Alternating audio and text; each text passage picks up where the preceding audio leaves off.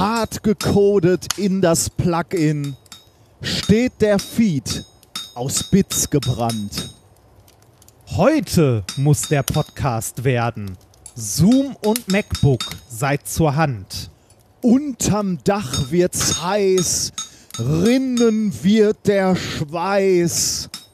Soll der Cast die Sprecher loben, doch Tims Segen kommt von oben. Zum Werke, das wir hier verbreiten, geziemt sich wohl ein dankend Wort. Da viele Hörer uns begleiten, fließt unsere Arbeit munter fort. If, if, you, if you base medicine on, on science, you cure people. If you base the design of planes on science, they fly. Um, if you base the design of rockets on science, they reach the moon. It works. Bitches. Methodisch inkorrekt Folge 132 vom 13.11.2018 direkt aus der Glockengießerei der Wissenschaft. Mit mir heute wieder mein Dichter Reinhard Remfort. Fahre er fort. Und ich bin der Denker der Wissenschaft Nikolaus Wörl. Glück auf. Hallo, Da sind wir wieder. da sind wir wieder. Ich habe das Intro nicht gehört. Du hast das Intro nicht gehört. Nein, Aber du- Skandal. du Aber weißt ich bin ja- trotzdem in Stimmung. Du weißt ja so ungefähr, was wir normalerweise Ja. äh, als Intro haben. ja, so Wer weiß, vielleicht habe ich jetzt was völlig Neues gemacht. Aber du kannst ja mal unsere Folge hören. Ach, Das habe ich so lange nicht mehr gemacht. Ich weiß noch, früher habe ich die alle einmal nachgehört. Um zu, ja, Ich habe um noch, zu gucken. ich hab noch nie eine ganze Folge von uns Echt gehört. nicht? Ich habe ne? die, also die, weiß nicht, so die ersten, weiß ich, so bis Folge 30 oder so, habe ich die alle immer noch mal komplett gehört, um zu hören, ob da irgendwo was kaputt ist. Nee. Gerade die Zeit, als wir mit diesem Behringer Mischpult so Ah, Probleme ja, hatten. ja. Nee, Dann ich habe die noch nie gehört. Ich finde auch im Allgemeinen werden wir überschätzt. Ja, das auch.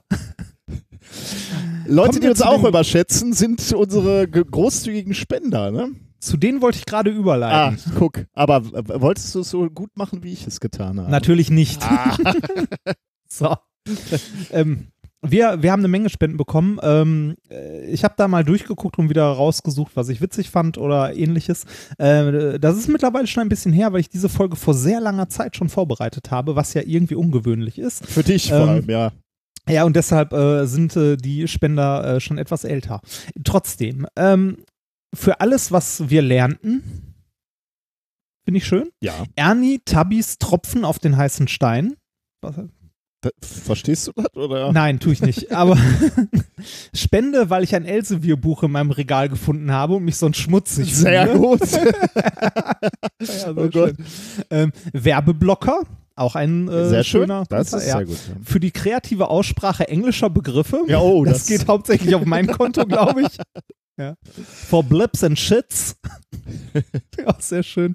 Äh, mein kleiner monatlicher, äh, mein, nee, kleiner monatlicher zur Karma-Erhaltung, Begabtenförderung und Weltfrieden. Das So. ist kein klar, Äh, geringer Anspruch. Hörbuch, Oh Hörbuchvertonungsmahlzeit, ja. ja, ja, ja. Grundversorgungsanzahlung. Meine Güte. Ähm, für die Sitcom der Wissenschaft. Ein Cent für jeden Meter Fußweg von mir zu Hause zu Nikolas Büro. Ähm, Fidor, ist das der kleine Bruder von Mordor? Ich hoffe, ein Euro hilft schon mal, sonst muss ich dem äh, Prittlaff was abzwacken. An dieser Stelle, ein Euro hilft uns. Ein Euro hilft uns sehr, vor allem wenn er als Dauerauftrag kommt. Obwohl Für gute. Wi- Prittlaff was abzwacken finde ich auch gut. Ja, das Nein, Quatsch. Ein Euro Äh, ist super. Ist super. Ähm, für gute Wissenschaftsunterhaltung verzichte ich gerne auf einen Cappuccino pro Monat. Das Universum dehnt sich nicht aus, es läuft vor Chuck Norris davon. da, da sind wir wieder bei dem Punkt, kurze, kurze schlechte Witze. Ja, geil, Über- ne? Finde ich super. Was da eigentlich geht. Ja. Und äh, me- meinst du, so ein Bankangestellter versteht den? ja, ich glaube schon. Ich glaube schon. Könnte Das, sein. äh, wir, wir, wir hatten ja auch schon den mit den mit, äh, äh, den mit den Piraten und äh, Piraten. Ah, also, ja, ja, ja, ja. Ja, aber den, den hier finde ich auch schön. Äh, für die gute Unterhaltung, die ihr in den letzten Wochen im Krankenhaus äh, bereitet habt, weiter so. Gute Besserung. Gute Besserung. Dauerauftrag für etliche Stunden beste Unterhaltung auf dem täglichen Arbeitsweg nach Görlitz und zu guter Letzt vielen Dank für das Klugscheißerwissen, das auch für genial daneben gereicht hat. Hier ist euer Anteil vom Gewinn. Was? Kreuzdominanz weiter so. Anscheinend äh, hat jemand mit. Wissen, das er bei uns erworben hat, bei Genial daneben Geld mitgenommen. und hat uns einen Anteil zukommen lassen. Das finde ich sehr löblich. Ich finde, wir sollten unsere Hörer und Hörerinnen dazu aufrufen, zu Wer wird Millionär zu geben und uns die, die Hälfte abzugeben. wenn Ja, genau. wir, wir, wir, nehmen, wir sind auch gerne Telefonjoker. Ja, richtig. aber, aber ich meine, ob, ihr, ihr müsst selber entscheiden, ob das eine kluge Entscheidung ist. Ja, das, ich meine, äh, so kurz wie wir uns äh, halten können, ist es vielleicht bei, wie, wie lange da hat der äh, Telefonjoker Zeit? 30 Sekunden? ja, ich glaube schon. Also Ja, ganz, ganz kurz. Also bei äh, Basti ist damit ja bekannt geworden, Ja, weil weil er seinen bei Vater seinen hat. Vater angerufen hat und der so richtig schön emotionsgeladen antwortete und dann aufge... Also er hat ganz trocken geantwortet und irgendwie noch gesagt, äh, irgendwie so, so äh, sinngemäß sowas wie eine Schande, dass du das nicht weißt und aufgelegt. naja. Ja. Genau. Wie, wie, wie geht's dir? Wie ist es dir ergangen? Wir, es ist so lange her, dass wir uns das letzte Mal gesehen haben. Äh, ja, äh, das, das stimmt, mein junger Padawan. Wobei, du bist ja gar nicht mehr so ein junger Padawan. Du hattest in der Zwischenzeit Geburtstag, ne? Ja, richtig. Ich hatte Geburtstag. War es denn ein schöner Geburtstag? Es war ein wundervoller Geburtstag. Es war ein Geburtstag, an dem ich alles bekommen habe, was ich wollte. Ich hatte Nutella-Kuchen, ich hatte Pizza, ich konnte ganz viel Lego bauen, ich habe Filme geguckt. Es war ein wundervoller Geburtstag. was denn? Das ist ein großartiger Geburtstag. Oh Mann. Weil, äh, mal ehrlich, was, was, will, was will man denn mehr? Ich Als- fand das toll. Ja, ja, das ist schon gut. Klingt schon gut, muss ich schon sagen. Das, also, Ich, ne, aber ich habe auch äh, in dieser Sendung habe ich schon mal gesagt, deine Frau, deine zukünftige Frau verwöhnt dich zu sehr. Was? Nein. Doch. Die behandelt mich so, wie ich es verdient habe. ja. Nein, ich gönne dir alles, zumal viel Arbeit hinter uns beiden liegt. Wir haben nämlich, äh, wir, wir beide haben die letzten zwei Wochenenden investiert, um an unserer Minkorrekt-Show zu arbeiten. Wir waren ein Wochenende in Köln und haben uns, Und haben uns zu, zurückgezogen, kann man sagen. In ein Hotel. Genau, und haben da ähm, unsere Kreativrinden angeschmissen und haben ähm, eine Show konzipiert. Also Experimente uns ausgedacht und einen roten Faden und ein paar Gags für euch. Also Und eingekauft. haben wir das auch an dem Wochenende? Das haben wir auch an dem Wochenende. Also Das nein, haben wir am wir haben eingekauft. Nee, wir haben eingekauft im Sinne von bei Amazon äh, Ah, Sachen bestellt, die wir schon mal erledigen konnten. Und äh, natürlich kam alles in Einzellieferungen und ich hatte, glaube ich, in der Folgewoche hier 16 Pakete. Ja, das war schlimm. Ja, der, äh, die Postbotin, die bei uns immer ist, äh, war schon ein bisschen böse. Das war wirklich extrem, ja. Und am nächsten äh, Wochenende warst du dankenswerterweise bei mir. Da haben wir schon mal ein bisschen Ja. gebastelt und ähm, wir Sachen haben ausprobiert. Sachen ausprobiert, genau, und haben vielleicht auch noch mit der Videokamera was gearbeitet. Vielleicht. Vielleicht haben wir sogar gesungen. Vielleicht. ähm, ja, die, die Live-Termine stehen nämlich an. Ich glaube, das ist die letzte Sendung vor unserem ersten Live-Gig in München, vor, vor der Eröffnung unserer äh, Show am 24.11. Im ausverkauften Lustspielhaus. Genau. Ähm, da, da in München gibt es leider keine Karten mehr, aber in Düsseldorf gibt es noch einige weniger am 27.11. Es gibt noch einige. Das sind aber auch nicht mehr viele in Nee. Düsseldorf. Also da ist jetzt hier, hier schon alte äh, Verkäuferschule. Ne? Ja, Nur noch nee, ganz ernsthaft. wenig. Also in, es gibt in, in nur noch Düssel- 15, 14. 13. 13. Äh, Rufen Sie jetzt an, der Hotbutton schlägt jeden Moment zu. Nee, in, äh, in, äh, in Düsseldorf kann man ja auf äh, Eventim so einen so Saalplan Ja, sehen und ja. es sind wirklich nur noch irgendwie so hinten in den letzten Reihen äh, irgendwie so, Und- also äh, sind noch irgendwie 20, 30 Plätze locker frei, aber Und auch äh, tolle Plätze. Ich habe mir da mal den Saal, kannst du ja auch von innen angucken. Ne? Also erstmal sieht Ah. das Ding schön aus und zweitens sind auch die, die Plätze hinten nicht schlecht. Also man sieht, da ist so ein altes Theater. Ah, cool. Sieht wirklich schön cool. aus. Da freue ich mich drauf. Oberhausen sind auch noch wenige Karten da, 28.11. Danach sind wir in Berlin, 1.12., 2.12. Dann kommt Bielefeld, auch in Bielefeld, dankenswerterweise nicht mehr so ganz viele Karten da. Da hatten wir ja die, die größte Oh, Sorge. echt nicht? Da, da habe ich gar nicht drauf. Ähm, ich weiß nicht mehr so genau, ich hatte nur die, die Zahlen gesehen. Also es ist nicht mehr so, dass, äh, dass wir da irgendwie Vor halb leerem Haus vor einer stehen. Handvoll Leute spielen. Ähm, das, Vielen wird, Dank. das wird auch. Spaß machen. Und dann äh, beenden wir das dieses Jahr in Osnabrück, 8.12., aber es gibt auch schon wieder Termine fürs nächste Jahr in Leipzig, Hannover, Frankfurt, Hamburg, Aachen und Stuttgart. Ähm, kommt bitte auch dahin. Also, ja, Wenn nicht, ihr wollt. Nicht auch noch, sondern vielleicht kommen andere. Weihnachten steht ja vor der Tür. Ja. Wir, oh Gott, wo fühle ich mich jetzt schäbig. Hashtag Weihnachtsgeschenke. Ich habe ähm, ich habe gesehen, dass natürlich jetzt das so ein bisschen losgeht mit Leuten, die krank werden oder doch anders äh, verhindert sind und dann Karten loswerden Oh müssen. ja. Ne? Ich weiß nicht, äh, macht es da Sinn, irgendwie einen Hashtag? Äh, wir können, können wahrscheinlich nicht immer alles retweeten. Äh, macht es da Sinn, Also- irgendwie unter äh, Hashtag Min-Korrektur oder so? Oder meinst du, wir können alles retweeten? Also ich, ich glaube, also wenn jemand Karten, also bis jetzt hat das ja ohne Probleme geklappt, das waren irgendwie drei Leute oder so. Ich gehe auch davon aus, dass das nicht nennenswert mehr wird und wenn wir irgendwie einen Hashtag wie, äh, weiß ich nicht, Minkorre also Minkorrektur, weiß ich nicht, ob das nicht noch für was anderes mal benutzt werden soll, aber für, vielleicht, weiß ich nicht, fällt dir irgendwas Gutes ein? Min-korrekt Karten? Minkorrekt-Karten, ja, Minkorrekt-Karten könnte man machen.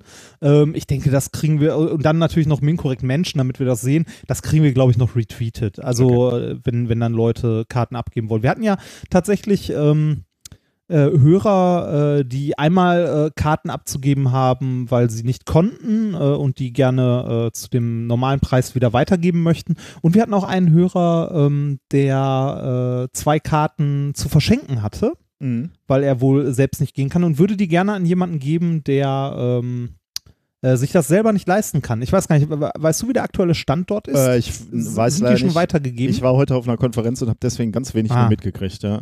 Ah, okay, ich habe es auch noch nicht gesehen. Ähm, ihr könnt euch ja mal melden. Ich glaube, es war für, oder guckt mal in unseren, guckt mal in unseren Twitter-Verlauf, da steht es auf jeden Fall drin. Wenn sich da noch niemand gefunden hat, meldet euch mal. Genau. Ähm, äh, wo wir gerade dabei sind, das wollte ich eigentlich nicht in der äh, Hausmeisterei erwähnen, aber wo wir gerade bei äh, der Tour sind, äh, mache ich das jetzt mal kurz. Und zwar geht es um die Tourpreise bei Eventim. Da steht ja immer sowas wie ab 29 Euro oder so. Dieses ab stimmt nicht so ganz. Wenn man äh, auf die einzelnen Veranstaltungen klickt, sieht man, dass es bei, äh, ich, bei mehreren davon tatsächlich Schüler- und Studententickets gibt, die fast, also die, die kosten dann irgendwie 21 oder so oder knapp 20 oder sogar drunter, ich weiß es nicht genau. Ähm, die sieht man aber so nicht. Man muss einmal auf die Veranstaltung klicken und hat dann eine Ticketauswahl, wo halt tatsächlich auch reduzierte Tickets dabei sind. Ob es reduzierte Tickets gibt oder nicht, äh, können wir nicht bestimmen, sondern das macht der jeweilige, jeweilige Veranstalter vor Ort. Ähm, deshalb nochmal, wenn ihr irgendwo hingehen möchtet und gucken möchtet, ähm, irgendwie als Student noch ein Ticket zu bekommen, schaut da nochmal rein. Es gibt tatsächlich reduzierte Tickets, nur nicht an jedem Standort. Genau, wir haben, äh, wir mussten ja dummerweise mit den Tickets so ein bisschen aus dem äh, außer Hände geben, äh, weil wir uns da einfach nicht mehr äh, drum kümmern konnten. Das, war bei der, bei der hin. 100 einfach auch viel Arbeit äh, und deswegen mussten wir auch ein bisschen nach Regeln von anderen spielen. Auch die Häuser, in denen wir spielen, nehmen sich nehmen sich Geld mit den Tickets. Äh, wir hätten natürlich gerne so ein Modell gehabt, wo man äh, billige Tickets hat und auch Supporter-Tickets, aber das war halt nur, nur bedingt möglich. Das war das, was wir erreichen konnten sozusagen. Ja, aber wir und, mussten, äh, ja. Und bevor ihr uns jetzt äh, Sachen empfiehlt wie Pretix oder Eventbrite oder so, das kennen wir. Äh, es geht auch nicht um den Ticketverkauf an sich, sondern das Ganze drumherum. Halt die ganze Organisation mit den entsprechenden Veranstaltern und ähnlichen. Das wird einfach, also das kriegen wir selber für so viele Termine einfach nicht hin. Da mussten wir uns Hilfe holen. Genau. Ähm, mein lieber Padawan, Ja, wir waren wieder ähm, Teil von Forschung. Ein Oh. Forschungsobjekt, kann man sagen. Also, aber wenn, das, wenn, wenn, das so weitergeht, hinter äh, bin ich in mehr Papern Forschungsgegenstand oder so, Als als ich selber welche geschrieben habe. genau. Ja. Ähm, diesmal ist es eine. Ähm, äh, ich habe jetzt gerade. Nee, nee, äh, ich, über, ich überlege gerade, ich glaube, es ist eine Masterarbeit. Äh, ich, Ah, ich, ich behaupte jetzt okay. mal kurz äh, Masterarbeit. Und zwar von Imke Hedder. Äh, sie ist Studentin im, im Fach Strategische Kommunikation äh, an der Westfälischen Wilhelms-Universität zu Münster. Und sie hat eine Arbeit geschrieben mit dem Titel Parasoziale Beziehung zu Podcasterinnen. Ähm, Parasozi okay. Ja, also parasoziale Beziehung heißt sowas wie, ähm, wir kriegen ja immer gesagt von, von unseren Hörern und Hörerinnen, äh, uns zu hören, oder also nicht nur uns jetzt, sondern äh, Podcast im Allgemeinen, ist wie mit Freunden an einem Tisch zu sitzen und einem Gespräch zuzuhören quasi. Ne? Ja. Und äh, das hat sie mal in Zahlen, also mit Hilfe einer Umfrage in Zahlen äh, gefasst. Diese parasozialen Beziehungen, die sich da ähm, auftun. Und das Ergebnis in einem Satz zusammengefasst ist, Podcasterinnen scheinen einen nennenswerten, aber begrenzten Einfluss auf die parasozialen Beziehungen der Zuhörenden zu haben.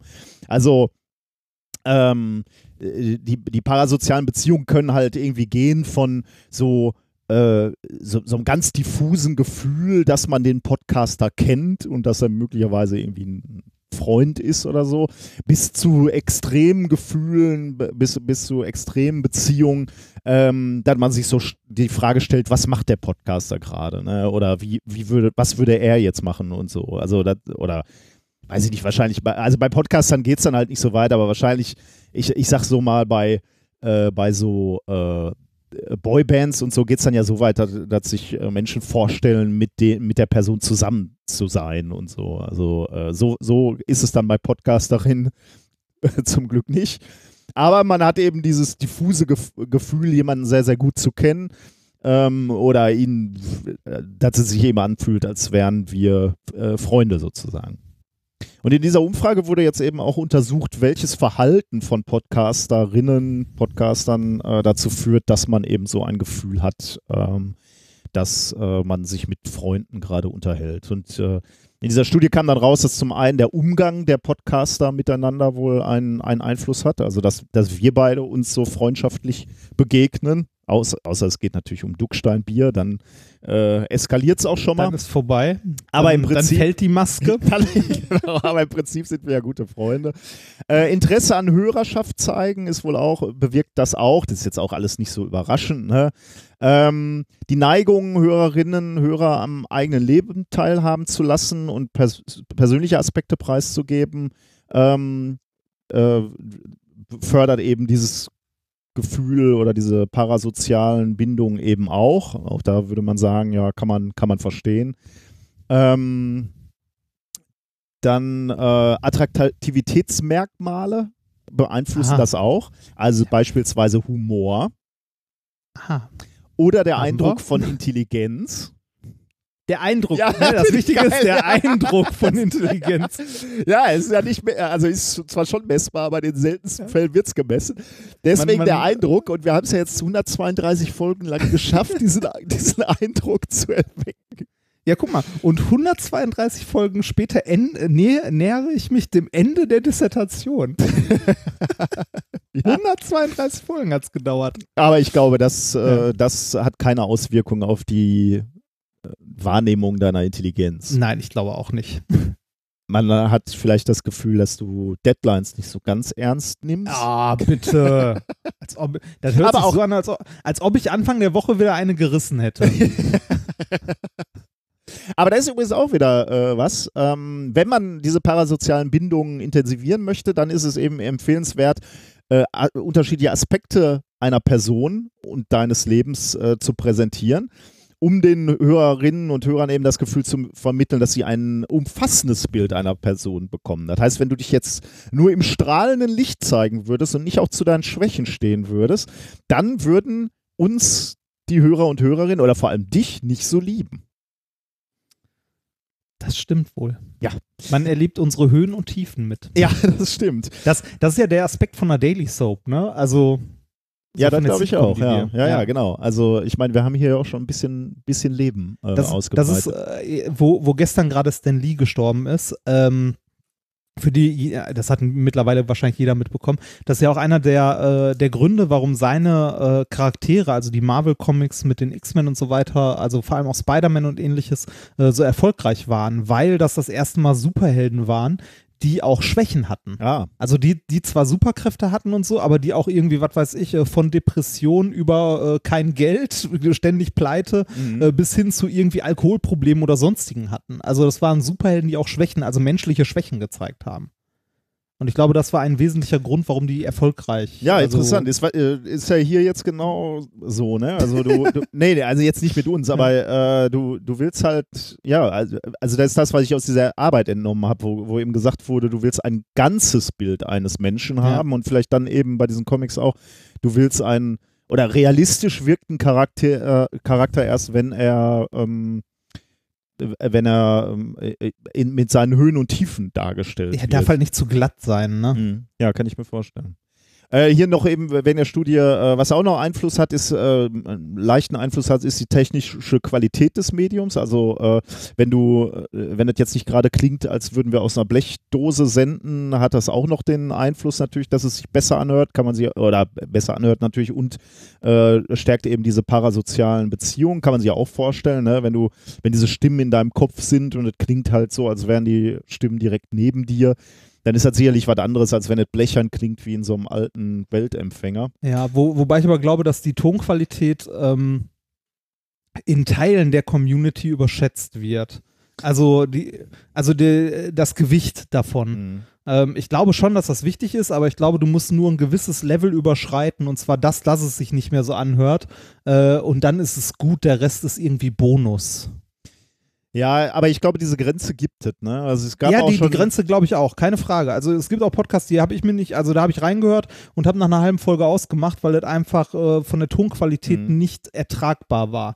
Ähm, aber äh, ich wollte damit sagen, du kannst mit sehr, sehr wenig technischem Aufwand äh, schon diese Qualität, die es haben muss, erreichen. Ja, das also du glaube ich musst, auch, ja. du musst dafür keine 300 Euro Headsets und irgendwie 600 Euro für ein Audiointerface äh, loswerden. Da reicht auch ein halbwegs ordentliches 30 Euro Mikrofon und ein iPhone, das reicht. Da hast du recht, ja. Ja. Ähm, genau. Äh, jetzt kommen, kommt, äh, kommen in dieser Maßarbeit dann zu dem Ergebnis, dass deswegen, äh, weil es diese parasozialen Beziehungen äh, für Podcasts gibt, äh, ähm, dass sie Podcasts deswegen eben auch für die Werbebranche beliebt äh, sein können. Aber das ist ja jetzt kein Thema für uns, weil es uns nicht so interessiert. Aber was noch interessant war, waren, waren die Umfragen. Ähm, ich, ha ich habe die Massarbeit auch mal, die, die wurde ähm, netterweise, ähm, wurde darüber gesprochen im Sendegate, also in, in dem Forum für, für Podcaster.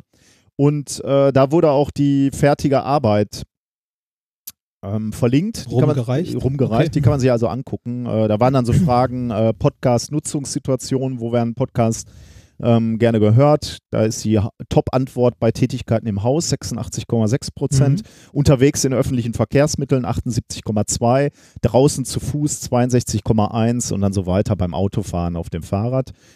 Ähm, am häufigsten genannte Podcast-Genres Gesellschaft, Geschichte, Kultur auf 1 mit 36 Prozent, Unterhaltung und Comedy 31,2%, Bildung mit 25,6 und Wissenschaft mit 22,4. Da sind wir ganz gut platziert. Jetzt am häufigst genannten Lieblingspodcasts. Bist du gespannt? Ähm, ich überlege gerade, ob das das ist, wovon ich letztens schon äh, in einem anderen Podcast hörte. Vrind äh, auf 1, Ja, dann, dann äh, ist es, glaube ich, das, was ich gehört habe. Ja. 96 Nennungen, 11,9 Prozent. Zweiter Platz, wir, Oh, 78, dann ist es doch nicht das, was ich gehört habe. 78 äh, Nennungen, 9,7 Prozent. Dann Einschlafen-Podcast, dann Logbuch Netzpolitik, dann Freakshow, Lila-Podcast, Aufwachen, Fest und Flauschig und so weiter. Oh. Jetzt kommt etwas, Äh, äh, ja, steht irgendwie, wo diese, wo diese Zahlen erhoben wurden? ja sie, sie hat eine Umfrage gemacht und äh, ich glaube, wir haben das sogar über unser äh, Netzwerk Ah, geteilt. Also von okay, daher, das ja, ist, dann- ich glaube, das, also das ist nicht weitem nicht repräsentativ. repräsentativ, Nein, nein, okay, überhaupt nicht. ja, ja. Also wir bilden, äh, wir sollten uns darauf auf gar keinen Fall was einbilden. ja, das tun wir ja eh nicht. Nein, Nein. Es, nein, es wunderte mich nur so, weil das halt so die, die Bubble ist, die ich halt auch kenne. Ne? Also, genau. wo wir die Leute und so alle persönlich kennen. Aber es gibt ja mittlerweile auch, äh, also seitdem Podcast hip geworden ist, noch, also gibt es ja ganz, ganz viele Bubble. Also äh, neben Berlin und München und was weiß ich nicht, was da Ruhrgebiet oder sonst was, gibt es ja auch äh, irgendwie eine äh, ne- zweite Berlin-Bubble, die aber mit der ersten nichts zu tun Ja, ja, hat. ja, die quasi so in den, ja. Also ich, ich glaube, das ist so unsere Blase irgendwie, aber ich, ich, ich also keine Ahnung, also ja, ich überlege gerade, ob man irgendwie hätte eine Umfrage machen müssen. Äh, naja, aber das ist auch schwierig. Also, Die Frage, äh, wo, Ist, ne, vergessen, ja, ja. Also offensichtlich wir haben hier äh, verstärkt unsere Hörer auch mitgemacht. Äh, danke dafür, aber deswegen tauchen wir hier auch auf. Unter anderem auch bei der Frage am häufigsten genannte Lieblingspodcasterinnen. Bist Okay. gespannt? Ja, bitte?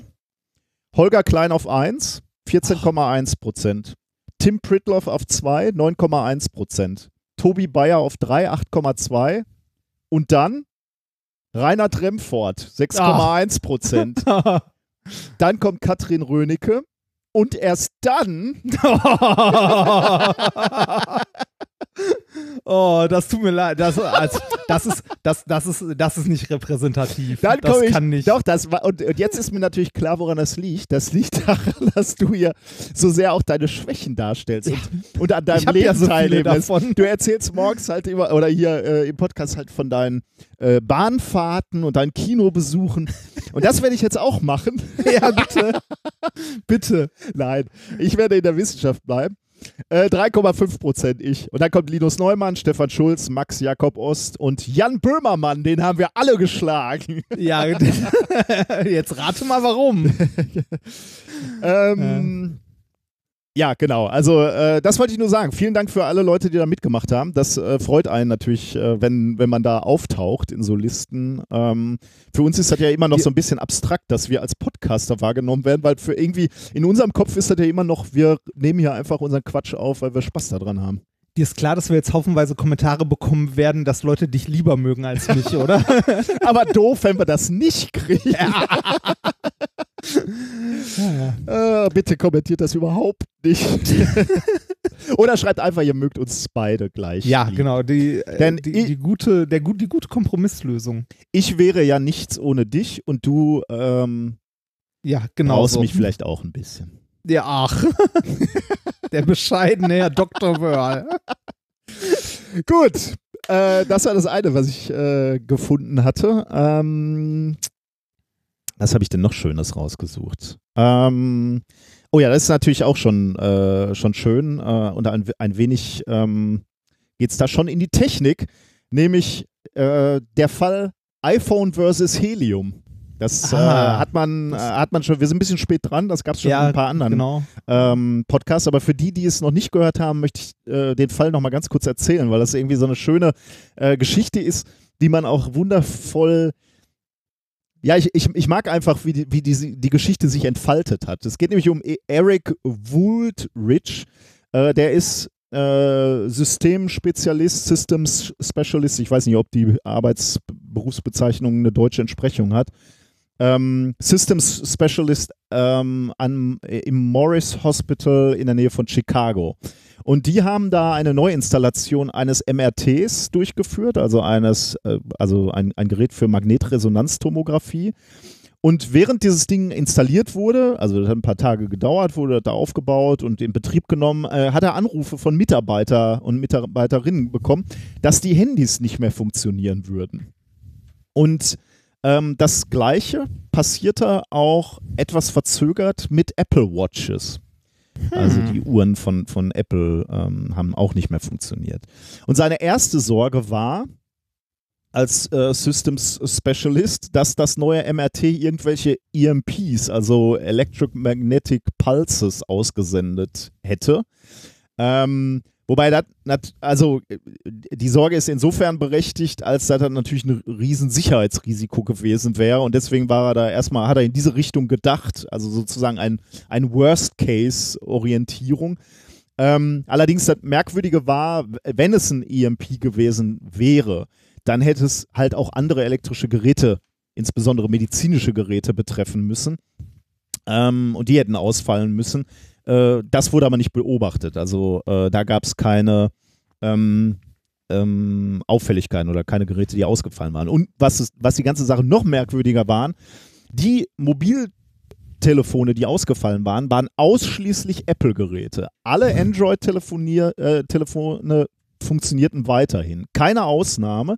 Er hat das dann so recherchiert über, über die Tage. Also äh, das, sowas findest du ja nicht mal eben raus. Also er hat wirklich mit den Leuten Kontakt aufgenommen und hat da wirklich Daten erhoben. Äh, und zwar von insgesamt Wann vier- und wo die kaputt gegangen sind. Genau, ja. oder? Und äh, ge- genau, wann die kaputt gegangen sind, wie ist das Fehlerverhalten, welches, welcher Typ Gerät ist es.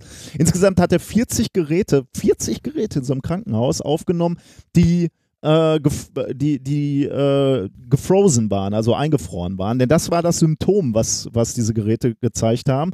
Ähm, die taten einfach nichts mehr. Die waren ja äh, eingefroren sozusagen. gebrickt. Gebrickt, genau. Ähm, und selbst wenn man sie, wenn man sie an die Steckdose angesteckt hat, haben sie nicht mehr geladen. Ähm, andere Geräte gab es wohl auch noch, die waren noch mal wieder anzuschalten, aber dann hatten sie Probleme mit dem äh, Wi-Fi oder bei manchen ging das GSM-Netz nicht mehr und so weiter. Also ein bisschen diffus so die, die Fehlerbeschreibung, äh, aber äh, meistens war es eben genau, dass diese Telefone einfach eingefroren waren und gar nichts mehr äh, taten. Und dann hat er, hat er bei Reddit gepostet und nach Hilfe gefragt und dann fingen Leute natürlich wild an zu spekulieren und einige Leute, die wohl auch so ein bisschen in, in dem Geschäft waren, äh, fingen dann an zu spekulieren, dass es vielleicht was mit dem Helium zu tun hatte. Helium wird nämlich benutzt, äh, um das MRT zu kühlen, also flüssiges Helium. Und dann ist er dem mal so ein bisschen nachgegangen und hat äh, tatsächlich herausgefunden, dass es in der Maschine wohl ein Heliumleck gab. Und aus diesem Heliumleck ähm, entwich auch flüssiges äh, Helium. Also dieses, wie gesagt, wie ich gerade schon sagte, das flüssige Helium wird benutzt, um die Magnete in so einem MRT zu kühlen. Und sie haben dann abgeschätzt, oder wahrscheinlich kon konnte das sogar gemessen werden, dann, äh, dass etwa 120 Liter flüssiges Helium ähm, ins Gebäude verdampft sind, und zwar in einem Zeitraum von fünf Stunden. Also, das ist gar nicht so ja. viel. Ja. Wir haben da ein kleines Leck. Wie viel ist noch? Ja, 120 Liter. Das ja, und, und zwar 120 Liter flüssiger. Flüssig, Helium, ja, ja. Ne? Das ist äh, wenn, wenn Helium ähm, gasförmig wird, dann expandiert es um einen Faktor von 750. Das heißt, aus diesen 120 Litern wurden ungefähr 90.000 Liter äh, gasförmiges Helium. Und weil dieser MRT-Raum wohl über die Lüftung mit dem ganzen Gebäude verbunden war, weiß man auch gar nicht so genau, wie viel davon einfach nach außen abgegeben wurde oder wie viel sich davon im Gebäude verteilt hat. Also finde ich insofern witzig, weil ich mich frage, ob die Krankenschwestern an dem Tag höher gesprochen haben. Ähm, also ob das ernsthaft vielleicht nicht wirklich direkt hörbar gewesen ist, aber vielleicht hätte man sogar messen können, dass die Stimmen alle so ganz leicht äh, höher waren. Wenn, wenn 90.000 Liter, die innerhalb von fünf ja. Stunden da reingehen, aber wahrscheinlich nicht. Also. Nee, also ich glaube, man, man unterschätzt Volumen ja, ja, sehr, ist, also vom, vom ist Rest. Möglich, ja, Da könntest du recht. Ja. Ich meine, so aber trotzdem, also, also es ist trotzdem, es ist ein dickes Leck. Also. Ja. Ähm, und dann, dann war es so, dass die Geräte, die äh, betroffen waren, dann auch sich langsam erholt haben, aber sehr, sehr langsam. Also es dauerte Tage, bis die wieder zu, zu benutzen waren. Und ähm, äh, de, der gute Eric ist dem dann so ein bisschen nachgegangen. Ähm, also er, er, wollte dieses Phänomen verstehen und hat sich dann auch angeguckt, welche Modelle von iPhones und Apple Watches ähm, ähm, betroffen waren und hat dann festgestellt, dass die iPhone mindestens äh, Generation 6 oder höher sein mussten und bei den Apple Watches waren alle betroffen, also ab der Serie 0. Ähm, und irgendein iPhone 5, aber das war ein Einzelfall, also nur ein einziges, also eigentlich iPhone 6. Ähm, warum? Also ab da. Genau, ab da, ja. Warum also? Also wo, wo, könnte der Grund liegen? Und auf Reddit wurde dann wiederum vermutet, dass es an den MEMS liegt. Also äh, MEMS ist eine Abkürzung für Micro Electromechanical Systems. Ähm, und MEMS sind so ziemlich die kleinsten mechanischen Elemente, Geräte, weiß ich mal, ob man so weit gehen möchte, die die, die es mittlerweile in jedem Telefon gibt. Also jedes Telefon hat beispielsweise Gyroskopen oder Beschleunigungssensoren, die, die bestehen alle aus MEMS. Äh, und ähm, wie, wie, der Name schon sagt, sind das eben Mikrometer große dünn, oder dünne, sollte man wahrscheinlich sagen, äh, Bauelemente.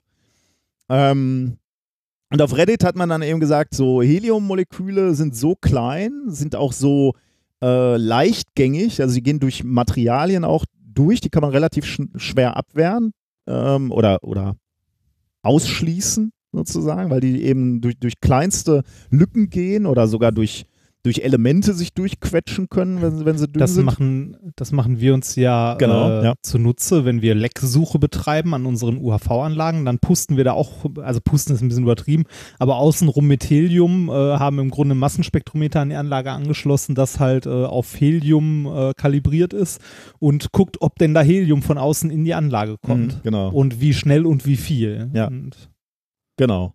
Ja. Ähm, Jetzt, also, also wie gesagt, Helium könnte da eingedrungen sein und könnte dann natürlich was an diesen MEMS gemacht haben, also sie verändert haben, aber äh, das ist eine gute Idee, aber eigentlich gibt es zwei Probleme, denn Apple ist natürlich nicht die einzige Firma, die mittlerweile MEMS benutzt, denn wie gesagt, also äh, Gyroskope, Beschleunigungssensoren sind, äh, Beschleunigungssensoren sind im Prinzip in jedem Telefon mittlerweile. Dann stellt sich halt die Frage, warum sind die Android-Telefone ähm, nicht betroffen gewesen? Er hat dann nochmal nachgefragt, forscht oder sich überlegt, ob es vielleicht am iOS liegt, äh, ob da vielleicht ein Bug drin ist, aber das ist ein bisschen merkwürdig, weil auf der Apple Watch eben auch das Problem war und die benutzt ein Watcher OS, was halt so eigentlich ein bisschen anders ist und wenn es wirklich ein Bug wäre, dann würde man sagen, der müsste eigentlich schon länger im Betriebssystem sein, also warum gerade ab dieser Generation 6?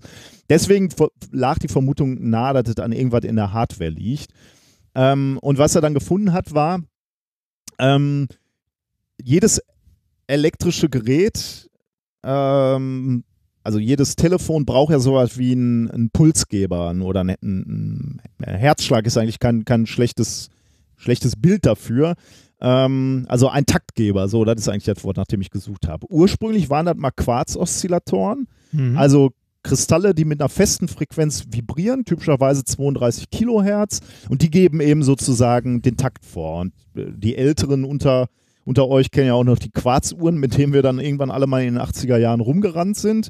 Die Quarzuhren hießen halt genau deswegen so, weil es eben diese Quarz-Oszillatoren waren, die den, den Rhythmus vorgegeben haben. Wenn eine Uhr keinen Taktgeber mehr hat, steht so ein Gerät still und macht gar nichts mehr. Also von daher ist diese, dieser Herzschlag als Metapher gar nicht, gar nicht so, äh, so schlecht. Diese Schwingquarze funktionieren gut. Also ich meine, wir haben sie ja in vielen, vielen Geräten. Die haben aber zwei Probleme. Die sind nicht sehr frequenzstabil bei hohen und niedrigen Temperaturen. Das ist schon mal so ein bisschen blöd. Und die sind sehr, sehr groß, also verhältnismäßig groß, nämlich so typischerweise 1 mal 3 Millimeter groß. Äh, und das ist natürlich ein Problem, wenn man, ähm, wenn man sich überlegt, dass gerade bei Telefonen so ist, dass man immer kleiner werden will. Ne? Äh, und deswegen ist Apple irgendwann dazu übergegangen zu sagen, wir lassen jetzt keine Quarz-Oszillatoren ähm, mehr schwingen, sondern wir machen das mit, mit diesen eben genannten MEMS, also die auch für andere Sachen benutzt werden, aber es gibt eben auch MEMS, die Oszillatoren sind, um einen Takt vorzugeben. Und dafür gibt es Firmen, die bauen sowas und eine, eine spezialisierte Firma, die nennt sich äh, SciTime, also vermutlich für Silicon Time. Also SciTime, ja, ja, äh, ja. die macht genau sowas. Also insbesondere ähm, das Bauelement SciT oder ja, SIT 512 äh, wird da angepriesen auf der Webseite als the world's small, smallest, lowest power äh, 32 Kilohertz Oscillator. Ähm, und das, was, was jetzt wirklich passiert ist, was beobachtet wurde, also ein Oszil äh, Oszillator, der ausfällt, war genau das, was ähm, Erik auch beobachtet hat. Der hat nämlich äh, sein ähm, iPhone 8 Plus in so eine Tüte gelegt, also so, eine, so einen Gefrierbeutel und hat das mit Helium befüllt und hat, ein, äh, hat die Stoppuhr gestartet und hat äh, diese, diese Stoppuhr von außen gefilmt, hat die also laufen lassen. Nach 8 Minuten 20 ist diese Stoppuhr nicht mehr weitergelaufen. Ähm, der, der, Bildschirm ist nicht ausgegangen oder so, sondern einfach diese Uhr ist nicht weitergelaufen. und der Grund war eben genau der, ne? Die interne Uhr, also die interne, der Taktgeber, der ist einfach ausgefallen, weil ähm, dieses Helium da äh, eingedrungen ist. Ähm, und dann irgendwie eben diesen, diesen äh, Oszillator, der eben mit einer speziellen Frequenz schwingt. Wenn er da jetzt irgendwie, kann man sich vorstellen, wenn man da irgendwie so das Umfeld dieses Oszillators ändert, ändert man natürlich auch die Schwingungsfrequenz oder kann sogar, weil diese, dieser Oszillator schwingt mit seiner Resonanzfrequenz, äh, kann auch äh, dazu führen, dass er eben gar nicht mehr schwingt. Und genau das ist äh, passiert. Das Helium dringt ein, genau wie du gerade auch äh, schon beschrieben hast. Ne? Das kann sehr, sehr lange dauern. Also wenn da kleinste Spalte sind, kleinste Lücken, äh, sogar dieses ganze Ding gekapselt ist, das ist egal, das dringt ein, das dauert zwar sehr, sehr lange, aber es kann sogar dazu führen, dass es sich da drin anreichert, weil es zwar ganz gut reinkommt, aber nicht mehr so gut raus. Also wenn man an Membranen äh, denkt, die nur in eine Richtung äh, durchlassen, ähm, sammelt sich das Zeug da eben an und deswegen dauert es nachher dann auch irgendwie eine Woche, bis das Zeug wieder raus ist. Dann muss es halt an der, an der Luft liegen lassen. Und tatsächlich ist das eine, eine Geschichte, die auch ähm, im User Guide für die Apple iPhones beschrieben wird. Also da, da gibt es Textzeilen, Ähm, die, die sagen, exposing iPhones to environments having high concentrations of industrial chemicals, including near evaporating liquefied gases such as helium, may damage or impair iPhone functionality. Und dann, das heißt, die, die wussten das. Die also wissen das, ja. Äh, nicht, nicht, nur, nicht nur Apple weiß das, sondern auch natürlich auch der Hersteller dieser Oszillatoren, also SideTime beispielsweise, ja. äh, schreibt äh, das auch auf äh, ihrer ähm, auf ihrer äh, Webseite. Da haben die so eine FAQ und da schreiben die genau sowas auch. Ähm, ähm, achten Sie da drauf, wenn Sie die Dinger benutzen. Äh, manch, manche Small Molecule Gases, sagen die, äh, Large Concentration of Small Molecule Gases ähm, können dazu führen, dass eben diese Oszillatoren nicht mehr funktionieren. Wenn Sie die Gefahr haben, dass Sie da dem extrem ausgesetzt sind, sprechen Sie uns an. Dann können wir die Dinger kapseln oder anders kapseln. Aber ich meine, Kapselung geht dann natürlich auch wieder so ein bisschen auf Baugröße, auf Kosten der Baugröße. Ja. Das willst du halt vielleicht auch nicht haben. Also es ist etwas, was bekannt ist, aber halt in Kauf genommen wurde sozusagen, weil, ähm, naja, dass du jetzt mit großen Mengen Helium in Kontakt kommst, ist ja eher selten. Also jetzt mal auf die große Menge der Käufer von iPhones äh, ähm, gerechnet, aber kann halt in Spezialfällen äh, passieren. Und wir tatsächlich in unserer Arbeitsgruppe kühlen unsere großen supraleitenden Magneten auch mit flüssigem Helium. Und wir haben jetzt zumindest erstmal für unsere äh, Studenten äh, die Losung ausgegeben, lasst mal vielleicht besser das Helium, äh, Quatsch, das, äh, das iPhone, wenn ihr denn eins habt, ähm, im Büro, solange wie ihr mit Helium, also wenn ihr Helium umfüllt oder mit, mit Helium arbeitet. Ich wollte gerade sagen, was mich dabei am meisten wundert, ist, ähm, dass mein iPhone noch funktioniert. Also, die, nee, ernsthaft, also die, äh, die, okay, ich bin jetzt schon länger nicht mehr, obwohl, nee, warte mal, ich glaube, als ich das gekauft, nee, ernsthaft, ja, oh, stimmt, als ich das gekauft habe, habe ich schon gar nicht mehr an der Uni gearbeitet, also nicht mehr an der Anlage, so richtig, also das war nicht die Phase, wo ich da dran viel umgebaut habe. Mhm. In der Phase hatte ich tatsächlich ein Android-Gerät. Ja. Ähm, da habe ich nämlich sehr viel mit, äh, mit Helium rumhantiert und zwar, um die Kryopumpe nachzufüllen. Ähm, und um die nachzufüllen, weil das äh, so ein also sagen wir so, die Crewpumpe ist relativ alt gewesen, wie du ja weißt, mhm. und von einem amerikanischen Hersteller, den es nicht mehr gibt. Ergo, es gibt keine Adapter mehr. Das heißt, ich musste mir selber was basteln und äh, zusammenschweißen äh, lassen. Und ähm, um das, um diesen Bereich ordentlich zu spülen, musste man da halt vorher mal so fünf Minuten Helium durchströmen lassen ähm, um das, also damit man sich nicht den Kompressor mit Luft vollsaut und äh, der dann an gewissen Stellen am Kühlkopf zufriert, was immer super ätzend ist, weil man dann so eine etwas kompliziertere Reinigungsprozedur für die ganze Pumpe machen muss, was äh, wie gesagt sehr aufwendig ist. Auf jeden Fall habe ich in der Zeit sehr viel Helium durch die Gegend strömen lassen ähm, und auch diverse Lecktests an der Anlage gemacht. Also ich habe fast täglich mit relativ viel Helium durch die Gegend gesprüht ähm, und äh, mein Telefon hat dort keinen Schaden genommen Ja, das hätte vielleicht schon gefährlich sein können. Wie gesagt, er hat hier diesen etwas unrealistischen Test gemacht, wo er das eben in so, eine, so einen Gefrierbeutel gepackt hat und dann wirklich geflutet hat mit, mit Helium und dann hat es acht Minuten gedauert. Aber ich meine, äh, niedrigere Konzentration heißt ja nur, dass das länger dauert. Ne? Wenn, du, wenn du den ganzen Tag in so einem Labor bist und du hast äh, ein Zehntel von der Konzentration oder, oder, oder Hundertstel, ja, also weiß ich nicht, wenn das, wenn das Handy gerade irgendwie auf der Anlage liegt und du ja, da gerade genau, mit Helium ja. rumsprühst ja, oder so, ne, weil du irgendwo Lecks suchst, also so kleine kurze Heliumstöße gibst, weiß nicht, ne? Ich meine, wie gesagt, ist dann nicht dauerhaft kaputt, aber zumindest mal schon mal für eine Woche außer Betrieb gesetzt. Ge geht das komplett wieder zurück? Ja. Also okay. in, in allen Berichten, die ich, äh, von denen ich hier gelesen habe, äh, geht das komplett zurück. Ja. Du kannst im Prinzip nichts machen. Du kannst halt nur warten äh, eine Woche und dann diffundiert das wohl langsam wieder raus. Okay.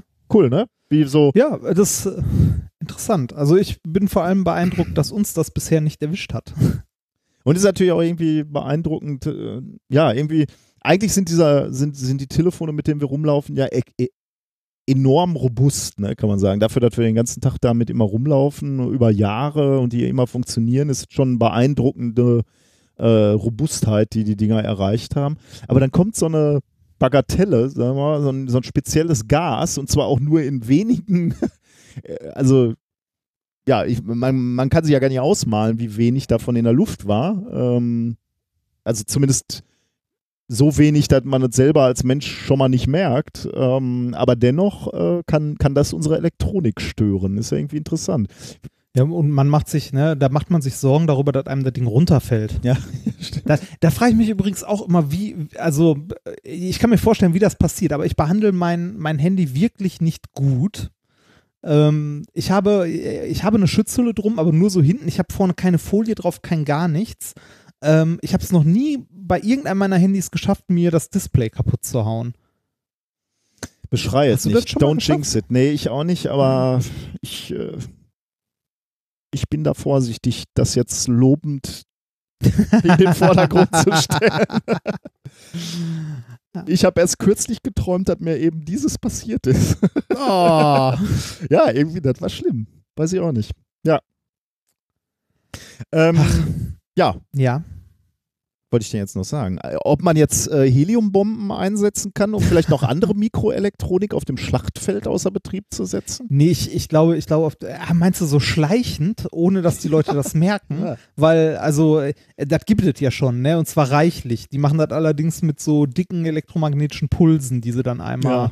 Genau. Wir hatten ja letztes Mal das, äh, also nein, nicht letztes Mal, ist jetzt etwa, ist schon ein bisschen her, mit den starken Magnetfeldern, die durch Sprengung richtig, eingeschnürt werden Ja. und so. Und das ist ja eine der, äh, der vornehmlichen Anwendungen davon, ist ja zum Beispiel auf dem Schlachtfeld Ja. mal eben äh, die Elektronik drumherum killen. Ja, stimmt. Du, Ja. du meinst und, und sagst zu Recht, es gibt effektivere Dinge als, Ja. äh, als Ja, Helium. Helium wäre so. dann schleichend, ne? Wäre ein bisschen schleichend, ja. Wenn, wenn plötzlich irgendwie der, äh, der Major irgendwie zum Angriff bläst mit Alle nach vorne! Dann weißt du, dass du in kurzer Ja. Zeit ein Kommunikationsproblem hast. Nun ja. Genau. Hatten wir sonst noch was? Ähm, Uns wurde äh, sehr häufig äh, die, die Sache mit dem Provider Oh in ja. äh, Schweden zugeworfen. Also sehr, also ich glaube, wir hatten noch nie ein Thema, das uns auch nur ansatzweise so oft von Leuten geschrieben wurde, über Twitter, per Ja. Mail, über Facebook. Ähm, ja. Das stimmt, ja. Äh, ist allerdings natürlich auch eine gute Geschichte, ne? Der, ja, ist eine ähm, schöne Geschichte. Der äh, Provider, von dem, äh, von dem du sprichst, der heißt Bahnhof. Ich finde Ja. den Namen irgendwie ich auch cool. sehr witzig. ähm, und ist ein äh, schwedischer Internetprovider und der wurde ähm, von dem von unserem aller geliebten niederländischen Wissenschaftsverlag Elsevier aufgefordert, einige Domains zu blockieren, unter anderem auch Sci-Hub. Ähm, Sci-Hub kennen wir ja alle, ist diese kriminelle Schattenbibliothek, in der wissenschaftliche Aufsätze bereitgestellt werden. Ähm, Geraubt werden. Die werden den Autoren dort geraubt und kostenlos zur Verfügung gestellt. Genau. Ähm, Artikel, die normalerweise hinter den berechtigten Bezahlschranken von Elsevier liegen. Ähm, und Sci-Hub verletzt in gewisser Weise natürlich damit das Urheberrecht. Kann man darüber diskutieren, ob Das Verwertungsrecht, Das- oder? Ist dann nicht, ist Urheberrecht nicht das, was die eigentlichen Ur, also zumindest in Deutschland ist das, glaube ich, so, dass das Urheberrecht immer bei dem ist, der es gemacht hat. Aber Verwertungsrecht ist ja auch Latte, also ja. juristische Haarspalterei. Inter aber interessant, ne? Also möglicherweise, äh, also du könntest recht haben, möglicherweise beruft sich Elsevier aber trotzdem auf das Urheberrecht und sagt, es geht gar nicht um unsere Rechte, sondern es Ah. geht um die Rechte unserer Autoren. Der Autoren, ja, deren, ja, und das ja. wäre ja nochmal wieder eklig. ja, das wäre nochmal eine Ecke ekliger. Also des, deswegen ist Elsevier jedenfalls ähm, ähm, zu einem Gericht gegangen und hat gesagt, äh, Bahnhof und andere Provider, ich glaube, es waren noch sechs weitere, sollten eben genau diese Webseiten äh, sperren. Und das schwedische Patent- und Marktgericht hat dem Verlag dann Recht gegeben. Ähm, daraufhin ist der Bahnhofchef dann an die, an die Öffentlichkeit gegangen und hat gesagt, er hat sich erstmal äh, geärgert öffentlich und hat gesagt, es ist ein schreckliches Gerichtsurteil. Es geht nämlich gegen die Seele des Internets ähm, Ja. und ähm, Dass überhaupt, dass bei Elsevier Menschen arbeiten und dass da Menschen sind, die glauben, dass man im Internet irgendetwas sperren könnte. ja, Also, Ja. ne, wie, was sind das für Menschen, die da arbeiten? in dem Fall hätten sie fast äh, Erfolg gehabt, weil, äh, wie gesagt, dieser Bahnhofchef zwar gesagt hat, er lehnt, lehnt jede Zensur ab und es ist ihm völlig zuwider, dass er jetzt äh, Seiten blockieren muss. Er hat aber auch gesagt, Äh, er kann, ähm, also die, die haben ja Recht gekriegt vor Gericht und äh, das Problem an Bahnhof ist, es ist ein relativ kleiner Provider und er hätte jetzt ähm, das, das Urteil anfechten können. Es gab aber wohl schon mal im letzten Jahr oder irgendwie vor, vor ein paar Jahren gab es wohl schon mal ähm, einen ähnlichen juristischen Fall, wo ähm, dem, ähm, dem Kläger wiederholt Recht gegeben wurde und der, der versucht hat, darum drum rumzukommen, äh, dem hat es vor allem Kosten verursacht. Und das hätte sich äh, Bahnhof eben nicht leisten können. Also kam, hatten sie überhaupt keine andere Wahl, als dieser Blockadeaufforderung nachzukommen. Und das Schöne ist so, äh, finde ich, ich, ich hätte jetzt irgendwie, ich wäre wahrscheinlich in dem Fall nicht so kreativ gewesen. Ich hätte jetzt irgendwie gesagt, ja, scheiße, dann müssen wir das halt blocken, auch wenn mhm. das irgendwie so äh, uns völlig gegen den Strich geht. Aber sie haben das sehr kreativ angenommen, wie ich finde. Äh, denn sie haben nicht nur Sci-Hub gesperrt und diverse andere äh, Angebote, auf die sie, äh, zu denen sie aufgefordert wurden, sondern sie haben auch Elsevier gesp gesperrt. ähm, schön. Und haben, haben eine Infoseite geschaltet, wenn du Elsevier aufgerufen hast, die äh, dir eben genau diese Kontroverse aufgezeigt hat und erklärt hat, warum die Betreiber von äh, Bahnhof das eben scheiße finden, dass ähm, Sci-Hub beispielsweise jetzt zensiert werden soll und warum das problematisch ist. Oder nicht werden soll, sondern tatsächlich äh, zensiert wurde und warum Zensur im Allgemeinen schwierig ist. Ja, und auch ne, mal abgesehen davon auch nicht funktioniert. Also ich habe ja hier äh, mein äh, Provider aktuell ist ja Vodafone. Mhm äh, weil, weil, wir hier äh, Kabelinternet haben. Und Vodafone hat ja auch, wenn, äh, wenn ich auf die SciUp-Adressen gehe und äh, den DNS-Server von Vodafone benutze, also den Standard, den die hier quasi haben, dann kommt von, bei mir auch so eine hier Vodafone, diese Seite ist aus urheberrechtlichen Gründen vorsichtshalber schon mal gesperrt oder so. Ähm, kann man natürlich super leicht umgehen, indem man äh, den DNS-Server von Google, Cloudflare oder was weiß ich was benutzt. Ähm, das mhm. ist eine, eine Nummer, die man im Grunde einmal in seinem Betriebssystem ändert und dann hat sich die Sache erledigt. Also äh, wie effektiv so Sperren sind. Ne? Also äh, weiß nicht, jeder, der irgendwie zehn Minuten Google investiert, äh, da wird es schwer, irgendwas ja. zu sperren. Auch die, auch damals schon die ganzen Sachen, dass sie hier als Netflix in Deutschland noch nicht gab, dass sie irgendwie mit einer deutschen IP kein Netflix nutzen konntest oder so. Ja, dann hast du dir halt einen VPN-Server irgendwo in den USA gemietet für 5 Dollar im Monat und hast halt darüber dann Netflix oder ähnliches äh, genutzt. Das, ja. Äh, ja, ich war, ja. ich war heute auch wieder auf einer Konferenz und dann, dann hörst du über irgendein Thema wird irgendein Paper vorgeschlagen oder vorgestellt und du willst halt unbedingt mal eben schnell anlesen. Und ich weiß genau, ich hätte an der Uni hätte ich Zugriff darauf gehabt, ne? aber ich sitze jetzt halt irgendwo anders bei dieser Konferenz und habe gerade keinen Zugriff, ne? weil ich nicht im, im Uni-Netzwerk eingeloggt bin. Das kann man natürlich. Äh, Dann hast du es natürlich nicht gelesen, weil du würdest nie Sci-Hub benutzen. Ich bin aus Versehen, muss ich sagen, dummerweise aus Maus gerutscht und auf ein, ja. und wirklich mit zwei Klicks hatte ich dieses Paper, der Typ als vorne PDF. als PDF, der Typ hat vorne noch darüber geredet und ich konnte mal eben in dieses Paper reingucken und hatte den Zusammenhang, konnte, konnte ihm viel besser folgen, beziehungsweise konnte das, was mich interessiert hat, nochmal in Detail lesen. Ähm, es ist einfach, solange auch diese Bezahlschranken so sind, dass sie einfach nicht den, den Service bieten. Ne? Also, ja. ähm, naja, gut, wie dem auch sei, ähm, übrigens noch äh, kleine Randnotiz: Bahnhof hat nicht nur ähm, Elsevier blockiert, sondern ähm, hat auch ähm, die, ihre, seine eigene Webseite, also die von Bahnhof, äh, für Rechner blockiert, die äh, von diesem äh, Patent- und Marktgericht äh, kamen. Also wenn die versucht haben, auf die Bahnhofseite zuzugreifen, haben die auch eine ähm, äh, Seite gesehen, wo erklärt wurde, ähm, also ähm, ich, ich habe gelesen, da sollte dann stehen, der Computer oder das Netzwerk, das Sie nutzen, gehört dem Patent- und Marktgericht und sie ist daher von der Domain Bahnhof SE gesperrt, um sie einfach auch mal darauf aufmerksam zu machen, was Zensur bedeutet und dass, ja. dass man damit nicht leichtfertig umgehen äh, soll. Also finde ich. Aber eine, eine schöne Geschichte. Finde ich ein sehr Fall. kreativer Umgang mit, mit so einem ja. Gerichtsurteil, genau. Also, ähm, ja, fand ich, äh, hat mich schmunzeln lassen. Ich habe, äh, ich habe auch noch eine Kleinigkeit äh, und zwar äh, für mehr Running Gags im Podcast. Ich äh, verkünde an dieser Stelle, man kann warte, mein zweites. Ich setze eine Kapitelmarke. Mach mal, mach mal bitte. So, Trommelwirbel.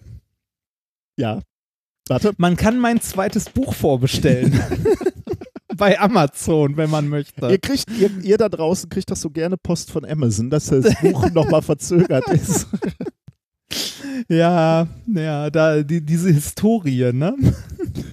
Die da jemand vertwittert hat.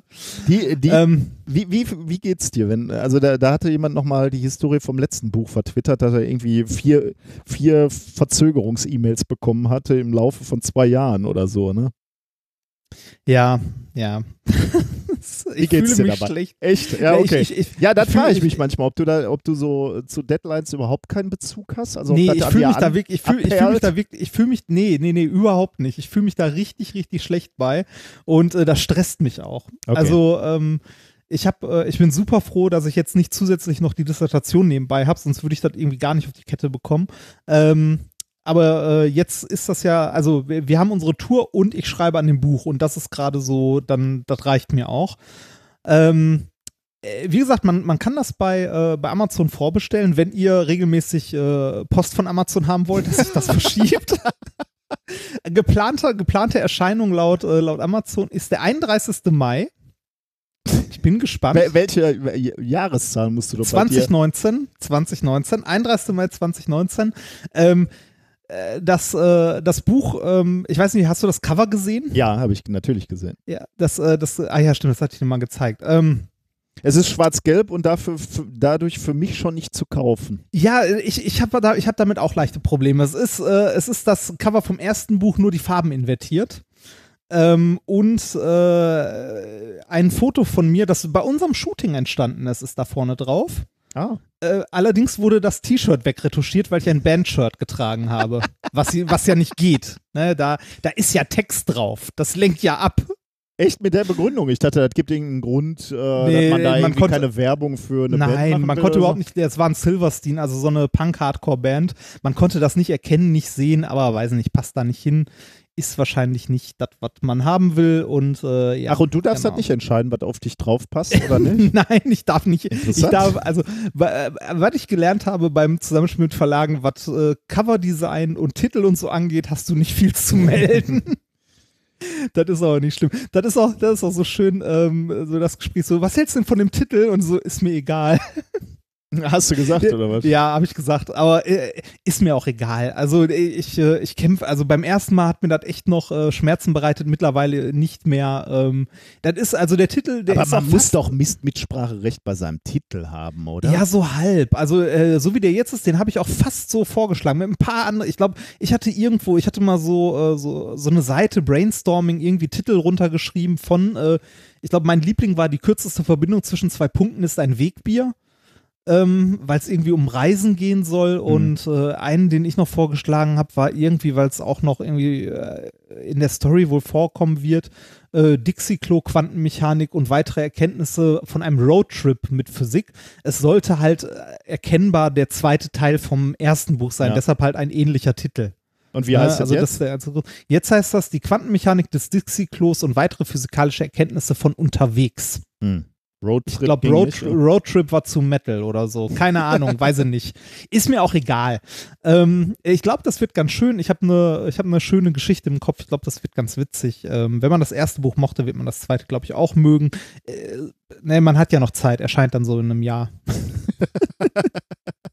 Aber äh, an, der, an der Stelle, falls ihr Bock habt, das zu lesen und das äh, in Erwägung zieht, das zu kaufen, würdet ihr mir eine Riesenfreude machen, wenn ihr das vorbestellt, weil dann äh, ist die Chance relativ hoch, dass das in der ersten Woche, in der es erscheint, so wie das letzte auch, äh, relativ viele Verkäufe innerhalb von einer Woche äh, hat, was den Verlag immer freut, weil das dann in irgendwelchen Listen auftaucht. Ja, und dich doch auch als Autor. Ja, wa- was mich, was mich natürlich auch freut, sehr sogar. Dann. Ich Aber ich will hier gar nicht so viel Werbung machen, das ist eher, ne, das wird uns jetzt wieder längere Zeit begleiten.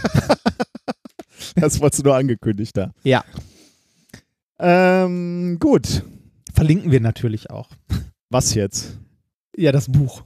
Ach, man kann schon, achso, weil man es schon vorbestellen kann, ja. Ja, ja, genau. Wir, wir könnten den Affiliate-Link auf der Homepage mal austauschen. Das stimmt, ja. Schon. Ja, das ist so gut. Könnte, kann man eigentlich machen. So. Äh, wir, müssen noch Das Abschied, wir müssen noch Abschied nehmen Oh ja, das Nämlich, ich, ich, hör, äh, ich hörte davon. vom Ollenjub. Jetzt endgültig. Wir hatten ja mehrfach drüber gesprochen. Unser aller Lieblingsweltraumteleskop Kepler wurde jetzt endgültig abgeschaltet. Wir hatten davon schon mal gesprochen, dass es jetzt Ist- zu Ende geht. Ich frage mal so, ist es verglüht irgendwo? Nein, nein, aber das ist eine sehr interessante Frage. Da, das werde ich dir gleich sagen, äh, was damit geschieht. Ähm, aber eine, eine ausgesprochen gute Frage. Aber lass uns erst, lasst uns am Anfang dieser äh, Erfolgsgeschichte anfangen. Ähm, neun Jahre war das Ding jetzt im Einsatz. Nach neun Jahren ist ihm jetzt äh, endgültig der Treibstoff ausgegangen. Ähm, und ich, ich sage äh, Erfolgsgeschichte nicht ohne Grund, denn wenn man sich mal anguckt, so bevor dieses Kepler-Teleskop ähm, im März 2009 ähm, ins All gebracht wurde, ähm, da, äh, also zu dem Zeitpunkt kannte man nur einige sehr, sehr wenige Planeten um fremde Sterne. Ne? Also ich, ich habe gelesen, irgendwie so in der Größenordnung von einem Dutzend, also zwölf Planeten irgendwie, äh, die außerhalb unseres Solar, äh, ähm, unseres Sternensystems, nee, Quatsch, S Solarsystem? Planetensystems? Ich habe gerade Wortfindungsstörungen. Also ähm, Unseres Sonnensystems. Sonnensystem, das war das So. unglaublich schwere Wort, Ja. nachdem ich gesucht habe. Äh, außerhalb unseres Sonnensystems. Und ähm, we- wenn man noch weiter in der Geschichte zurückgeht, also vor 35 Jahren hat man angefangen, sozusagen diese, diese Kepler-Mission, dieses Te- Kepler-Teleskop zu, ähm, zu konzipieren und zu erdenken. Da gab es natürlich noch gar keinen einzigen Planeten außerhalb des Sonnensystems, äh, welcher bekannt war. Und dann hat man das Teil hochgeschickt, damals mit, mit einer enormen ähm, Technik, 95 Megapixel Digitalkamera, 1,40 Meter Spiegelteleskop. Ähm, und dann hat das Ding angefangen, äh, nach Exoplaneten zu suchen. Äh, haben wir auch schon mehrfach besprochen, wie sie das macht, eben durch Abschattung. Also wenn, wenn so ein Planet an so einem Stern vorbeifliegt und wir in der Sichtachse sind, dann äh, wird der Stern ein ganz, ganz kleines bisschen dunkler, wenn der Planet daran vorbeifliegt. Ähm, und äh, wir können diese Verdunklung, also dieses winzige Ma Maß, Flackern. dieses winzige Flackern, ähm, können wir mit diesem Teleskop sehen. Also das ist schon eine enorme ähm, messtechnische Leistung. Ähm, und äh, Kepler hat dann eben angefangen und hat dann in, in, in kürzester Zeit hunderte von Planeten gefunden. Ähm, auch den ersten erdähnlichen Planeten, der in einer habitablen Zone eines Sterns ist, den ersten Exoplaneten mit zwei Sonnen und all so ein Zeug. Äh, in, inzwischen und so am Ende, oder am Ende ist man noch nicht, man wertet noch die restlichen Daten aus, die, die Kepler jetzt zurückgeschickt hat, aber im Moment stehen wir wohl gerade bei 2662 bestätigten Exoplaneten ähm, und 3000 möglichen Planetenkandidaten, die er oder die es entdeckt hat. Ähm. Was, was ich interessant finde daran, ne? also man könnte jetzt sagen, ja gut, es ist eine hohe Zahl, toll, viel gefunden, aber das hat natürlich auch irgendwie so eine leicht philosophischen ähm, Anklang, ne? De denn mit diesen Daten können wir natürlich jetzt irgendwie auch eine, eine bessere Aussage darüber ähm, treffen, wie typisch eigentlich sowas wie unsere Erde ist, ne? oder wie häufig lebensfreundliche oder erdähnliche Planeten in unserer Galaxie äh, zu finden sind. Wir haben ja schon das eine oder andere Mal über diese, diese Drake-Gleichung äh, gesprochen. Ähm, die dient zur Abschätzung der Anzahl der technisch intelligenten Zivilisationen in unserer Galaxie. Also, das ist so eine ein- einfach. Und, äh, ja, und die Wahrscheinlichkeit, mit denen Kontakt zu haben. Richtig, ja, genau. Also Das- da geht es eigentlich ja. noch um mehr. Du hast äh, genau recht. Wie, wie wahrscheinlich ist es, wenn man mit denen Kontakt aufnehmen kann? Äh, ist eigentlich eine ganz lange Formel, die besteht aus verschiedenen Faktoren. Ähm, und äh, ein Faktor ist beispielsweise Anteil an Sternen mit Planetensystem. Anderer Faktor ist durchschnittliche Anzahl der Planeten pro Stern innerhalb der Ökosphäre und so weiter. Und wenn man die, Lebensdauer einer Zivilisation, also ne, ähm, Genau, dat- äh, sie technisch in der Lage ist, was zu tun. Und Genau, so. da, aber das sind natürlich Parameter oder Faktoren, die äh, damit, damit konnte jetzt Kepler jetzt nicht helfen, aber bei diesen Ja. er, zwei erstgenannten von mir, äh, da, da kann man natürlich jetzt irgendwie mal so eine Ziffer dran äh, hängen, ne? als, als, äh, als Drake, also dieser, dieser Wissenschaftler, US-Astrophysiker Frank Drake no, äh, 1961 diese Drake äh, Gleichung aufgestellt hat, da war sowas wie die Frage Anteil an Sternen mit Planetensystemen, das war reine Spekulation. Man hatte absolut keine Ahnung, wie viele äh, Sterne mit einem Planetensystem äh, gibt. Äh, und damit ist natürlich so eine, so eine Drake-Gleichung völlig willkürlich, ne? Da kannst du entweder Ja. eine 1 hinsetzen, also alle, Ja, Plane das- alle Sonnen haben Planeten oder eine 0 und dann Aber das, das gilt ja generell für die Drake-Gleichung oder für solche Gleichungen. Das ja. sind halt Abschätzungen. Ne? Ja. Das ist jetzt nichts, äh, nichts, wo man sagen kann, ja, das ist so messbar oder so, sondern das ist, ne, es sind halt Abschätzungen. Richtig, ja, klar. Aber Abschätzungen, die natürlich präziser werden, wenn man Genau. Daten hat, ne? wenn man Ja, ja, Messungen ge- gemacht hat. keine Frage, genau. Also je, je, mehr, je mehr man reinsteckt in solche Abschätzungen, also je mehr Informationen man reinsteckt, desto genauer werden die natürlich. Mhm. Und äh, jetzt geht man davon aus, dass, wahrscheinlich, dass es wahrscheinlich in unserer Milchstraße mehr Planeten als Sterne gibt. Das ist ja schon mal eine Aussage. Ne? Ähm, Und das, äh, also davon geht man auch aus, dass etwa 20 bis 50 Prozent der Sterne äh, Erdzwillinge, also Planeten in der habitablen Zone aufweisen. 20 bis 50 Prozent der Sterne. Das ist ja schon mal eine krasse ist Aussage. schon, ne? Das ist schon nicht wenig. Also man kann wirklich sagen, wir sind so weit wie ein kosmischer Durchschnitt. Ne? Wir sind keine, keine Besonderheit, sondern äh, es gibt es gibt zumindest schon mal viel, viel Potenzial, dass es da draußen Planeten gibt, die auch eine Heimat für erdähnliches Leben äh, bieten könnten. Ähm, was man übrigens auch rausgefunden hat, also Kepler rausgefunden hat, ähm, ähm, in unserem System gibt es keine Gesteinsplaneten, die größer sind als die Erde. Ähm, jetzt weiß, kann man natürlich spekulieren. Ist, ist das irgendwie eine Grenze, die, die, für die es irgendwie eine, eine, einen Grund gibt, einen physikalischen Grund, oder äh, ist das auch wiederum nur eine Ausnahme? Und da konnt, konnte Kepler auch dazu beitragen zu sehen, dass es wohl äh, sogenannte Supererden äh, relativ häufig gibt in der Galaxie. Also es sind, wurden mehrere gefunden, Gesteinsplaneten, die deutlich größer sind als ähm, die Erde. Ähm, jetzt geht's zu Ende.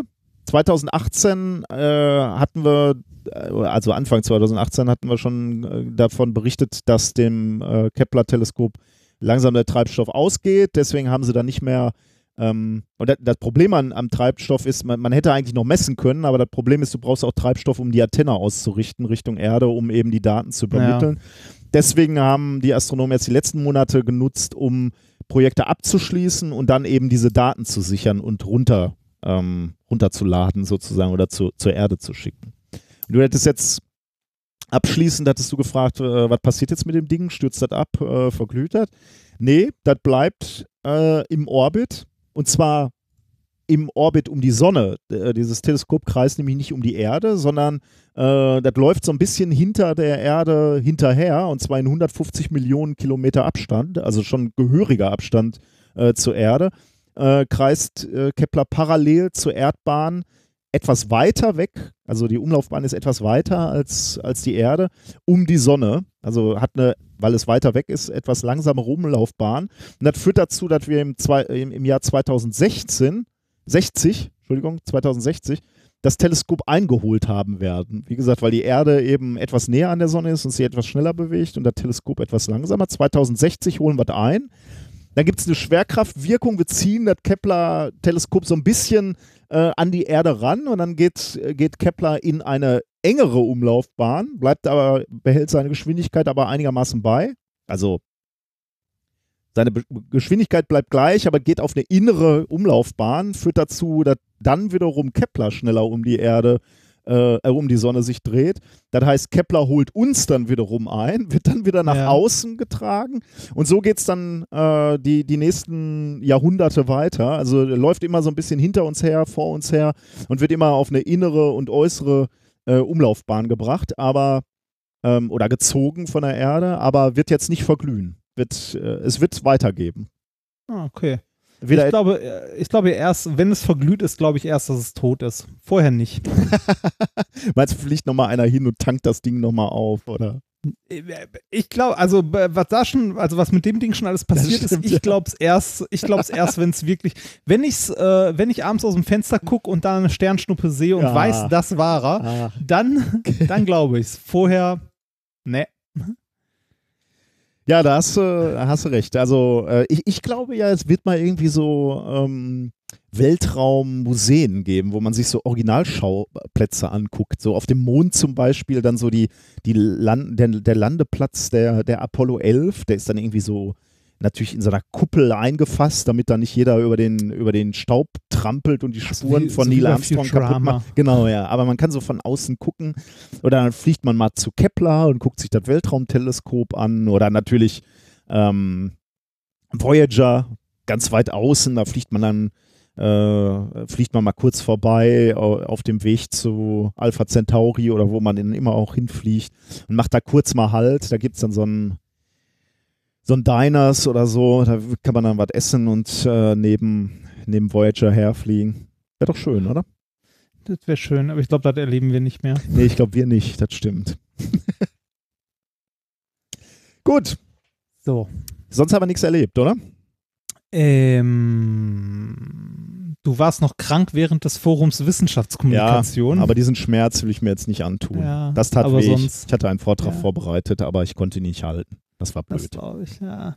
Nee, äh, sonst haben wir nichts mehr, glaube ich. Wir haben, Also, wir- haben Kommentare bekommen. Ähm, Oh, ich habe ja. nur einige wenige, also wir haben wieder ganz, ganz tolle Kommentare bekommen. Also es lohnt sich, wie ich immer sage, auch mal unter unseren Folgen zu lesen, was es denn für Kommentare gibt, weil häufig gibt es ja Hörer und Hörerinnen, die viel schlauer sind als wir.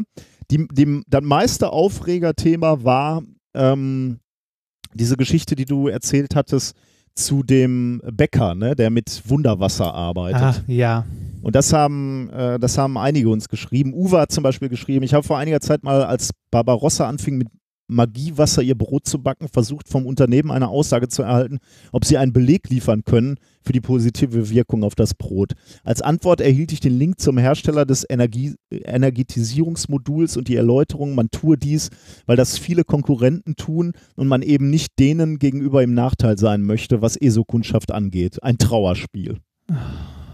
Ja. Steffen äh, hat geschrieben, die gleiche Argumentation hat äh, Völkel vertreten, als die anfing, ihre Barcodes mit einem Querstrich zu versehen. So nach dem Motto, schadet nicht und die ESO-Kundschaft möchte das so. Haben wir darüber schon mal gesprochen, Ja. über Barcodes? Entstörung?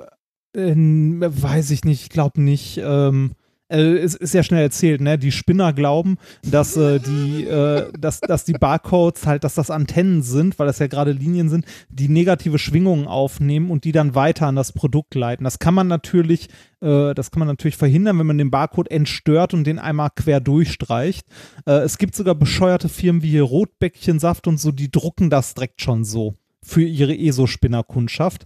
Ähm, na, jetzt gibt's, äh, das hatte ich bei, bei dem Bäcker ja auch, da hat auch auf Twitter jemand geschrieben, so schadet ja nicht. Ähm, äh, könnte man im ersten Moment denken, doch, das schadet, weil es, haben wir glaube ich letztes Mal schon gesagt, ein wissenschaftliches Weltbild untergräbt und so einem äh, ESO-Schwachsinn halt einen, einen Platz und ein Forum bietet. Und äh, das hatte derjenige, der mir das auf Twitter geschrieben hat, auch äh, drunter geschrieben, so ja, stimmt, hast eigentlich recht, das ist ein Problem. Äh, gibt übrigens auch Stifte, mit denen man so Barcodes ent, entstören Ja, kann. Ne? oh ja, das, ja, wunderbar. Da, da gibt es, glaube ich, auch Werbevideos für bei YouTube. Äh, eben noch äh, die, die, den Kommentar von Steffen zu Ende lesen, Ja. weil er hier äh, in meinen Augen auch noch was Wichtiges sagt. In meinen Augen muss man viel offensiver daran gehen und denen dann massenhaft schreiben, dass man sie jetzt boykottiert. Die stille Mehrheit muss eigentlich dieser, Eso äh, dieser Esoterik Einhalt gebieten und den Mund aufmachen. Ähm, ein anderer Steffen äh, hat geschrieben, ich habe auch einen Kommentar bezüglich Esoterik-Bullshit und im Speziellen auch zu dieser Granda-Firma mit der Rohrverlängerung für ein paar tausend Euro. Ich war kürzlich in Berlin bei einer Messe zum Thema Nachhaltigkeit. Das Ganze nennt sich Green World Tour. Insgesamt alles ganz okay, viel zum Thema Ernährung und erneuerbare Energien, aber eben auch Granda Wasser als Aussteller. Ich habe dann Ja. vor Ort mit einem Verantwortlichen von der Messeorganisation gesprochen und mich im Prinzip beschwert, dass sie der Esoterik diese Bühne bieten. Die Reaktion war eigentlich ganz positiv und interessiert an man zeigte Interesse an meiner Meinung, aber insgesamt eher frustrierend. Anscheinend wurde das Ganze bei der Messeplanung bereits thematisiert, aber die Stimmen, die der Esoterik aufgeschlossen gegenüberstanden, haben am Ende gewonnen. Außerdem kam das Argument, dass es ja gut wäre, wenn Menschen mehr Leitungswasser trinken. Ähm, aber meine Bitte für alle, die eventuell noch auf diese Messe gehen oder in irgendeiner Art und Weise Einfluss auf solche Entscheidungen haben, seid deutlich und sachlich und überlasst den Spinnern nicht das Feld.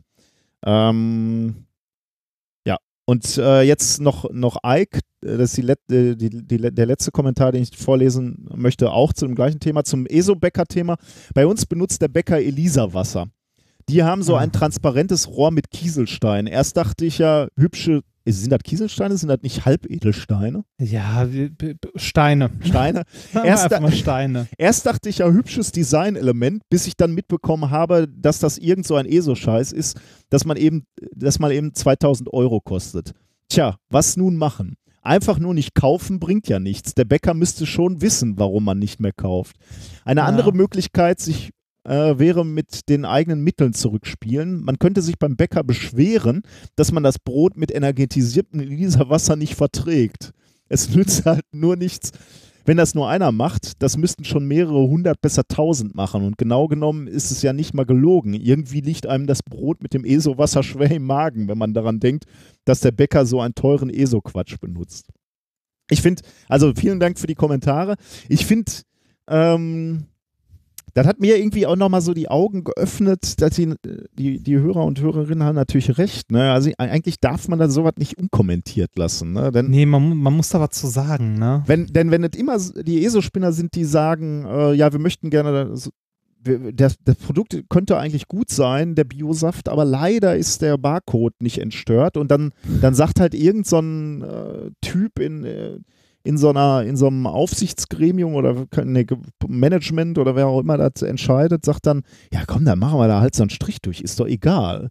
Ähm, weil das einfach, der, der will halt jeden mitnehmen irgendwie, ne? Und wenn, wenn der Spinner halt sagt, mach da einen Strich durch und der verkauft dann eben nochmal 5% mehr Saft, dann, dann macht er das.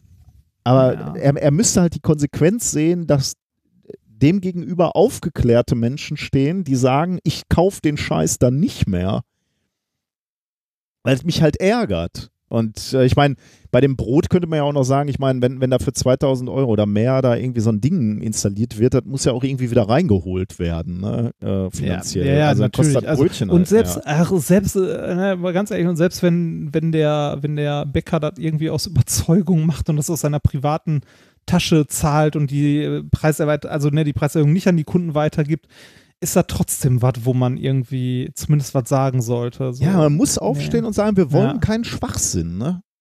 Eigentlich muss man das Ja. wirklich sagen, wenn man in einem Hotel unterkommt, wo, äh, wo das Zeug, wo, wo es Granderwasser gibt, da muss man einfach sagen, äh, also entweder geht man sofort wieder oder sagt, das war mein letzter Besuch, Granderwasser ist, ich will nicht in so einem Hogwarts hier absteigen, so ein Hokus, wo Hokuspokus gemacht wird. ja. Ähm, also zumindest müsste man mal sagen, ne? wenn, wenn wir immer nur die schweigende Mehrheit äh, sind, die sagen, so, so schlimm ist es ja nicht oder äh, gut, la, lass die Spinner, ist es halt, dann ändert sich nichts. Ne? Und wir, wir brauchen eine Stimme. Ja. Da- Das Schlimme ist, äh, ich habe durch dieses ganze, durch diesen ganzen Wasserkram, den wir zugeschickt bekommen haben und den ich gelesen habe und mich umgeguckt habe und durch unsere, unsere Arbeiten in den letzten beiden Wochenenden erstmal realisiert, wie durchdrungen und wie groß äh, diese ganze ESO-Bewegung ist. Ich, Also wie, wie, wie, wie viele Schichten unserer Gesellschaft das durchdrungen hat. ist das so oder nehmen wir das jetzt im Moment verstärkt wahr, weil wir Ja, uns das das für unsere Show sein. auch nochmal angeguckt haben? Aber wenn ich, ja, weiß ich nicht, wenn ich, wenn ich mir angucke, wie viel Treffer ich bekomme, wie viel, also nicht nur von einer Person, sondern von wie viel verschiedenen Personen ich Treffer bekomme, wenn ich bei äh, YouTube nach Quantenheilung suche. Hm. Also wie, wie viele das sind. Ne? Das, äh, die schiere Masse lässt mich einfach äh, anfangen zu heulen. Also, Hm. wah, Wir müssen zurückschlagen. ja, machen wir. Gut. Kommen wir zu den Themen der heutigen Woche. Wir schlagen nämlich Juhu, jetzt erstmal mit. Wissenschaft zurück, oder? Endlich. Ja, bitte. Ähm, Thema Nummer eins: moralische Autos. Mal wieder. Was denn?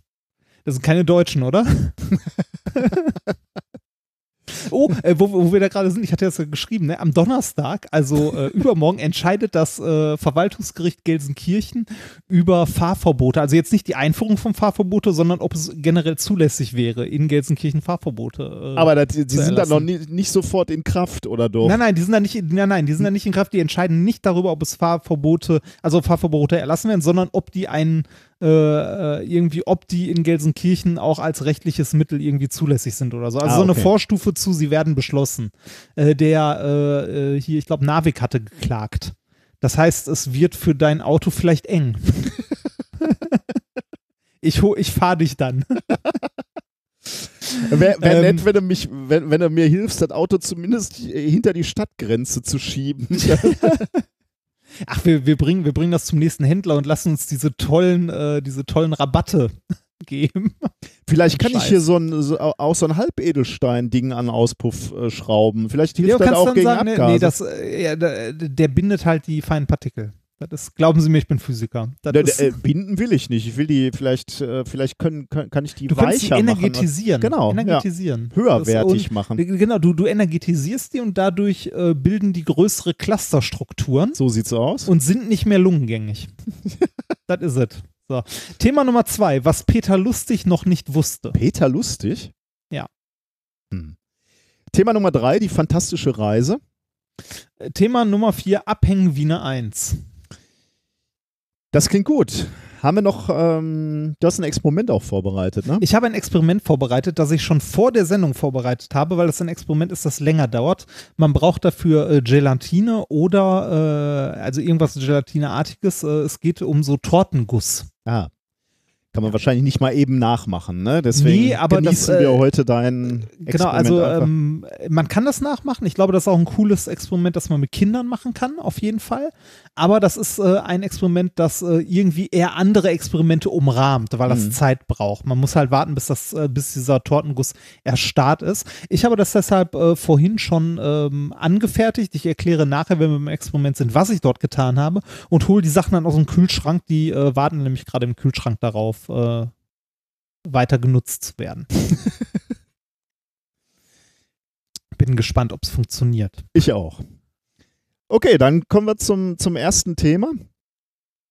Das Mora oder moralische Autos heißt das Thema. Und es geht eigentlich natürlich um, um das sehr alte oder relativ alte Thema, über das wir auch schon mal gesprochen haben.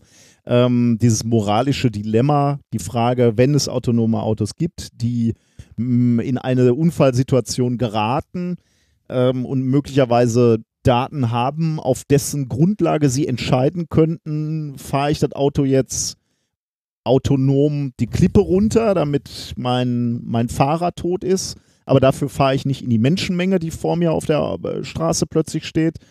Ähm, also nur um dieses, um diese Fragestellung geht's und, und dieses Das gab's doch mal, das Ja. gab's doch mal in irgendeinem Talk. War das vom, äh, war das vom Johannes mit hier äh, eine gegen eine Kindergartengruppe können sie nicht gewinnen oder so? Das kann gut sein, ja. Äh, das, äh, un- unter anderem darum geht es jetzt auch. Da, das ist ein äh, sehr, sehr neuer Nature-Artikel. Da, dazu gab es schon ganz, ganz viele Artikel und äh, man, man könnte auch in gewisser Weise sagen, das Thema ist auch ein bisschen durch. Ich sage gleich auch, warum es äh, vielleicht auch ein bisschen durch ist. Aber ich fand diesen Artikel jetzt trotzdem nochmal ganz interessant. Ähm, weil dieser Artikel basiert auf der bisher größten Erhebung Schrägstrich Umfrage zu diesem moralischen Dilemma.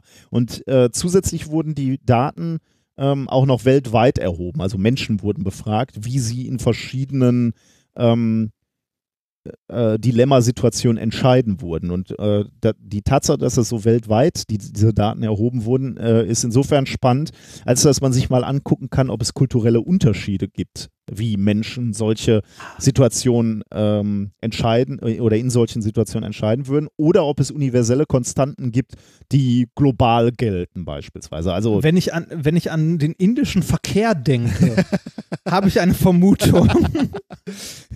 Ja, aber ich meine, das, was du jetzt gerade schon gesagt hast, ne? Also, äh, wie, wie hast du gesagt, äh, gegen eine Kindergartengruppe haben sie keine Chance? oder ja, genau. Äh, man hat Ich so weiß nicht mehr, in welchem Talk, also es ist aus irgendeinem Talk, ich weiß aber nicht mehr welcher. Das, Also naja. man würde jetzt sagen, so, äh, das wäre so eine Spezialsituation, wenn du alleine auf dem Zebra stehst und äh, auf der anderen Seite steht eben eine Kindergartengruppe. Die wenigsten würden wahrscheinlich da drauf halten. Also von daher, ähm, das kommt ist drauf, an, kommt drauf an, wie viel GTA du früher gespielt hast. Ne?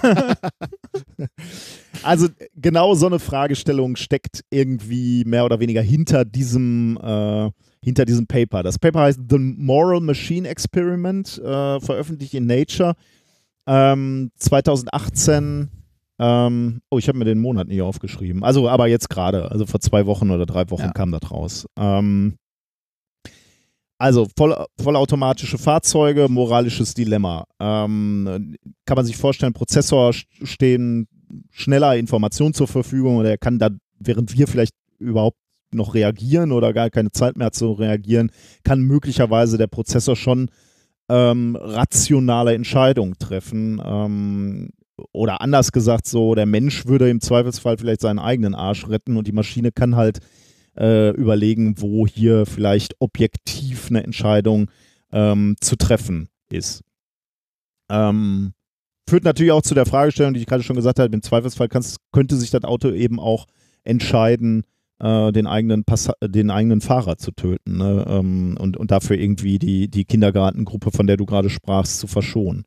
Ähm, interessante Fragestellung übrigens, wie würde sich so ein Auto verkaufen in Deutschland? Ne? Wenn du wüsstest, dieses Auto, für das ich gerade viel Geld ausgegeben habe, ähm, Wird dich im Zweifelsfall umbringen. Schützt mich nicht zwingend oder nicht 100 Prozent. Also du würdest ja sagen, wenn ich 100.000 Euro für ein Auto ausgebe, ich jetzt nicht, aber äh, also es gibt ja Autos, die so viel Geld kosten. Ähm, dann würde ich schon irgendwie erwarten, wenn ich so viel Geld ausgebe, dass das Auto mir loyal gegenüber eingestellt ist, oder? Sagen wir mal so, ich sehe da ein neues Geschäftsmodell für die Auto, äh, für die Autohersteller. Also man ne, Overrides, man, so, moralische nee, Overrides. So, eher so, so Upgrade-Pakete, die du kaufen kannst. So, weiß ich nicht. Ähm, kind, Kindergarten, Upgrade, Kindergarten. Nee, nee, irgendwie, irgendwie, irgendwie so, so Rentner, der Rentner, der eh fast äh, am Lebensende ist, kostet halt irgendwie 500 Euro extra.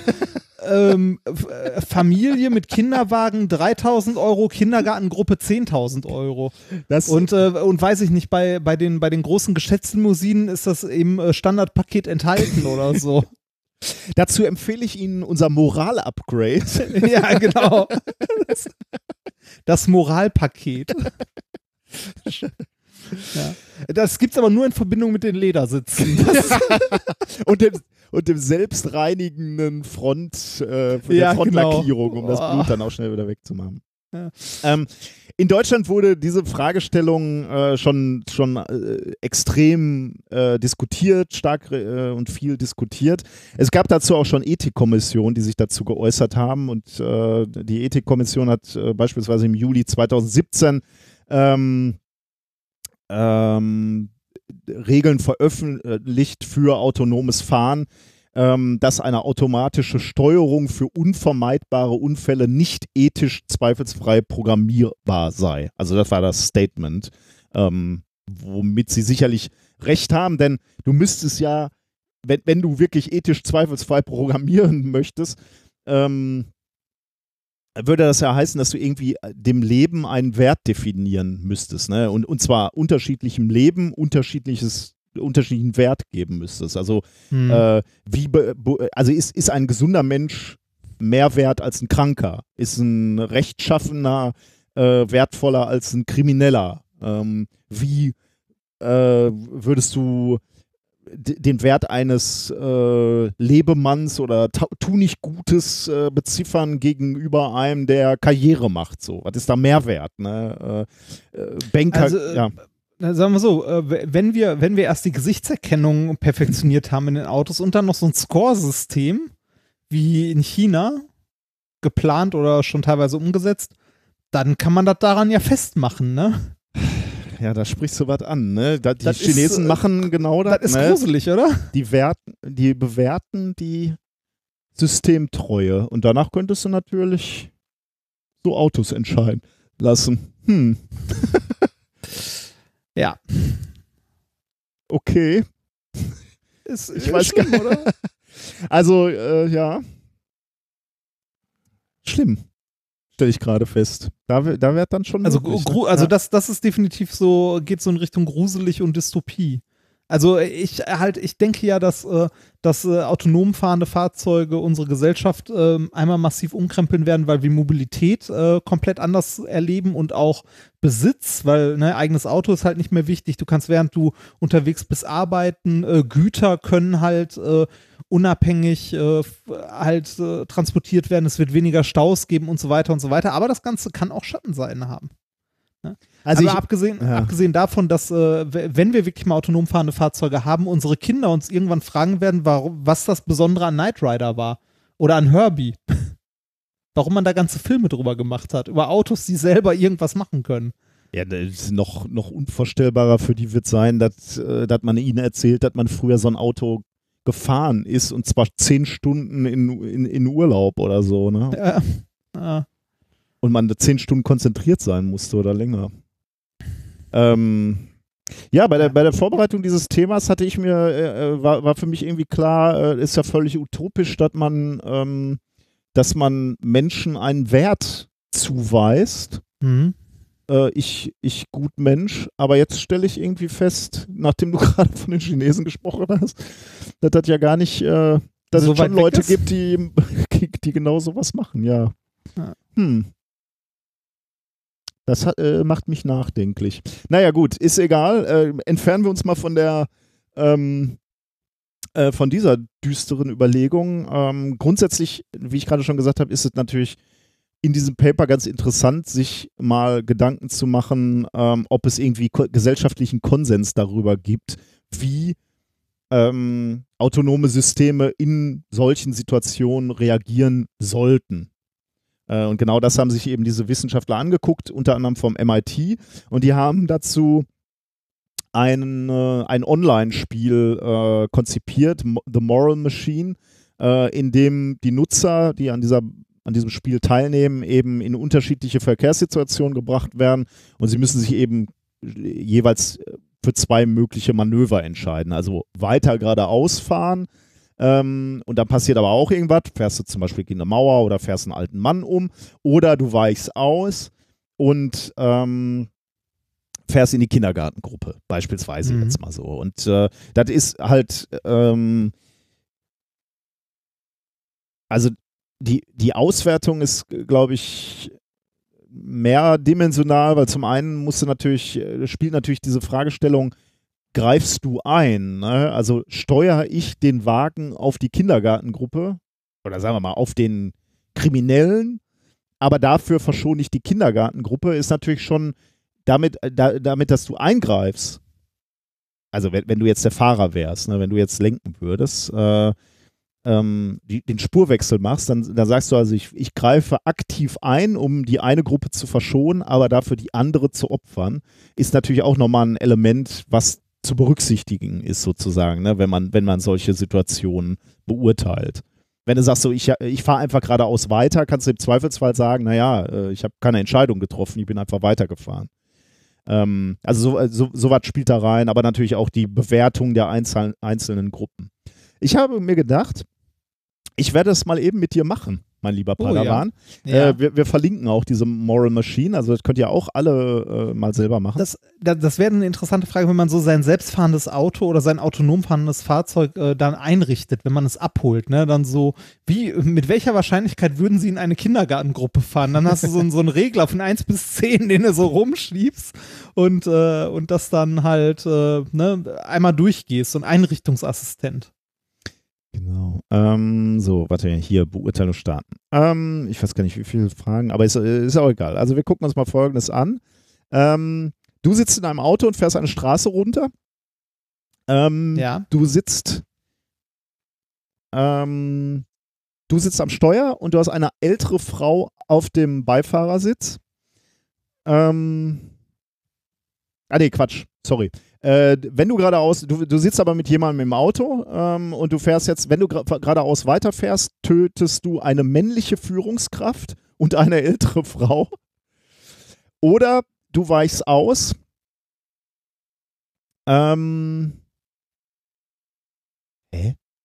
Und dann sterben zwei Hunde? Wieso zwei Hunde? Was? Ach, da- Ach so, das ist ein autonom. äh, Okay, natürlich. Äh, Es ist ein autonomes Auto und deswegen sitzen in dem Auto keine Menschen, sondern zwei Hunde.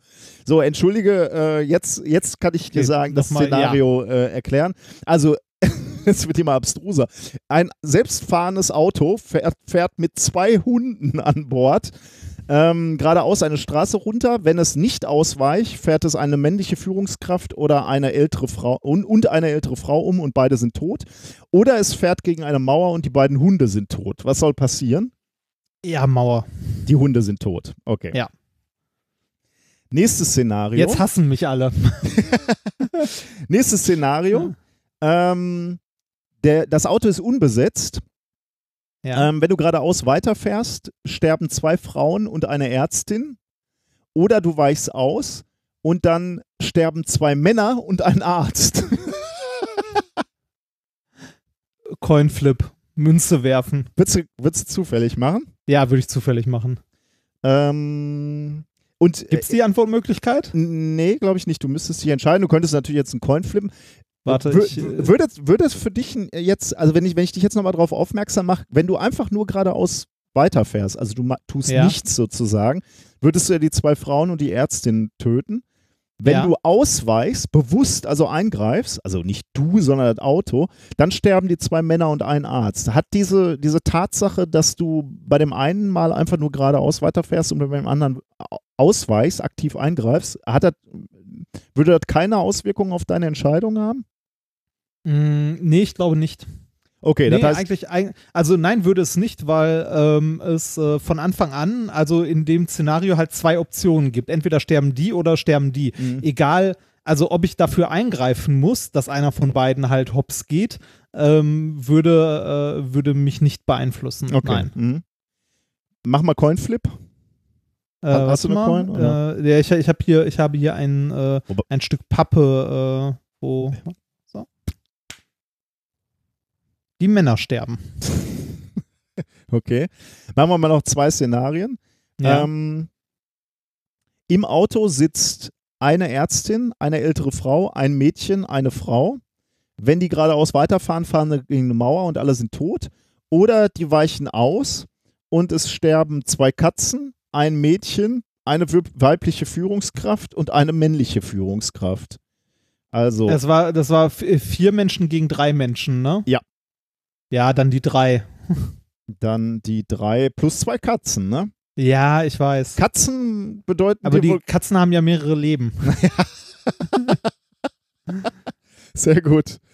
Ähm, ja, ich glaube, wir haben die Idee äh, Ja. äh, gekriegt. Also so, so läuft es ja ab und so, so werden Entscheidungen äh, Da, da, getroffen. da wäre Also. noch, ne, also äh, das läuft so ein bisschen darauf hinaus, wie viele Hunde oder wie viele Katzen sind ein Mensch oder ja, genau, ja. Also es geht Ja. um, um, äh, um Tiere, äh, wie die im, in, der, im, im, in der Wertung dastehen, wie, wie spielen, weil immer diese Ärztin kommt, ne? wie spielen äh, Leute, die irgendwas erreicht haben. wa in wa warum Leben. eigentlich immer Ärzte? Keine Physiker, ne? Da, Ja. da werden wahrscheinlich alle drauf zuhalten. ja, braucht niemand. Ähm, zwei Millionen Menschen haben das gespielt aus 233 Ländern. Ähm, und die Forscher konnten insgesamt fast 40 Millionen Entscheidungen auswerten. Ähm, dabei zeichnet sich ein, ein klar, in, in vielen Fällen ein klares Muster ab. Weltweit tendieren die Mehrheit der Teilnehmer dazu, das Leben von Menschen über das von Tieren zu stellen. Das haben wir ja gerade auch bei dir gesehen, ne? Ja. Das Auto mit den, mit den Hunden hast du zerschellen lassen. Ja. Außerdem wurden häufiger Gruppen als Einzelpersonen verschont. Würde man jetzt aus, genauso hast du auch entschieden. Ne? Du hast im Zweifelsfall hast du die Anzahl der Menschen gezählt und das hast dann Ja. gesagt, also wir verschonen möglichst viele. Und ähm, was ich jetzt bei dir noch nicht auswerten konnte, aber so viel haben wir natürlich auch nicht äh, gespielt. Kinder werden eher gerettet als ältere Personen. Also man könnte sowas sagen wie potenzielle Lebensjahre, ja. wenn man das ja. als Grundlage äh, seiner Entscheidung äh, nennen würde. Äh, allerdings, und da, da äh, stutzt man vielleicht auch bereits, weil, weil man sich vorstellen kann, dass es da kulturelle Unterschiede gibt und das wurde tatsächlich auch gesehen. Ähm, diese Tendenz, dass jüngere Menschen verschont werden, ähm, hat man in asiatischen Ländern etwas weniger gesehen. Also es ist auch noch da, aber es ist weniger stark ausgeprägt als in unserer westlichen Welt. Vermutlich, weil diese Nationen ja einen unheimlichen Respekt vor älteren Mitgliedern der, Ge der Gesellschaft haben. Ähm, deswegen siehst du eben auch genau in diesen Entscheidungen, dass, äh, dass diese, dieser Respekt dort vorhanden ist und deswegen werden die eher, ähm, ja, äh, verschont. eher, eher verschont als bei uns. Teilnehmer aus Mittel- und Südamerika ähm, verschonen überdurchschnittlich häufig Frauen und sportliche Personen. Die achten also darauf. Äh, Okay, das heißt, ich wäre gearscht. Ja, du bist, der auf dich halten sie voll drauf. Äh, schön. Ähm, und in Ländern, äh, bei denen es große Einkommensunterschiede gibt, da wären wir vielleicht in Indien, wo du gerade äh, schon mal drüber gesprochen hast, ähm, war häufig der soziale Status, äh, Status der potenziellen Opfer äh, bei der Entscheidungsfindung berücksichtigt. Also, das heißt, der Doktor, der Arzt wurde beispielsweise äh, verschont, da häufiger als beispielsweise jetzt bei uns vermutlich. Also, du hast da ja, glaube ich, gerade ähm, keinen Unterschied gemacht, aber ähm, warum auch? Also weil ja, er wertvoller für die Gesellschaft ist, oder? Könnt, könnte man ja mal sagen. Also wäre jetzt nicht zwingend meine Meinung, aber ähm, kann man, äh, ist offensichtlich in, in, in solchen Ländern mit so hohen Einkommensunterschieden, ist das offensichtlich die Denke oder etwas mehr die Denke als bei uns. Hm. Ähm, ja, die Ergebnisse sind nicht repräsentativ, konnte ja jeder lustig mitmachen, wie er wollte. Also äh, von daher äh, und wahrscheinlich irgendwie technikaffinere Menschen, die im Internet äh, unterwegs sind, haben da eher mitgemacht als, ähm, als andere Menschen.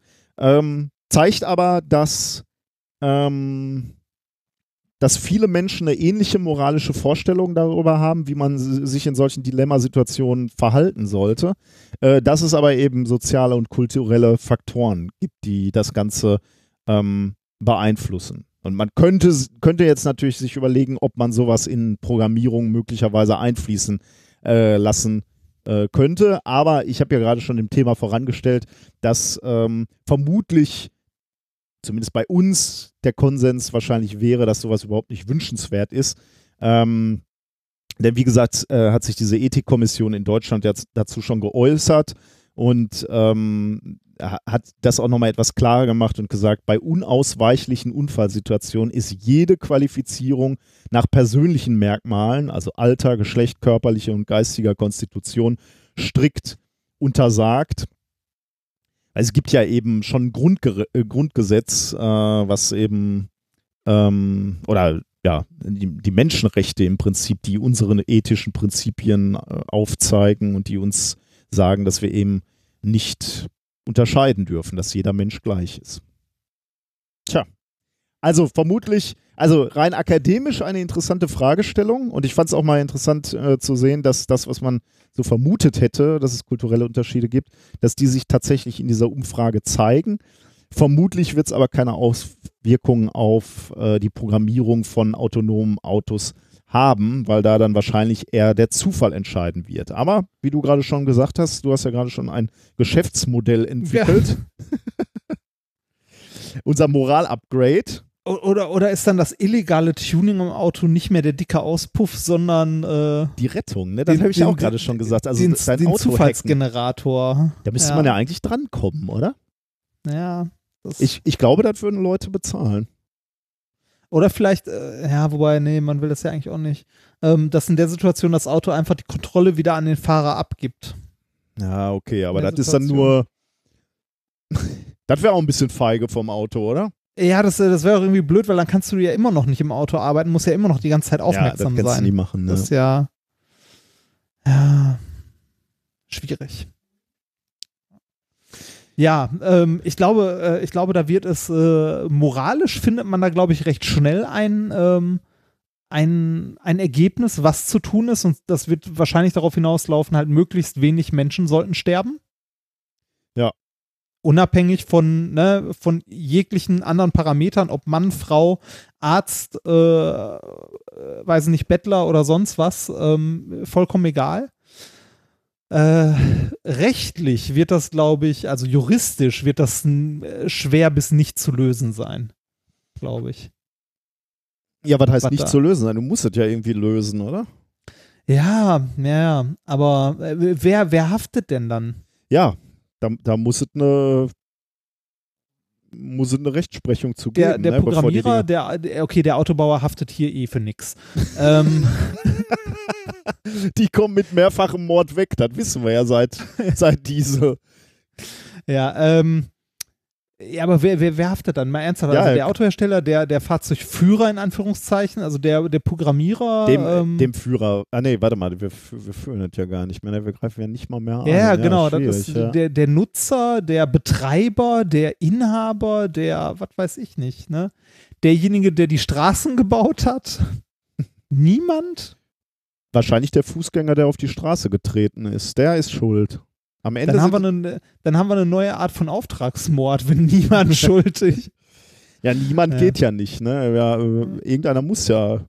Ja, irgendjemand muss Ja, Kopf interessant. Ja. Sehr interessant. Also ich, ich glaube, ich glaube, dass äh, die juristische äh, Fragestellung schwerer zu lösen Als ist die moralische. Ne? Ja, da kannst Ja. du recht haben. Ja. Aber Gut. interessantes Thema. Sehr. Was hast du uns mitgebracht? Irgendwas mit Peter Lustig, ne? Genau, äh, was Peter Lustig noch nicht wusste. Thema Nummer zwei. Ähm, Wenn es um Peter Lustig geht, worum sollte es dann auch gehen? Oh, es geht um dum, dum, dum, dum, Löwenzahn. Richtig, es geht um Löwenzahn. Ähm, der, wie ich äh, im Rahmen meiner Recherchen gelernt habe, früher auf der Rückseite des 500-Markscheins war. Löwenzahn? Ja. Ich muss zugeben, ich hatte ganz selten, wahrscheinlich nie einen Ja, ich, 500-Markschein ich, in ich der Hand. glaube ich auch nicht. Ich glaube ich auch nicht. Ich glaube ich auch nicht. Und äh, genauso selten habe ich irgendwie 500 Euro Scheine mal in der Hand. Also ich glaube auch bisher nie oder einmal oder so. Ähm, und äh, wundere mich auch immer, wenn es, äh, wenn an Automaten irgendwo dran steht, dass sie auch 500 Euro Scheine rausgeben. Ich war letztens in der Bank, da stand das dran, dass der unter anderem auch 500er rausgibt. Und ähm, an der Tanke hat letztens jemand vor mir äh, eine Packung Kippen oder so auch mit einem 500 Euro Schein bezahlt. Und da habe ich mir auch so gedacht so, Und der wurde angenommen?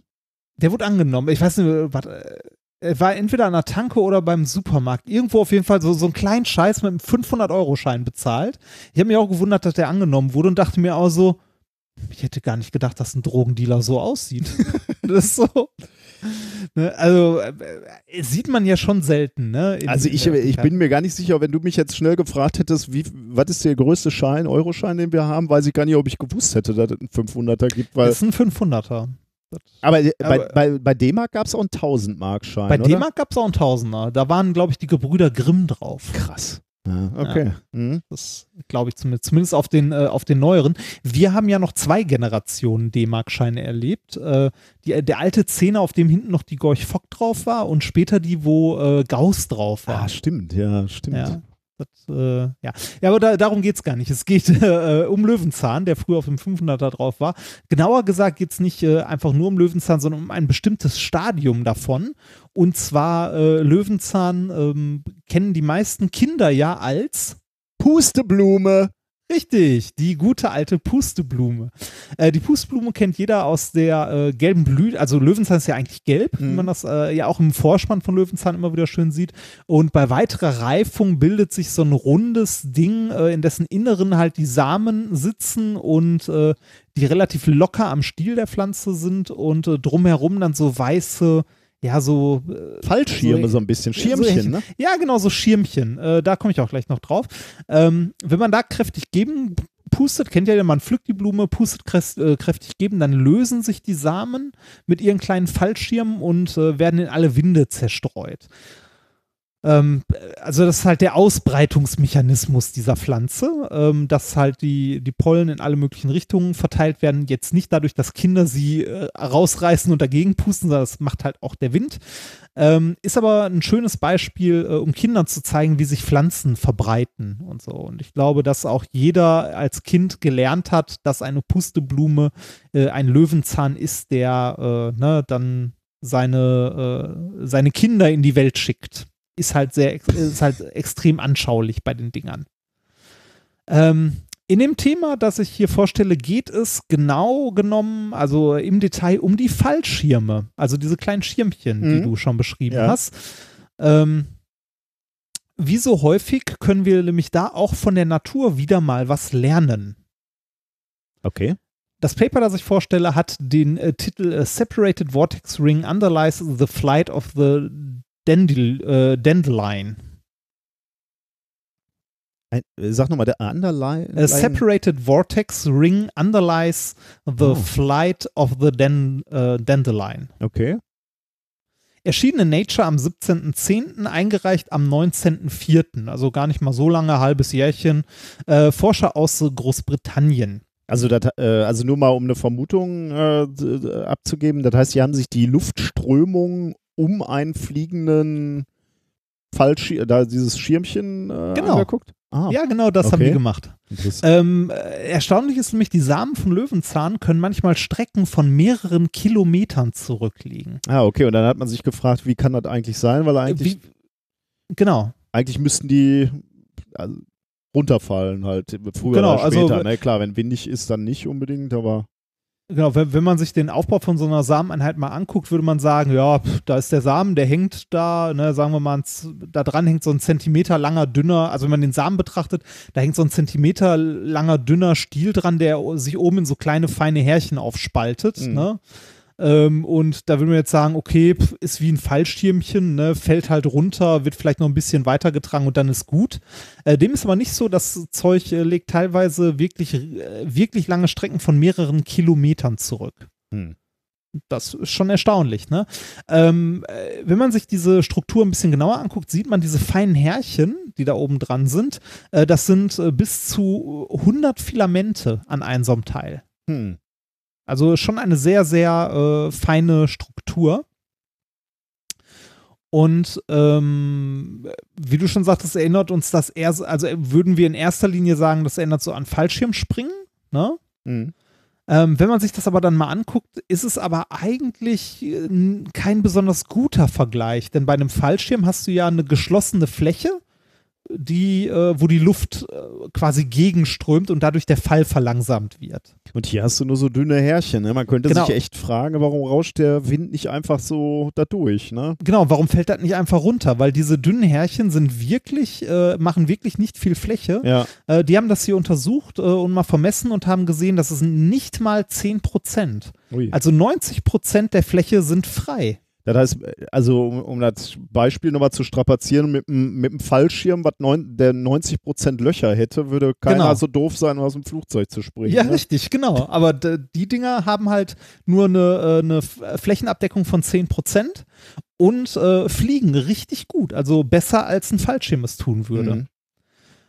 Ähm, das ist in erster Linie mal erstaunlich, ne? Also das hätte man so nicht, äh, so nicht erwartet. Um das Ganze jetzt mal genauer zu untersuchen, warum die Dinger so effektiv fliegen können, obwohl die eigentlich äh, hauptsächlich aus nichts bestehen, also nur so ein paar dünne Filamente und 90 Prozent halt leerer Raum, ähm, haben die Forscher einen Windkanal gebaut, einen speziellen, einen kleinen, der äh, senkrecht, also in dem die Luft senkrecht nach oben strömt Mhm. Und haben dort äh, einzelne Samen reingesetzt und den Luftstrom dann so variiert, dass die quasi in der Luft stehen. Oh, okay.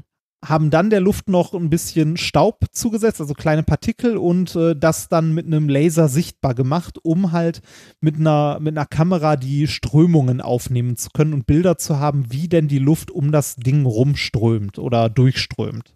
Aber ähm, ich meine, tanzt das Ding nicht, also selbst wenn das einigermaßen auf einer Höhe bleibt, tanzt das Ding nicht nach rechts und links? Bleibt das an einem Ort stehen? Das bleibt an einem Ort stehen. Das, äh, und äh, also äh, weitestgehend. Das äh, tanzt schon so ein bisschen hin und her, aber wenn die Luft gerade gerichtet von unten kommt, bleibt es wohl sehr, äh, sehr, Stabil. sehr stabil und erstmal an einem Ort stehen. Hm, okay. Und äh, der Grund dafür, den, äh, den erfährst du auch gleich. Das Ergebnis ähm, ist das Geheimnis, warum die Dinger so gut funktionieren, liegt in der Luftdurchlässigkeit und der Form des Gebildes. Das ist jetzt wenig verwunderlich, ne? Denn äh, die spezielle Form, die wir dort haben, also diese leicht gebogenen Härchen oben, die äh, halt relativ viel Luft durchlassen, hat besondere aerodynamische Folgen, die man so nicht erwartet hätte. Und zwar, wenn das Samenkorn fällt, was es ja als allererstes mal tun würde, ne, Mhm. dann strömt Luft von unten durch diesen durchlässigen Schirm an den feinen Härchen entlang. Ja.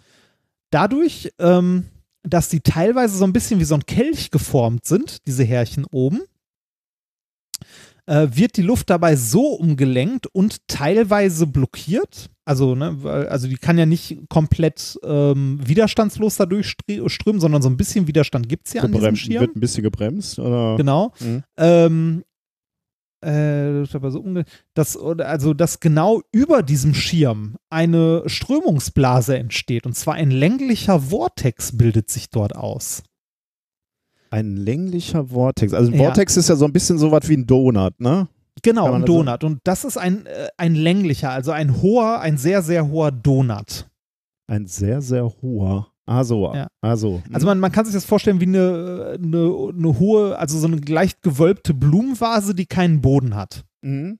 Also so, so ein Okay. länglicher Vortex. Und der läuft wo entlang? Vom, vom Schirmchen bis Stiel runter, oder? Der, der entsteht nicht genau am Schirmchen, sondern ein Stückchen darüber. Ah, okay. Mhm. Ein Stückchen über dem Schirmchen entsteht ein Vortex, der äh, die Luft strömt außen schnell ne?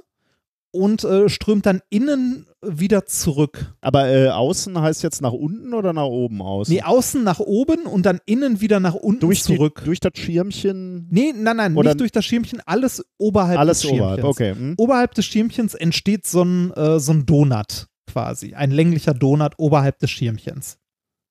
Hm. Ähm, ich habe in den Shownotes dazu ein Video verlinkt, Oh, das ist gut. Dann gucke ich da mal drauf. Das du mal anklicken könntest. Ja. Ähm, und auch direkt die Stelle. Also du musst nicht mal spulen oder so, sondern wenn du draufklickst, Ja. äh, das werden wir auch so verlinken, siehst du direkt die Stelle Ah. und da siehst du direkt äh, Oh ja. Bilder Aha. von, von diesem, von diesem Donut. Das ist halt schwerer zu erklären. Äh, so ein Bild, da erkennt man das sehr schnell. Ja, also, da sieht man auch die Staubpartikel sehr schön. Ne? Also Genau. direkt äh, zentral über dem Schirmchen quasi ist dieser Donut, ja. Genau, also am Rand fließt die Luft hoch und in der Mitte dann wieder nach unten. Mhm. Hm. Ah, das sind ja schöne Bilder. Mhm. Ja.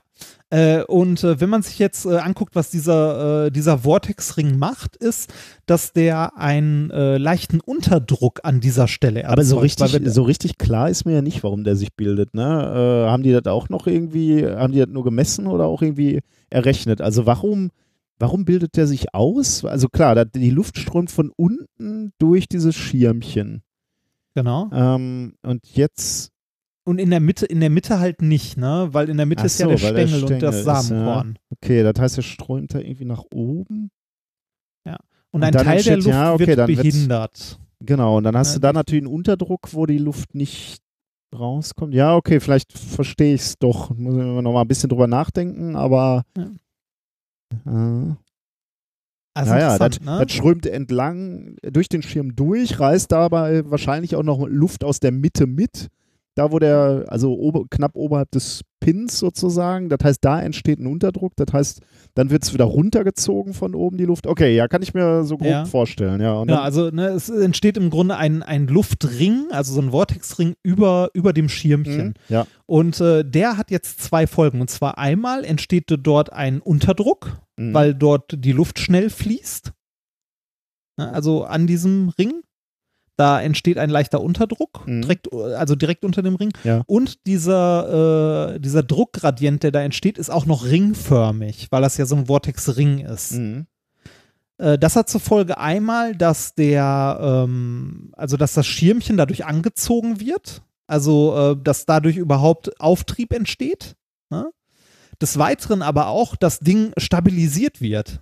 Also nicht zu den Seiten weg. Ah, ja, es fliegt. weil es unter, unter dem Vortex bleiben will, ne? Oder genau, weil, ja- weil es, genau, es bleibt halt unter dem Vortex, da entsteht ein ringförmiger Druckgradient, der das Ding in der Mitte hält und stabilisiert. Hast du das Video gerade am Laufen? Im Nein. Prinzip? Okay. Das ist Hab bei ich nicht. 1,40 ist, ist eine Aufnahme. Achso, Da ich kann frag- das äh, Da frage ich mich, ob die, mal. ob die echt ist. Oder ob das 1, Computer animiert ist, um das. Also, diese, klar, diese. diese Achso, die, da- das ist computeranimiert. okay. Sagen die das im Video oder? Äh, nein, aber das, äh, Nee, das, ist, zu, sieht das einfach ist, zu. Ja, ja, das, das ist animiert. okay, Das ist animiert. okay. Ja. Aber davor, die, die Aufnahmen sind beeindruckend, also keine Frage. Man Äh, sieht da- genau da- das davor, gleiche. Also davor die Aufnahmen sind echt, das sind Ja, die ja, aus dem. Windkanal und so. Und äh, das ist dann auch so eine Animation von diesem Vortex und dann haben sie das Ganze nochmal in schön äh, Mhm, so okay. draußen, ne? also in, einen, in eine Aufnahme rein äh, animiert. Ja.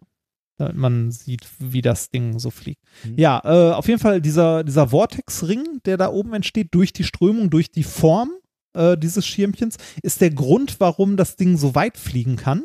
Also warum das so effektiv fliegt und auch äh, der Grund, warum es nicht zur Seite wegfliegt, Mhm. sondern halt stabilisiert wird. Ähm, äh, diese Art ähm, von, ja, von Flug ist äh, ein, ähm, ein Ansatz, den man, der bis jetzt so nicht bekannt war Mhm. also den, den man so nicht kannte. Das ist deutlich effektiver als das herkömmliche normale Fallschirmdesign, weil du viel weniger Material brauchst, viel Mhm. weniger Fläche und so weiter. oh Also Gott, es die wollen aber äh, keine Fallschirme daraus bauen und äh, äh, nein, nein, nein, das, das nicht. Das, also Wobei, zumindest, äh, also wäre wär ja cool, aber irgendwie, da, da muss man dann schon ein bisschen Vertrauen haben, dann auch. ja. Also es ist ne. ähm, Äh, aber wer, haben, haben die irgendwie in dem Paper ernsthaft mal ähm, dazu sich geäußert, ob das möglich wäre, einen Fallschirm auf Basis dieser, dieses Prinzips zu bauen? Äh, das nicht, aber sie haben versucht, den Effekt, ähm, ja, de, den Effekten mit künstlichen Strukturen zu erzeugen. Und zwar haben sie äh, kleine äh, Siliziumscheibchen gemacht, in die sie äh, verschiedene Strukturen reingeätzt haben. Also auch so, äh, so äh, ähnlich wie halt ähm, äh, wie bei dem Löwenzahnsamen haben sie da auch so äh, haben sie da ähm, radial halt ähm, Ritze reingeätzt in die Scheibchen und haben dann auch die ähm, ja die Porosität variiert. Also ne, mehr Fläche, weniger Fläche und so weiter. Und haben, äh, sind da in einen, ähm, in einen Bereich gekommen, wo sie äh, diese Bildung des Vortex auch äh, bei ihren künstlichen Strukturen sehen konnten. Also sie konnten das mit äh, künstlichen Strukturen imitieren. Und dementsprechend dann auch ein mathematisches Modell dazu bauen. Aber das heißt ja, du, bra du brauchst immer einen Luftstrom von unten nach oben, damit sich dieser Vortex ausbildet? Wahrscheinlich, Je- ne? Ja, genau. Ja. Mhm. Also Fallen. Ach so, ja, stimmt, genau. Ja, ich hab, ja, stimmt, sorry. Ja. da hätte ja. ich jetzt ein. Äh, Also äh, Fallen würde reichen. Also ja, natürlich, Ist, ja, ja. ist, ist interessant. Ne? Jetzt die Frage, ist das nutzbar? Ähm, wahrscheinlich schon. Jetzt nicht unbedingt, also mein, die erste Idee wäre nicht zwingend Fallschirme, aber generell irgendwie Flügel. Also Flügel, Tragflächen, irgendwie sowas.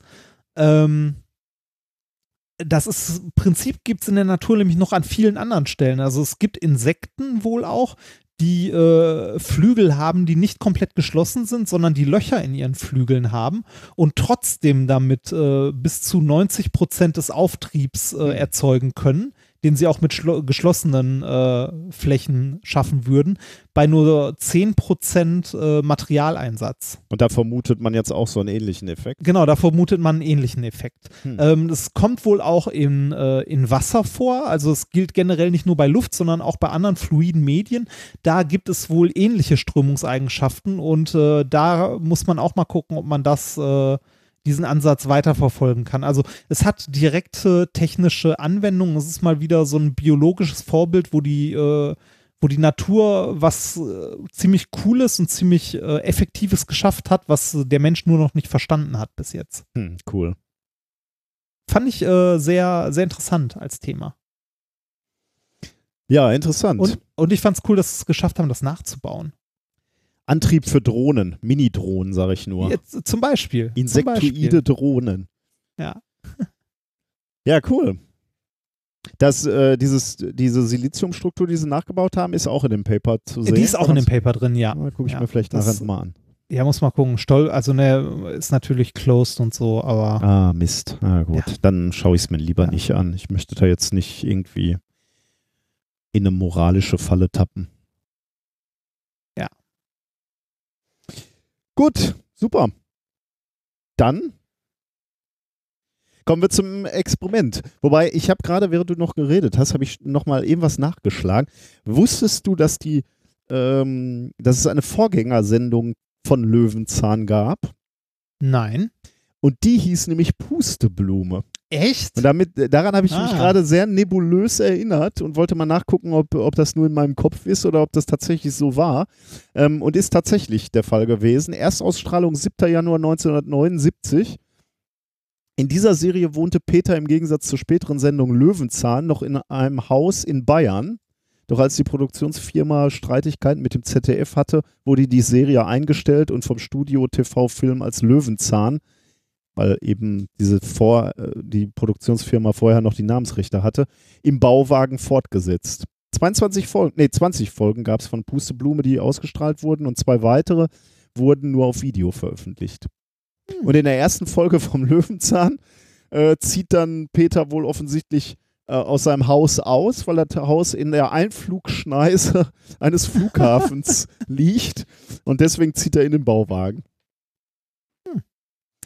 Gut, äh, habe ich das auch aus meinem Kopf. So, aber jetzt kommen wir zum Experiment der Woche. Du hast was Mein, Schönes ich, muss, ich muss noch kurz, mein, Ja. mein einziges unnützes Wissen zu Peter Lustig ist, dass seine, äh, seine Frau die Autorin von Bibi Blocksberg und Benjamin Blümchen war.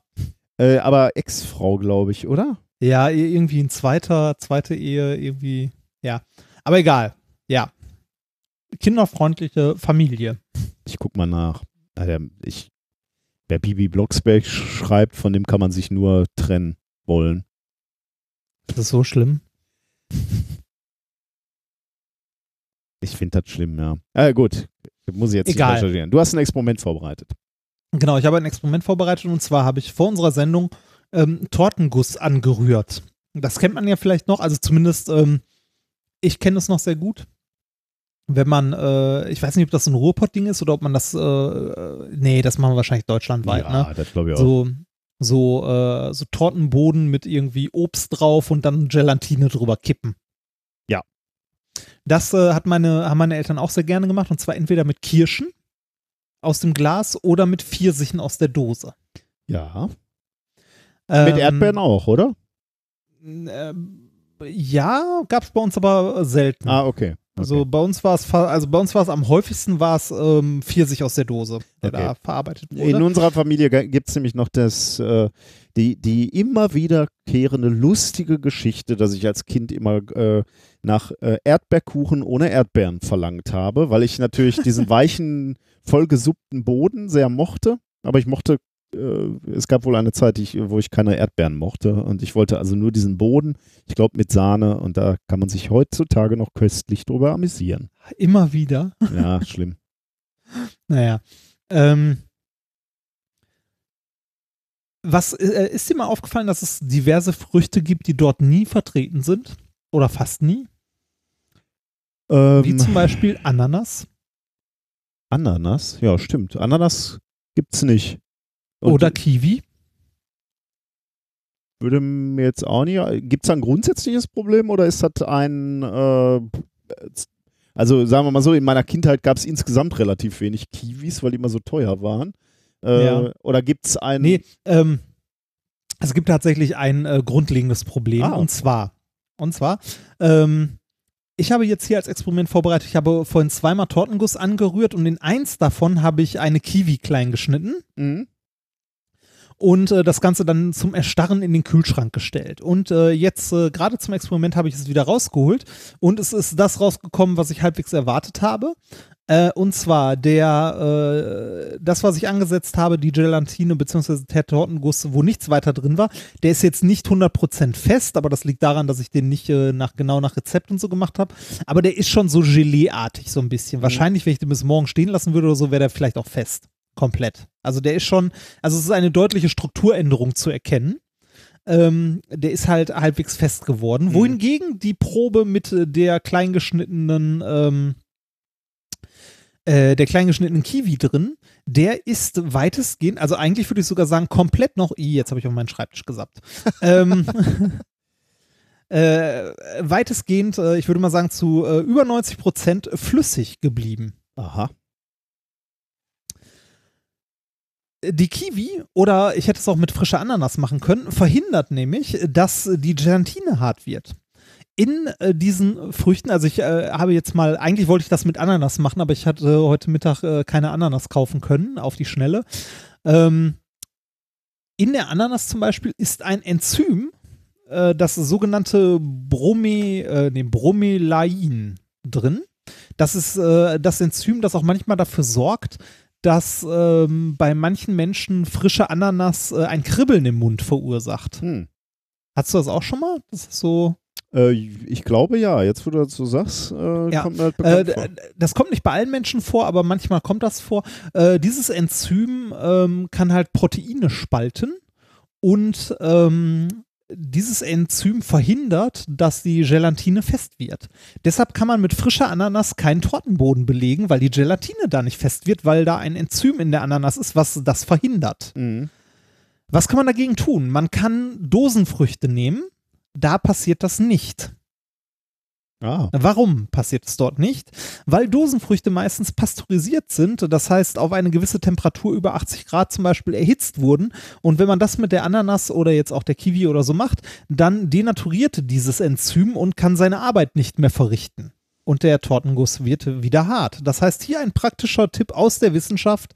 Wenn ihr mal einen Tortenboden machen möchtet mit exotischen Früchten wie äh, Kiwi oder Ananas, müsst ihr die vorher abkochen ah. oder Dosenfrüchte benutzen.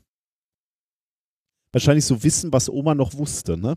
Ja, wahrscheinlich. Ja, wobei Oma, Oma hatte eventuell keine Ananas. Ja, möglicherweise. ja. Ja. Ja, das äh, ist ein kurzes und sehr unspektakuläres, aber mich hat es fasziniert, also ein mich faszinierendes Experiment der Woche. Ich werde Fotos dafür äh, noch auf unseren Blog packen. Oh ja, von bitte. der Gelatine und der nicht fest gewordenen äh, mit der äh, mit der äh, Kiwi drin. Ich, Ja. muss, äh, ich muss zugeben, dass ich gar nicht so genau weiß, was Gelatine ist und wie das äh, dazu führt, dass es, ähm, ähm, warum das dann so hart wird. Das, sind- das sind doch auch irgendwelche Proteine, oder? Und dann, Äh, ja, Gelatine wird ja aus, ähm, aus Knochen.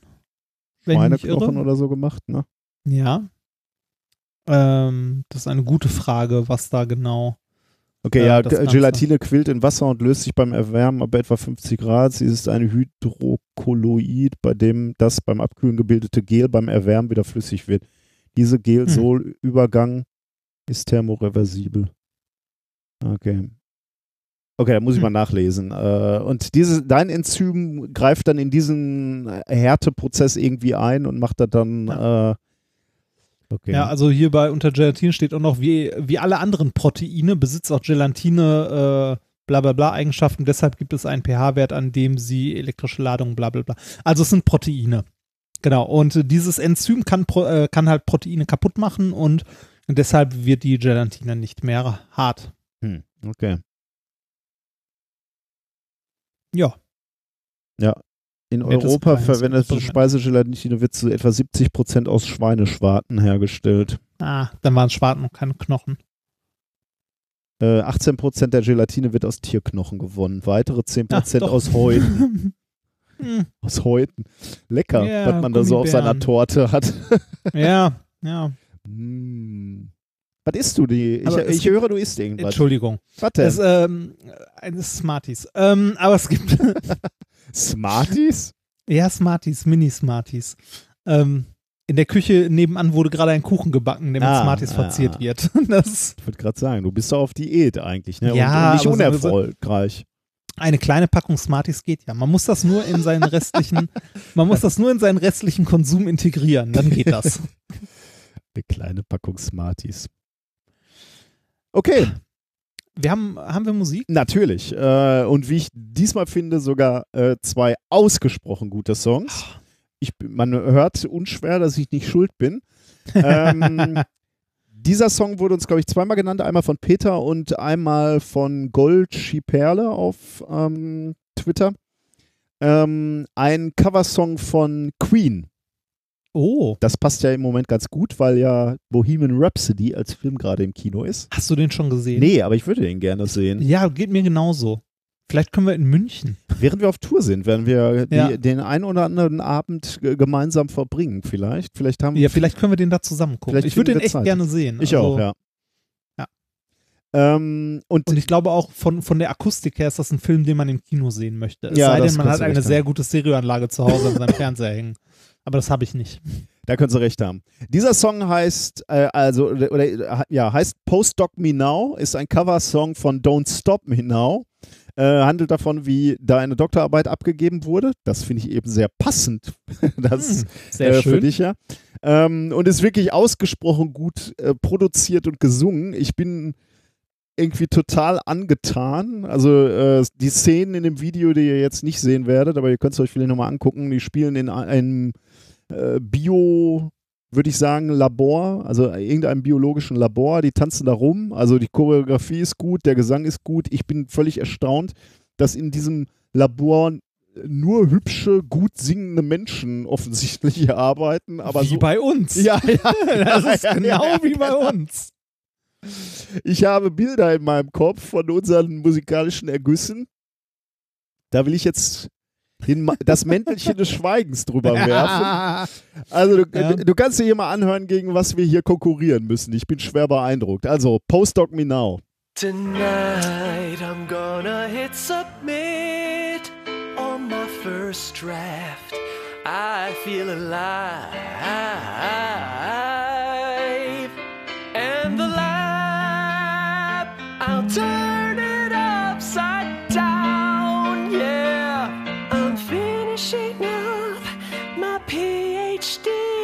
So post me now.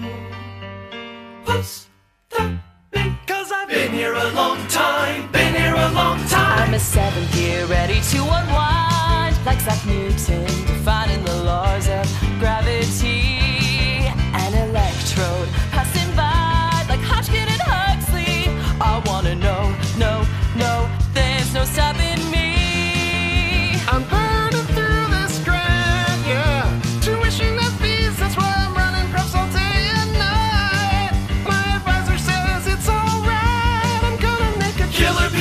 Out of you. Stop me now. I've been here such a long time. I'm published and all. Stop me now.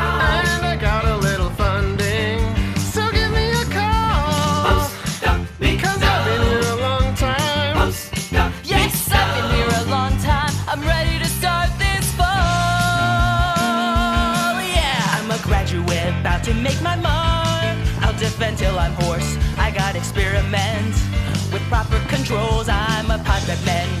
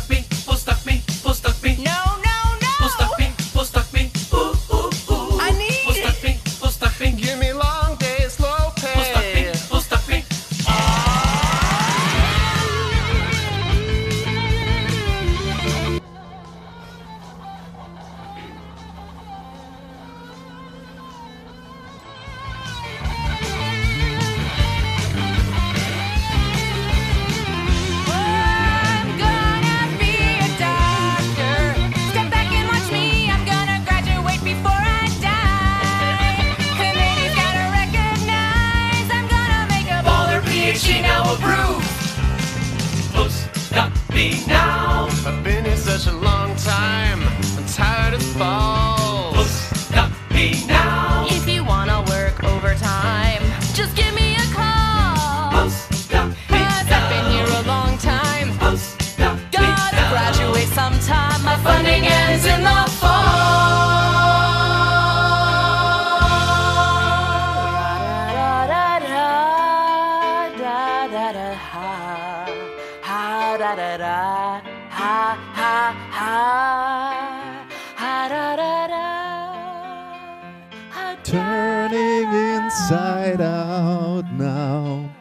Geil, oder?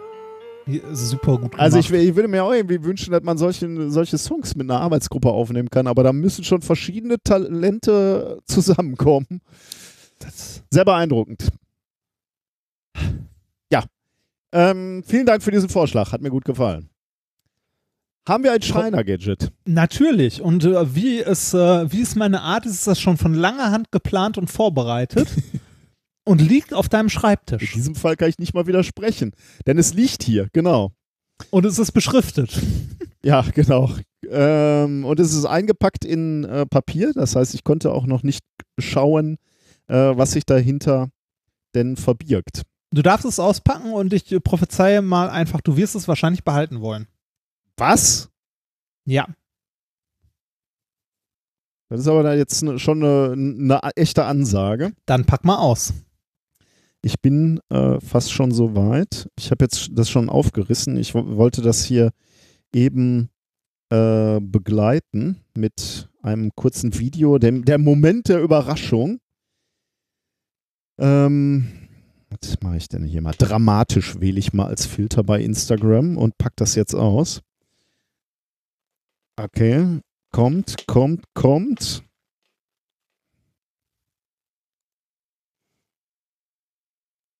Tja, also es ist eine Metallbox, würde ich schon mal sagen. Ja. Ähm, wo zwei Metallteile wiederum drin sind. Oh, der eine ist schon mal magnetisch. Oh, das ist aber interessant. Also, ähm, boah, das ist ein, äh, also der, das eine ist, warte mal, hier ist noch ein Teil drin, da weiß ich noch nicht genau, was das ist. Ähm, es ist ein Stab, sagen wir mal, ein kleiner, ein Ja. kleiner Stab, aber da läuft eine, eine Hülse drumrum um den Stab. Ich mache mal gerade auch noch mal äh, eine Aufnahme. Ähm, und was ist das andere hier? Ist das ein kleiner Ständer, wo man das reinsteckt? Ja. Aber so richtig verstehe ich das noch nicht. Okay, da, ja, ja, okay. Jetzt steht dieser Stab in diesem, äh, in diesem kleinen Metallständer und äh, die Hülse, die kann ich hochheben und dann rutscht die so langsam den, den Stab runter. Der Stab ist so etwa 5 Zentimeter groß. Aber was soll das? Das Ding rutscht ja langsam runter, ne? Ja. Und du weißt auch, woran das liegt, dass es langsam runterrutscht. Äh, ja, es äh, fühlt sich magnetisch an, ne? Also Genau, die, die, das liegt an- Enden, die Enden sind magnetisch irgendwie. Äh, Nee, das ganze Ding ist mit Magneten gefüllt. Da sind Magnete ah, drin. also okay. Und dadurch, äh, ne, also wir stimmt, sonst wird es ja nicht, äh, sonst wird es ja irgendwann abbremsen und äh, schweben sozusagen. Ich dachte jetzt, äh, der, die unteren Ende wäre irgendwie magnetisch, Nee, aber dann nee, nee, wär- genau. D- Das Ding ist mit Magneten gefüllt und dadurch, dass es runterfällt, wird wieder ein Strom induziert, ne, in dem, in dem Ring und das Ganze wird halt gebremst. Das ist so wie unser Versuch, wo wir immer ein Magnet durch, äh, durch ein Rohr fallen lassen, nur dass hier das Rohr um die Magnete fällt. Mhm. Ähm, du fragst, was ist das? Das Ja. ist etwas, das du dir auf den Schreibtisch stellen kannst. Es ist natürlich die Kopie, die China-Kopie eines Originals. Das, ich kann dir sagen, wie das Original heißt und dann weißt du, was es sein soll. Das Original heißt Moondrop. Moondrop? Ja. Ah, das Teil, oh, das Teil fällt, wie es auf dem Mond fallen würde. Ja, genau. Boah, geil, geil. Ja, also sagen wir so, das Original fällt so, wie es auf den Mond fallen würde. Ich weiß nicht, was das tut. Ähm, auf moondrop.space gibt es das Original für 25 Dollar. Ich habe natürlich für dich deutlich weniger ausgegeben, nehme ich an. Ja, gut. Ähm, und auf moondrop.space, ähm, äh, vielleicht wenn du das mal, äh, wenn du das mal deinem Prof, der, also, ne, den, den kenne ich ja auch und der mag so ein Zeug ja auch sehr gerne. Wenn der mal Geburtstagsfeier hat oder so, könnte er eine Arbeitsgruppe mal zusammenschmeißen. Es gibt nämlich drei Stück davon. Es gibt Moondrop Luna, Moondrop Mars und Moondrop Earth. oh, geil, ja, cool. Und die gibt es auch noch in so einem dekorativen Ständer, dass man die alle drei zusammen so auf den Schreibtisch stellt. Aber ich dachte mir über den äh, Moondrop Luna in der China-Kopie-Variante. Das reicht für mich, ne? Die, äh, wobei, wahrscheinlich ist die sogar genau wie das Original, Glaub weil die sieht auch. haargenau so aus und das Original wird wahrscheinlich genau in der gleichen Fabrik, äh, in der gleichen Fabrik ähm, gebaut. Also ich, ich muss auch tatsächlich sagen, das äh, fühlt sich jetzt relativ wertig an. Also es ist schwer, das ist aus Aluminium, ne? Das ist schön poliert. Mhm. Also es sieht schon äh, top aus. Ja, geil. Also finde ich wirklich super. Und Du hast- wirst du es behalten wollen? Ja, Ja, natürlich. Ne, ja. Überhaupt keine Frage. Also ich bin total Ja. begeistert. Super. Bitteschön. Vielen Dank. Gefällt mir. Und da hatte ich Geburtstag. Ja, das stimmt, ja. Das stimmt. Ach. Ja, jetzt äh, stehe ich wieder doof da, ne? Ja, das, Hast du schon wieder schön. Aber wir, wir hatten ja ein Romantikwochenende in Köln gemeinsam, ne? das Muss stimmt. man ja auch stimmt, dazu das sagen. Stimmt, das stimmt. Äh, wenn ich genau drüber nachdenke, hast du da sogar zwei in einem. Also du hast da den Moondrop Luna, ne? Und wenn du den aus, aufschraubst und die Magnete rausnimmst, Ach, dann man? hast du sogar den Moondrop Earth. Man kann den aufschrauben? Äh, ja, kann Ah, man, äh, kann man, ja, ja. wü- würde ich dir aber nicht empfehlen, ähm, weil die Magnete dann da rausgeschossen kommen und Ah. du die da wieder reinfrickeln musst, richtig. Ja, Woher ich das klar. weiß? Du hast sie hm. reingebracht. ah, der ist aber, also finde ich ganz witzig, muss ich sagen, so als, als Idee. Cool. Ich find's auch super. ja, vielen Dank. Das ist geil. Bitte, bitte. Finde ich sehr geil. Damit spiele ich jetzt hier noch so ein bisschen rum. Es wird auch, also die, also es ist aus einer Kickstarter-Kampagne entstanden. Was auch sonst. Und da wurde es als äh, Fidget Toy. Ja, Geworden. okay. Ja. Ähm, Ja, Ich finde es aber so als Science-Gadget viel geiler. ich auch, ja. Okay. Okay. Sind wir damit durch, oder? Ja. Kommen wir wir. zu Thema Nummer drei, äh, welches ich genannt habe, die fantastische Reise. Sagt dir dieser Titel etwas? Hm, äh, ist das die fantastische Reise im Körper? Das Ja, hatten wir doch gut. schon mal. Ja, genau. Das ist Ja. die Anspielung, genau. Ja. Äh, es ist die Anspielung auf den Film Die fantastische Reise. Ja. Und der Film handelt von einer Gruppe Menschen, die sich äh, samt äh, einem U-Boot verkleinern lassen ähm, und dann in einen Körper sich äh, begeben. Heißt, In der, äh, in der Popkultur auch mehrfach aufgegriffen. Ja, auch in. Futurama Ja. gibt es auch eine Folge, wo Ja. die das machen. ich glaube, der Originalfilm ist, glaube ich, habe ich äh, nachgeguckt, von 1966.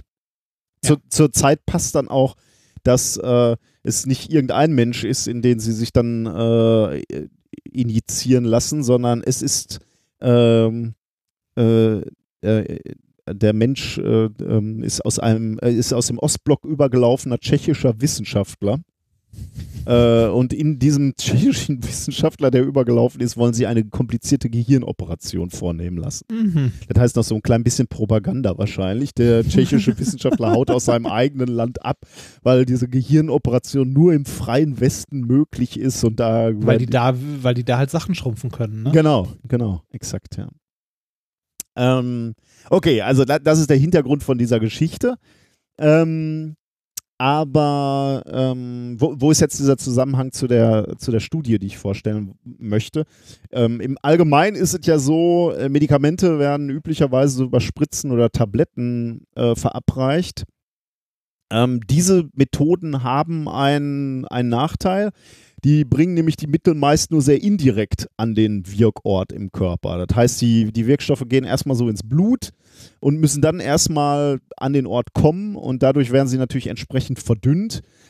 Ähm, der Effekt ist, dass die Wirkung herabgesetzt wird oder Das dauert, ne? äh, es dauert. Äh, der, der, das ist natürlich auch eine zusätzliche Belastung für den Organismus, wenn da erstmal, wenn der komplette Organismus erstmal mit diesem Wirkstoff geschwemmt wird, sozusagen, äh, damit man überhaupt erstmal den, den Wirkstoff an den Ort äh, bringen kann, wo es, äh, wo es wirken soll.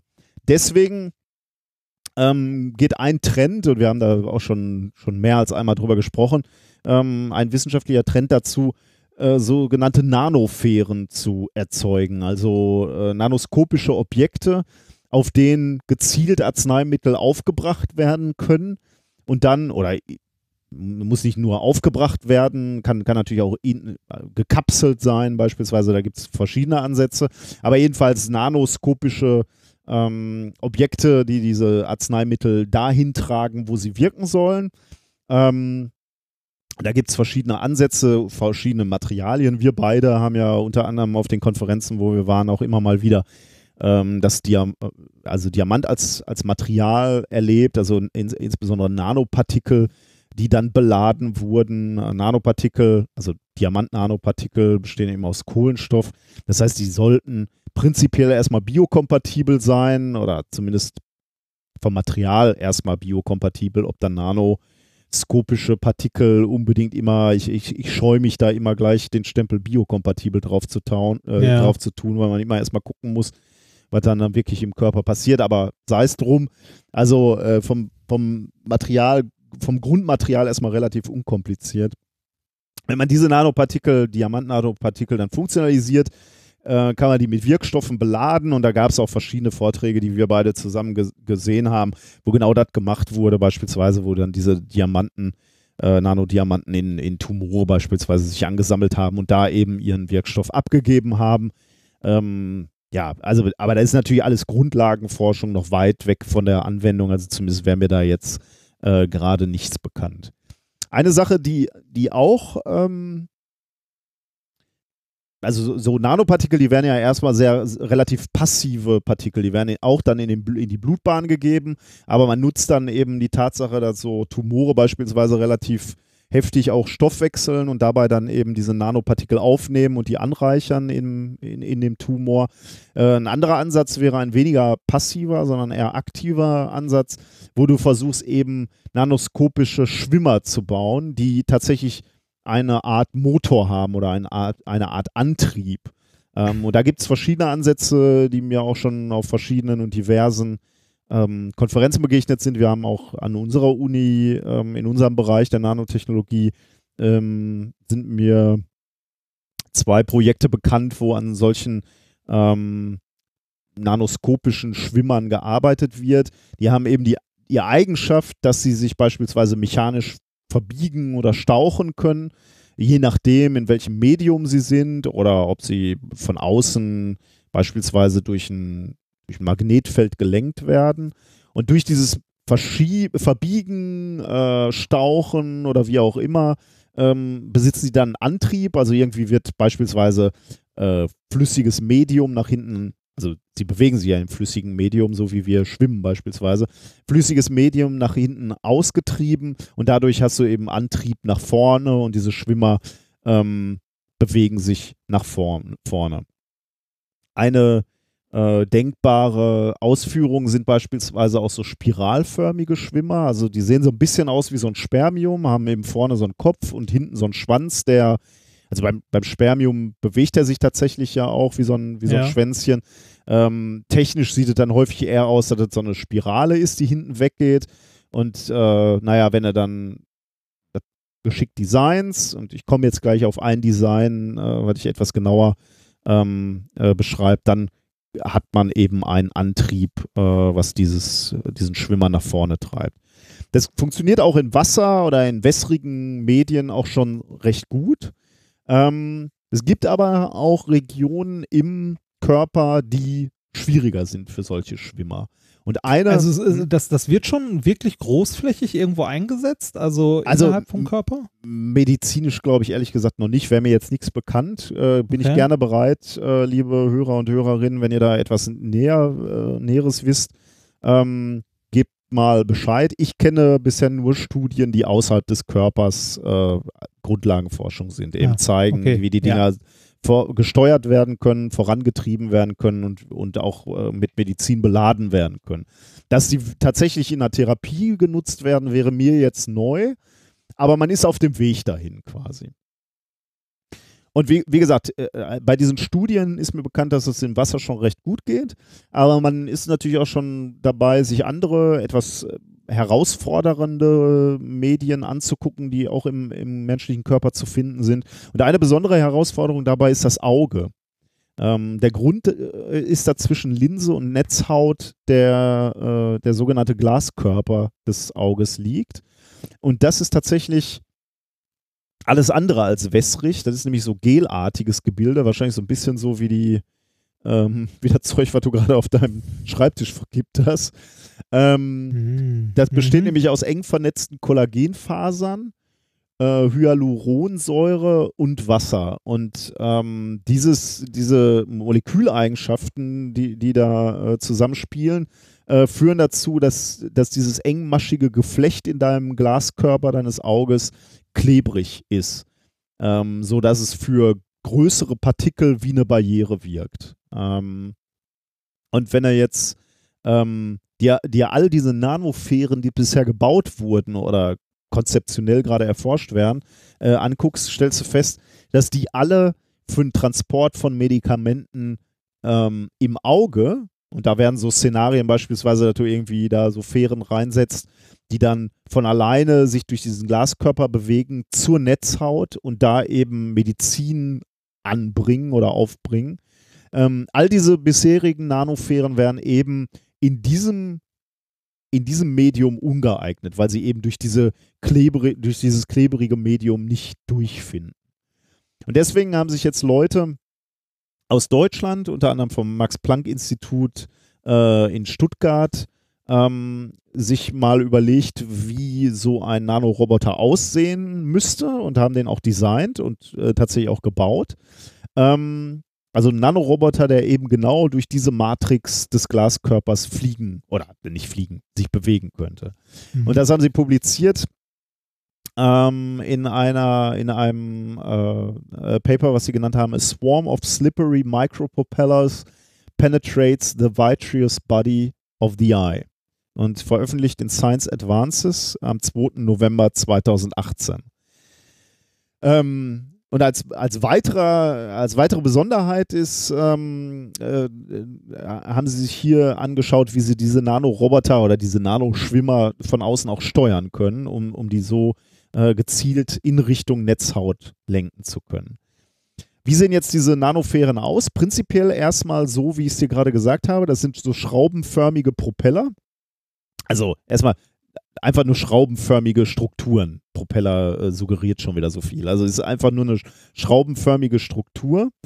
Ähm, die ist etwa zwei Mikrometer lang ähm, und an der Spitze äh, sitzt ein 500 Nanometer ähm, Durchmesser äh, Siliziumkopf. Also so ein, so ein dicker Kopf und da, da von, von da, also relativ dick, ne, mit 500 Nanometer. Und von da geht eben so ein Schwänzchen, so ein spiralförmiges Schwänzchen weg ähm, von zwei Mikrometern Länge. Okay. Ähm, die, die Herstellung, ja. Wo- wo- woraus ist das genau? Äh, genau, die, Also- die Herstellung besteht äh, aus zwei Schritten. Zum einen musst du zu, zunächst mal diese, diese, ähm, diese, diese ähm, Zylind äh, nee, wie, äh, was habe ich hier? spiralförmige Struktur herstellen. Und dann musst du auf diese spiralförmige Struktur auch noch eine Beschichtung aufbringen. Ähm, diese, diese spiralförmige Struktur wurde mit einem Verfahren äh, hergestellt, was sich und di dir vermutlich in der Ansätzen zumindest was sagt, äh, mit einem Verfahren hergestellt, was sich Physical Vapor Shadow Growth via Glancing Angle Deposition nennt. Gott. Also im Ja. Prinzip eine physikalische Gasphasenabscheidung, also Ja. du ver, ver, ver, äh, Verdampfst ver, irgendwas? Verdampfst ein Material, genau. Und dann nutzt du ähm, so äh, äh, die Tatsache, dass du aus verschiedenen Winkeln auf das Substrat aufwächst und dann auch noch eine Maske hast, ähm, ähm, äh, erreichst du, dass du eben so spiralförmige Strukturen herstellst. Also du arbeitest mit Masken und dann auch noch so eine, so eine etwas äh, schräge Aufdampfung. Kannst du dir vorstellen, einigermaßen. Ne? Ja, ja, ja. Ähm, was wird da aufgebracht? Also du hattest gerade schon nach dem Material gefragt. Das Ma- Material ist relativ ähm, herkömmlich für uns jetzt, sagen wir mal. Das ist nämlich Siliziumdioxid, also nichts Besonderes eigentlich und auch für den, für den Körper jetzt ähm, relativ, ähm, na, sagen wir mal, un, ungefährlich. Ähm, und auf dieses Siliziumdioxid wird gleichzeitig in diesem äh, Verfahren auch noch Nickel oder Eisen als ferromagnetische Komponente abgeschieden. Nicht, also wird auf, auf die Struktur aufgebracht sozusagen. Ähm, da muss die Oberfläche noch funktionalisieren. Dazu benutzen sie auch eine Gasphasenabscheidung. Äh, da bringen sie per, per, aber ein zweiter Prozessschritt ist das. Also wenn die, wenn die Struktur erstmal steht, dann, dann geht es in, in einen anderen Reaktor, glaube ich sogar. Äh, und da scheiden sie eben per Fluor, Fluorsilan ab. Ähm, und dann bringen sie dann noch irgendeine ähm, äh, eine Flüssigphase obendrauf, ein Perfluorocarbon, also in der, in der Publikation steht Perfluorocarbon. Ich weiß nicht, was das sein soll, aber jedenfalls irgendeine Flüssigkeit, die nochmal aufgebracht wird, um die Eigenschaften der Oberfläche zu äh, modifizieren. Also drei Schritte im Prinzip, oder wenn du so willst, vier. Siliziumdioxid äh, sind diese schraubenförmigen Propeller. Darauf kommt Nickel oder Eisen, je nachdem, was sie benutzt haben. Dann kommt äh, ne, zunächst eine Funktionalisierung und dann noch so eine flüssige Phase, die sie oben aufbringen, um die, um die Eigenschaften der Oberfläche ähm, besonders einzustellen. Und was besonders heißt, sage ich dir jetzt gleich noch. Und was sehr beeindruckend ist, fand ich, ist, äh, die stellen jetzt nicht einzelne, ich hatte ja gerade die Dimensionen genannt, zwei Mikrometer lang äh, und dann noch so ein Köpfchen von 500 Nanometer äh, vorne drauf. Das ist also relativ ja, klein, sage ich jetzt mal, diese Fähre. Ähm, davon stellen die jetzt nicht eine her oder zwei oder drei, sondern die machen Milliarden gleichzeitig, nämlich auf einem äh, 51 Millimeter äh, Wafer, ähm, so wie, sie, wie die Dinger auch für, äh, Computerchips. für Computerchips benutzt werden, genau. Ja, da macht man ja auch mehr als einen auf einem, äh, Exakt, auf einem ja, Wafer. ja. Und hier, Ja. hier machen die halt so, einen- so einen engen Wald, also da steht wirklich einer von diesen Dingern neben dem anderen, also das sind diese, diese Spiralen, st- steht eine und die wachsen hoch, ne? also die Spiralen wachsen von diesem Wafer nach oben, zwei Mikrometer und da steht wirklich einer neben dem nächsten äh, und da steht so ein ganzer Wald aus diesen Dingern, also äh, die stellen sie schon irgendwie so mehr oder weniger am Fließband, wenn du so willst, her. Und diese Ja. Grö die Größe ist natürlich sehr, sehr äh, gezielt gewählt, diese zwei Mikrometer Länge und äh, äh, die spiralförmige Struktur, die ist nämlich genau so gewählt, dass die äh, Schwimmer gerade noch dünn genug sind, um durch die Maschen dieses Kollagennetzwerkes des Glaskörpers zu ähm, sich zu zwängen. Ähm, Und warum nicht kleiner? Ähm, das ist eine gute Frage, ob ähm, ich äh, Äh, machen die an anderer Stelle Probleme oder ist es einfach schwieriger und teuer? Also weiß ich nicht. Wenn wir sagen, wer jetzt zwei Millimeter, ach, zwei Mikrometer kannst, kannst auch ein. Also hätte ich jetzt gesagt. Also möglicherweise wäre einer noch möglich, das weiß ich jetzt nicht. Ähm, du Ja. brauchst diese Windung des, ähm, dieses äh, Okay. Schwänzchens, weil du, äh, der Antrieb sieht jetzt so aus, dass du von außen ein Magnetfeld anlegst. Und wenn du dieses Magnetfeld anlegst, und das hängt dann wiederum mit dem, mit dem aufgebrachten ferromagnetischen Komponenten zusammen, fängt diese, äh, fäng, fangen diese äh, Mikroschwimmer oder diese Mi Mini-Propeller sozusagen äh, sich an zu drehen. Und über diese schraubenartige Drehung äh, bewegen die sich eben äh, nach vorne in diesem Glaskörper oder schrauben die sich eben durch diesen Glaskörper, aber eben so, dass sie das Kollagennetzwerk nicht zerstören oder nicht, nicht kaputt machen. Ähm, Möglicherweise könntest du das jetzt auch noch ein bisschen kleiner machen, das weiß ich nicht. Haben sie in, diesem Paper, glaube ich, ähm, nicht untersucht, zumindest habe ich, hab ich davon nichts gelesen. Ähm, aber du brauchst halt noch eine gewisse äh, Windungszahl, damit du irgendwie äh, dich sinnvoll nach vorne bewegst. Also irgendwie da, denke ich, wird, ein, wird eine Grenze ähm, Von dem, was machbar ist. sein. von, von dem, was machbar oder sinnvoll ist, äh, äh, erreicht werden. Ähm, gut, also diese, diese innere Struktur ist wichtig für den Antrieb und vor allem auch die Beschichtung mit dem, äh, mit dem Nickel oder, oder dem Eisen. Und dann die, andre, die anderen zwei, die Funktionalisierung und die, das Aufbringen dieses, äh, dieses, dieser Flüssigkeit, sagen wir mal, äh, diese zwei, äh, das ist im Prinzip eine zweilagige Antihaftbeschichtung. Ähm, die wirkt der Klebrigkeit dieses Glaskörpernetzwerks entgegen.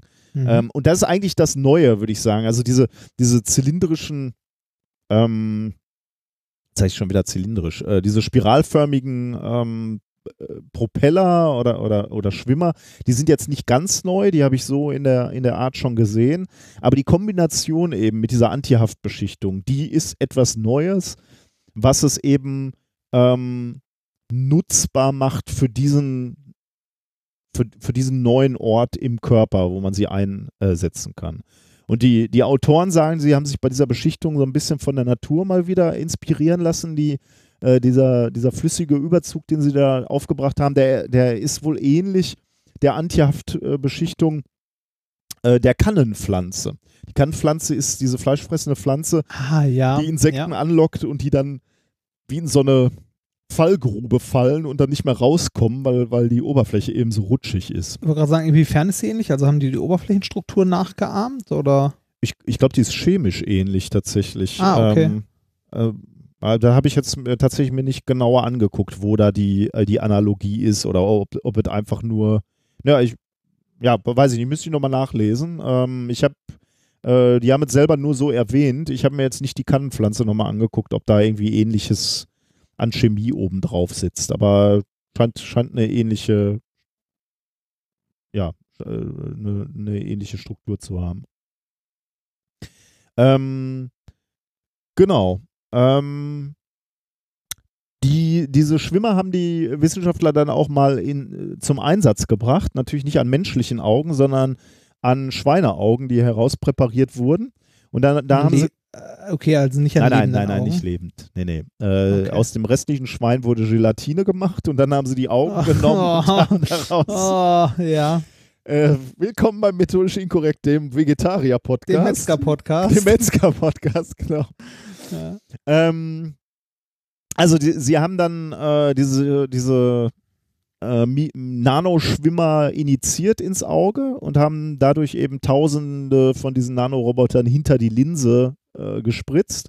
Und dann haben sie eben ein Magnetfeld angelegt und haben sich dann angeschaut, wie sich diese, äh, diese Mikro- oder Nanoschwimmer sich in den Au im, im Auge bewegen.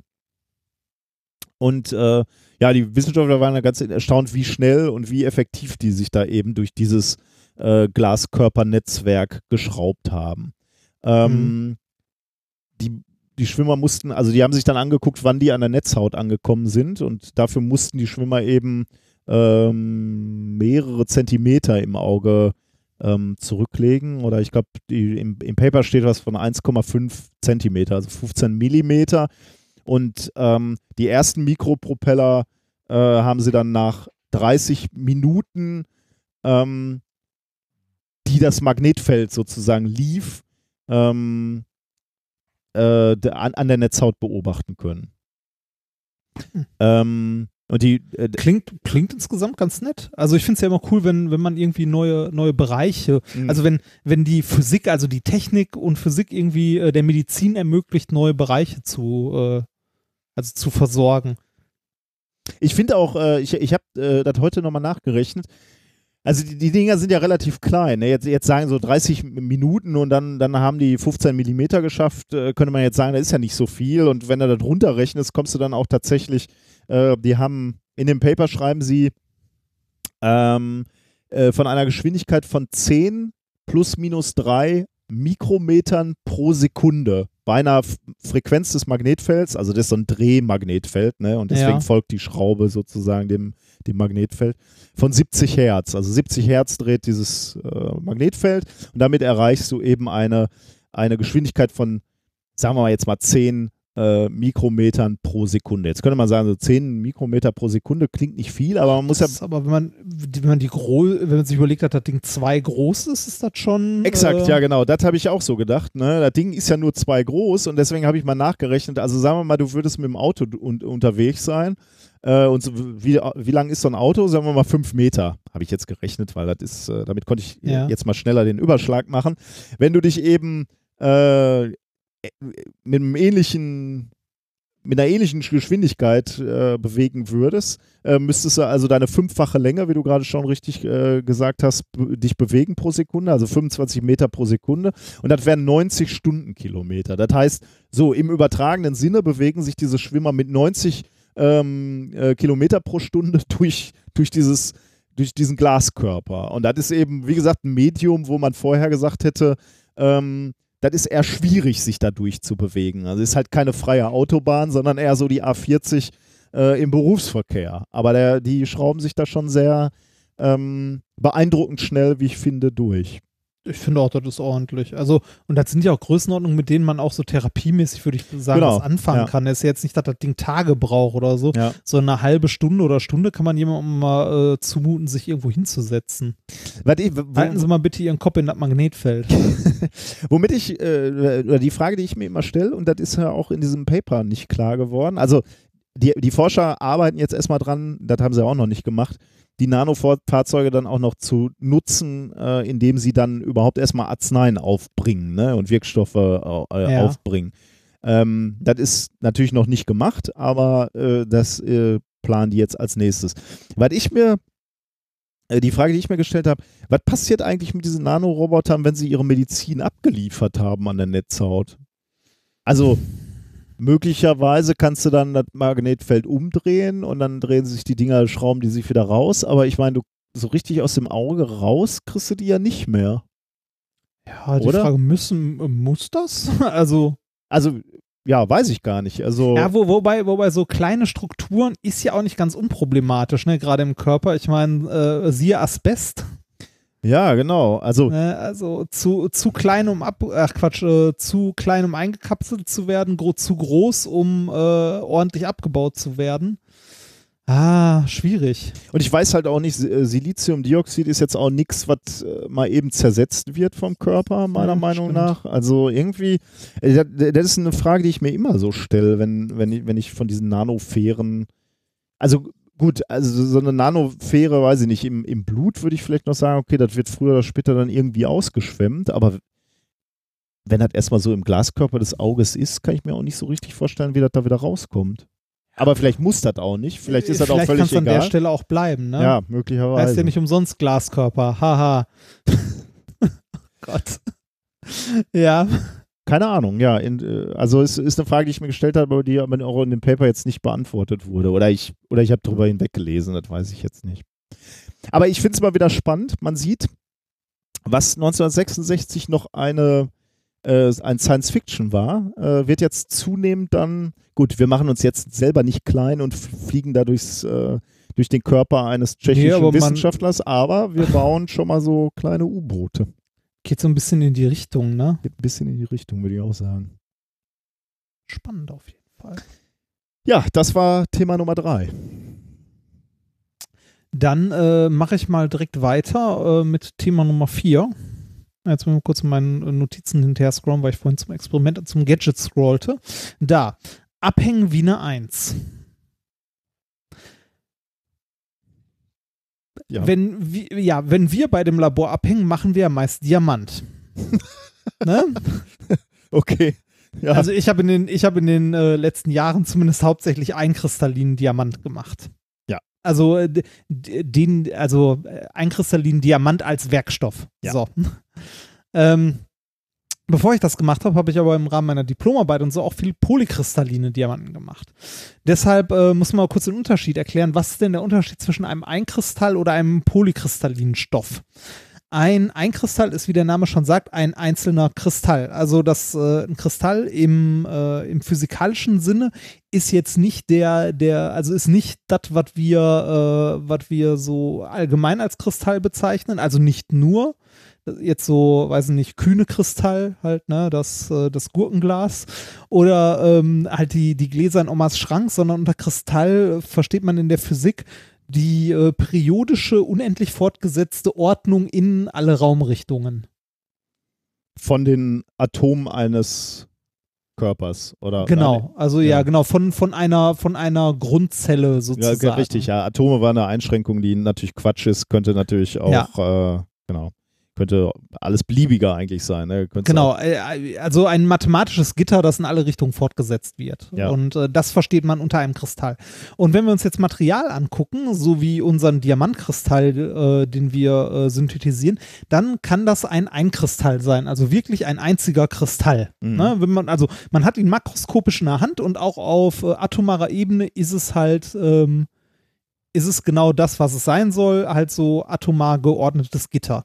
Jetzt gibt es neben diesen Einkristallen aber auch viel, viel häufiger sogar polykristalline Sachen. Mhm. Also Sachen, die aus ganz vielen kleineren Kristallen bestehen, also diese Kristallstrukturen, ähm, die zusammengequetscht und irgendwie zusammengewachsen sind. Was man auf den ersten Blick aber nicht sieht. Ja. Beispiel dafür, ein Block Metall. Weil Metalle sind auch Kristalle, also physikalisch gesehen.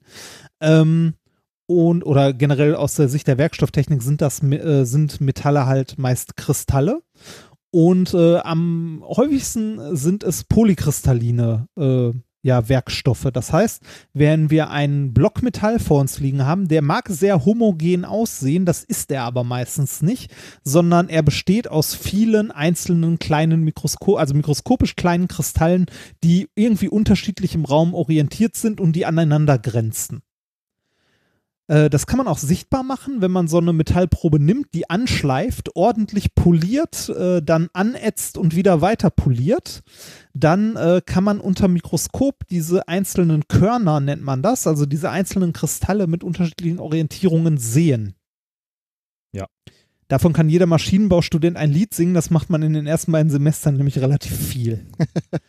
ähm, sich halt so, so Gefügestrukturen von irgendwelchen Metallen anzugucken.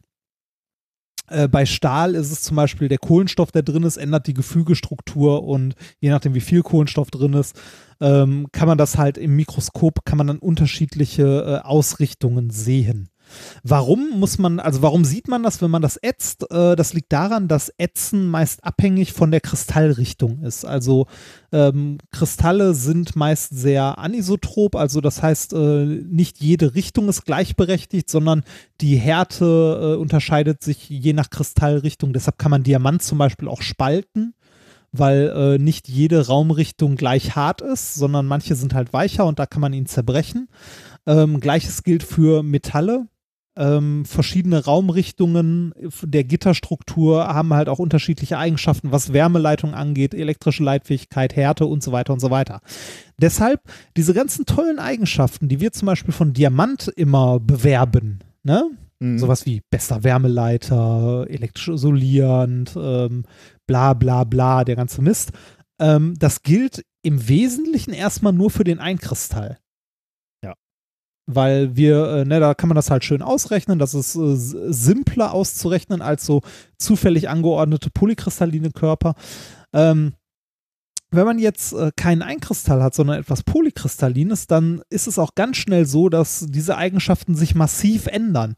Zum Beispiel die Wärmeleitfähigkeit. Wenn wir jetzt bei unserem Beispiel, das wir mal gerne nehmen, Diamant bleiben. Diamant ist ein unglaublich guter Wärmeleiter, ungefähr fünfmal besser als Kupfer. Das gilt aber in erster Linie nur für den Einkristall. Wenn man jetzt nämlich einen polykristallinen Diamant, ja, Kristall ist das falsche Wort, sagen wir mal eine Schicht, eine polykristalline oder sogar eine nanokristalline Diamantschicht hat, dann äh, kann es sein, dass die Wärmeleitfähigkeit da komplett in den Keller geht. Ähm, haben, hast du ja als Beispiel auch äh, mal gemacht als äh, äh, als Material für äh, Thermoelektrika. Da möchte man ja keine hohe Wärmeleitfähigkeit haben. Mhm. Und das kann man erreichen, wenn man halt äh, das Ganze nanostrukturiert hat, so ganz viele kleine Körner hat. Dann wird nämlich die Material, also dann wird die Eigenschaft des Materials nicht mehr von dem Kristall an sich bestimmt, sondern von den sogenannten Korngrenzen, also den Stellen, wo die verschiedenen Kristalle aneinander stoßen. Ja. So, lange, lange, lange Vorrede. Ähm, äh, sagen wir es mal so, äh, die meisten Materialien, gerade so metallische Materialien und so, die wir kennen, sind halt polykristallin in der Form, wie sie uns alltäglich begegnet. Man hätte sie aber eigentlich ganz gerne auch mal ähm, als Einkristall.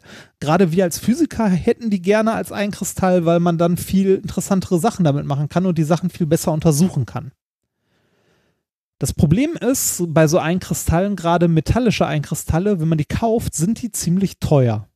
Kann man kaufen. Also ne, man äh, schlägt die, äh, die Apothe den Apothekenversand seines Vertrauens auf, äh, Sigma Aldrich oder ähnliches, und bestellt sich dann mal so ein Einkristall Kupfer oder ein Einkristall Nickel oder was auch immer man gerade untersuchen möchte oder womit man irgendwas Tolles machen möchte oder bauen möchte.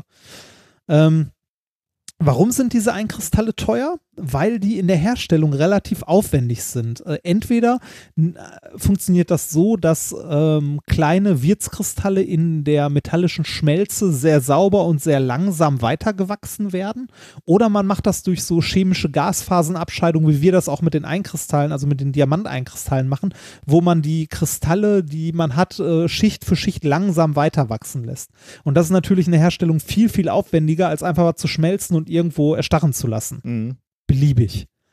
Ähm, sondern man, äh, man muss halt irgendwie versuchen, die Kristallstruktur homogen wachsen zu lassen, ähm, aus einer Schmelze zu ziehen. Ähm, das können wir als Menschheit mittlerweile sehr, sehr gut bei Silizium. Das Material, das wir in, äh, also eins der Materialien oder sogar das Material, das wir in äh, großen Mengen äh, sehr sauber produzieren können, halt Silizium-Einkristalle, die wir aus der Schmelze ziehen. Das können wir aber auch noch nicht so lange und das ist auch immer noch äh, eine Wissenschaft für sich und sehr, sehr aufwendig. Deshalb wäre es toll, gerade für Metalle zum Beispiel, wenn man die Möglichkeit hätte, irgendwie ähm, halt günstig Einkristalle zu erzeugen. Und das nach Möglichkeit auch noch groß, weil alles, was wir so an Einkristallen haben, wir kennen das ja, wenn wir ja, wie gesagt, fürs Labor mal was einkaufen, das sind immer nur so ein paar Kubikzentimeter. Oder halt so, oder Folien, äh, man kauft einkristalline Folien, die dann auch nur so ein paar Quadratzentimeter Größe haben, so drei, vier Quadratzentimeter und das kostet schon ein Heidengeld. Mhm.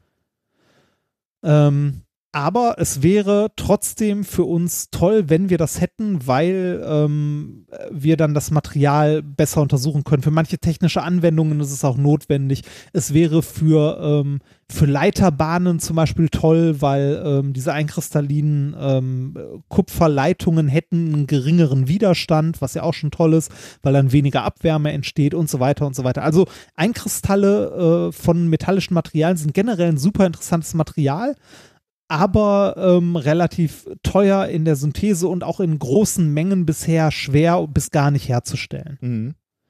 Das ändert sich jetzt, hoffentlich. Ähm, es gab nämlich ein paar Forscher aus Südkorea, die äh, mal einen anderen Weg ausprobiert haben, als halt die CVD-Synthese beziehungsweise aus der Schmelze Einkristalle zu ziehen, beziehungsweise äh, einzelne Kristalle weiter wachsen zu lassen. Und zwar haben die versucht, äh, polykristallines Material in einkristallines umzuwandeln. Okay, also da ist mir natürlich bekannt, dass man versucht, das Zeug zu erhitzen, ne? Und dadurch Ja. sieht, dann sieht man häufig, dass die Kristalle, die einzelnen Kristallite eher größer werden, zusammenwachsen. Genau. Genau, genau darum geht es ja auch, aber ähm, das funktioniert meist, also das funktioniert ja auch nur beschränkt. Ja. Ähm, beziehungsweise ähm, äh, es geht um eine Methode, die genau diesen Weg geht, äh, aber die noch einen kleinen Kniff dabei hat. Okay. Ähm, das Paper trägt den äh, Titel Colossal Grain Grow äh, Yields Single Crystal Metal Foils by Contact-Free Annealing. Colossal. Ja, ist schön, ne? Die machen keine kleinen Brötchen werden Nee, kleine gewachsen. Brötchen gibt es hier nicht. Aber äh, ich glaube, warte, wenn ich mir das angucke, was sie da so als Ergebnis raus hatten, auch gar nicht mal, also ist schon okay. Geht in Ich Richtung weiß, ich weiß nicht, Colossal ob ich's- oder? Ich weiß nicht, ob ich es kolossal nennen würde, aber gucken wir nachher mal. Erschienen ist das Ganze am 8.10. in äh, Science. Äh, eingereicht wurde es am 11.07. Man könnte jetzt sagen, ist ja schnell. Am Aber- 11.07.2017. Oh, Also über ein Jahr. ah, das ist krass. Über ein Ja. Jahr? Über wo, ein wo, Jahr. Wo veröffentlicht? In Science, hast du gesagt? In Science. Krass, okay. Ist natürlich auch hoch, ne? Ähm, Das ist, wie, ja, das, wie gesagt, das ist äh, oben. wie gesagt, Forscher aus Südkorea. Ähm, ein bisschen was steckt im Titel schon drin und zwar, ähm, ne, also kolossales äh, Kornwachstum. Äh, bis, also zu Einkristallen in Metallfolien äh, dann bei Contact-Free Annealing. Also Annealing, die haben das auch erhitzt auf jeden Fall und Contact-Free. Ähm, was haben die Forscher gemacht, damit, äh, damit da halt große Körner wachsen? Sie haben polykristalline Metallfolien genommen und in einer Wasserstoff-Argon-Atmosphäre äh, bis kurz unter den Schmelzpunkt geheizt. Und knapp drunter heißt hier tatsächlich sehr knapp drunter. Und äh, jeder, der sich schon mal mit Temperaturmessung beschäftigt hat, ähm, gerade in solchen Reaktoren und äh, oder kontaktlose äh, Temperaturmessung, weiß, dass das schwierig ist. Mhm. Ähm, Gerade thermische Systeme sind oft sehr träge und da etwas genau zu kontrollieren, wenn es dann noch nah am äh, Schmelzdruck ist, ist, äh, also am Schmelzpunkt ist, ist schon hart. Und die haben hier in dem Fall eine Kupferfolie auf 1050 Grad geheizt. Und das ist verdammt nah am Schnell, äh, Schmelzpunkt. Der Schmelzpunkt liegt nämlich von äh, Kupfer bei Atmosphärendruck bei 1085 Grad. Okay, Also 35 Grad unterm Schmelzpunkt. okay. Das ist, äh, das ist in so hohen Temperaturbereichen echt schon nah dran. Äh, aber äh, die, also die Temperatur wird dann ganz offensichtlich kontaktfrei gemessen, also optisch. Das konnte ich wie? im Paper leider nicht äh, echt? sehen. Weil das das, konnte das ich, ist, das, wie du schon ganz richtig sagst, ist das ja wahrscheinlich so ein experimenteller Knackpunkt. Das steht aber nicht drin oder du hast es zumindest nicht beim schnellen Lesen. ich habe es beim schnellen Lesen zumindest nicht gesehen. Also sagen wir mal so, hier haben die äh, tatsächlich im Ofen geheizt bei der Kupferfolie. Die haben es später noch mit anderen Folien gemacht. Ich muss noch kurz gucken, welche, ob ich mir das aufgeschrieben hat. Äh, da, da, da. Ofen heißt einfach so ein thermischer. Genau, ja, wo, wo halt noch eine bestimmte Atmosphäre reinpacken kannst, dass das halt nicht an Luft ist, ne? Ähm, ich habe es mir leider nicht aufgeschrieben. Die haben das noch mit anderen Materialien gemacht, die nicht Kupfer waren. Da haben sie es, weil der Schmelzpunkt höher war, elektrisch geheizt. Und da kannst du natürlich ausrechnen, in was für Temperaturbereich du kommst. Aber ich glaube, das wurde hier kontaktlos gemessen, also optisch wahrscheinlich. Ja, ist, äh, ist schwierig.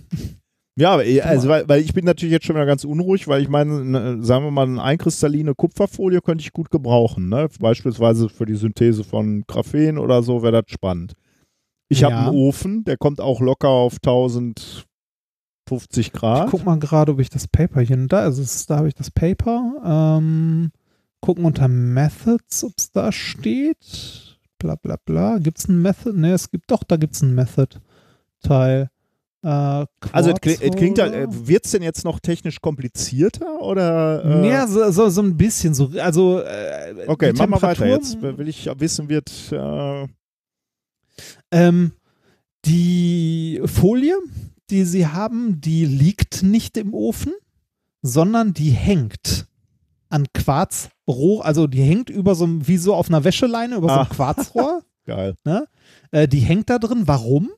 Um ähm, halt, äh, ja, kein, und damit die möglichst wenig Kontaktfläche irgendwo hat. Weil jede Aufliegen, weil, Kontaktfläche ist ein Wärmekontakt und da fließt Wärme rein oder raus. Ne? Ja, nicht nur das, auch Spannungen. Jede, also Ah. jeder, ne, jeder Ah. punktuelle Druck erzeugt halt Spannungen. Ah, und das Hängen ist natürlich auch interessant. Ne? Das heißt, das Licht hängt sozusagen im Gravitationsfeld und das Richtig, zieht sich genau, so ein bisschen nach richtig, unten weg. Ne? Genau. Die Metallfolien hängen im Ofen äh, und durch die gleichmäßige leichte Schwerkraft, die halt überall Ui, äh, sehr ui, homogen wirkt, ne, und die starke Erhitzung äh, wandeln sich die Folien relativ großflächig in Einkristalle um. Weißt du, wie groß die Proben waren, die die da gen genommen haben? Also reden wir Nee. so über zwei, zweimal einen Zentimeter oder viermal? Nee, größer. Größer. Äh, Okay. hm. Deutlich größer. Denn äh, die äh, größten Körner, die sie damit erzeugt haben, waren 32 Quadratzentimeter. Okay, dann reden wir über fünfeinhalb mal fünfeinhalb oder so? Oder Ja, so- so mal, den Dreh. fünfeinhalb mal sechs, irgendwie so weit, ne? Ja. Okay. Ja, also ist, Okay, ist schon, das ist schon viel. nicht, schlecht. Das ne? heißt, die haben richtig dicke Folien da reingelegt, okay? Genau, das heißt, die haben äh, wirklich Folien da reingehangen, beziehungsweise äh, in der anderen Variante halt ein, also an, an zwei Kontakten äh, geheizt. Äh, die, dieser Kniff, dass das Ganze halt hängt und in diesem homogenen Schwerkraftfeld hängt, das halt homogen auf die Probe wirkt, ähm, finde ich, finde ich schon finde ich interessant. Äh, die haben das bisher gemacht mit, äh, also die beiden Methoden, ich habe mir jetzt nicht, ähm, ach doch wohl, habe ich mir no- notiert. In dem Ofen, einfach in dem geheizten Ofen mit Hängen, haben die das geschafft mit Kupfer, Nickel und Kobalt. Wie? Okay, das ist ja alles auch noch interessant für mich. Genau, und in dem, ich kann das Paper Mash, äh, ist ja verlinkt, kannst du dir selber runterladen. Ähm, und äh, dann noch äh, in der elektrisch geheizten Methode, also wo die direkt das durch das Material einen Strom schicken, mit Platin und Palladium. Achso, das hatte ich gerade äh, verpasst. Äh, äh, direkt geheizt heißt äh, direkt geheizt mit Strom. Genau, direkt um, mit Strom. Und zum Heizen war der Strom da, ne? Genau, Also die, die letzten okay. beiden, Mhm. weil Platin und Palladium einen Ach, höheren jetzt, Schmelzpunkt jetzt erinnere haben. ich mich, ja, da hast du gerade gesagt. Genau. Okay. Mhm. Ja. Ähm, die Forscher selbst sagen, mit dieser Methode kann man äh, Einkristalle sehr kostengünstig im industriell großen Maßstab erzeugen. Was, äh, ne, also äh, ist glaubhaft, weil in Ofen hängen und heizen klingt jetzt nicht so kompliziert. Ja. Da wird es wahrscheinlich auch, wie wir das ja kennen, immer so ein, zwei Sachen zwischen den Zeilen geben, Ja. ne, die, die nicht so, so simpel sind. Äh, aber im Wesentlichen äh, sieht das schon ganz, äh, sieht das ganz gut aus, finde ich. Also Ja, ich fand es interessant, weil äh, ähm, äh, wir wissen, wie, ähm, wie schwierig oder wie, wie teuer Einkristalle sind und wie interessant die halt auch sind. Mhm. Ne? Das wäre ja ein harter Schlag für die äh, Materialapotheken, ne? wenn auf einmal jeder Ja, seinen, ja. seinen Einkristall herstellen kann. Oder, oder die kaufen das. Ne? Ja, okay, ja, ja, die stellen das dann natürlich selber so her. Ja. Ja, ähm, ich kann mal kurz gucken, ob hier was zu äh, Temperatur, ähm, Melting Temperatures, ähm, nein.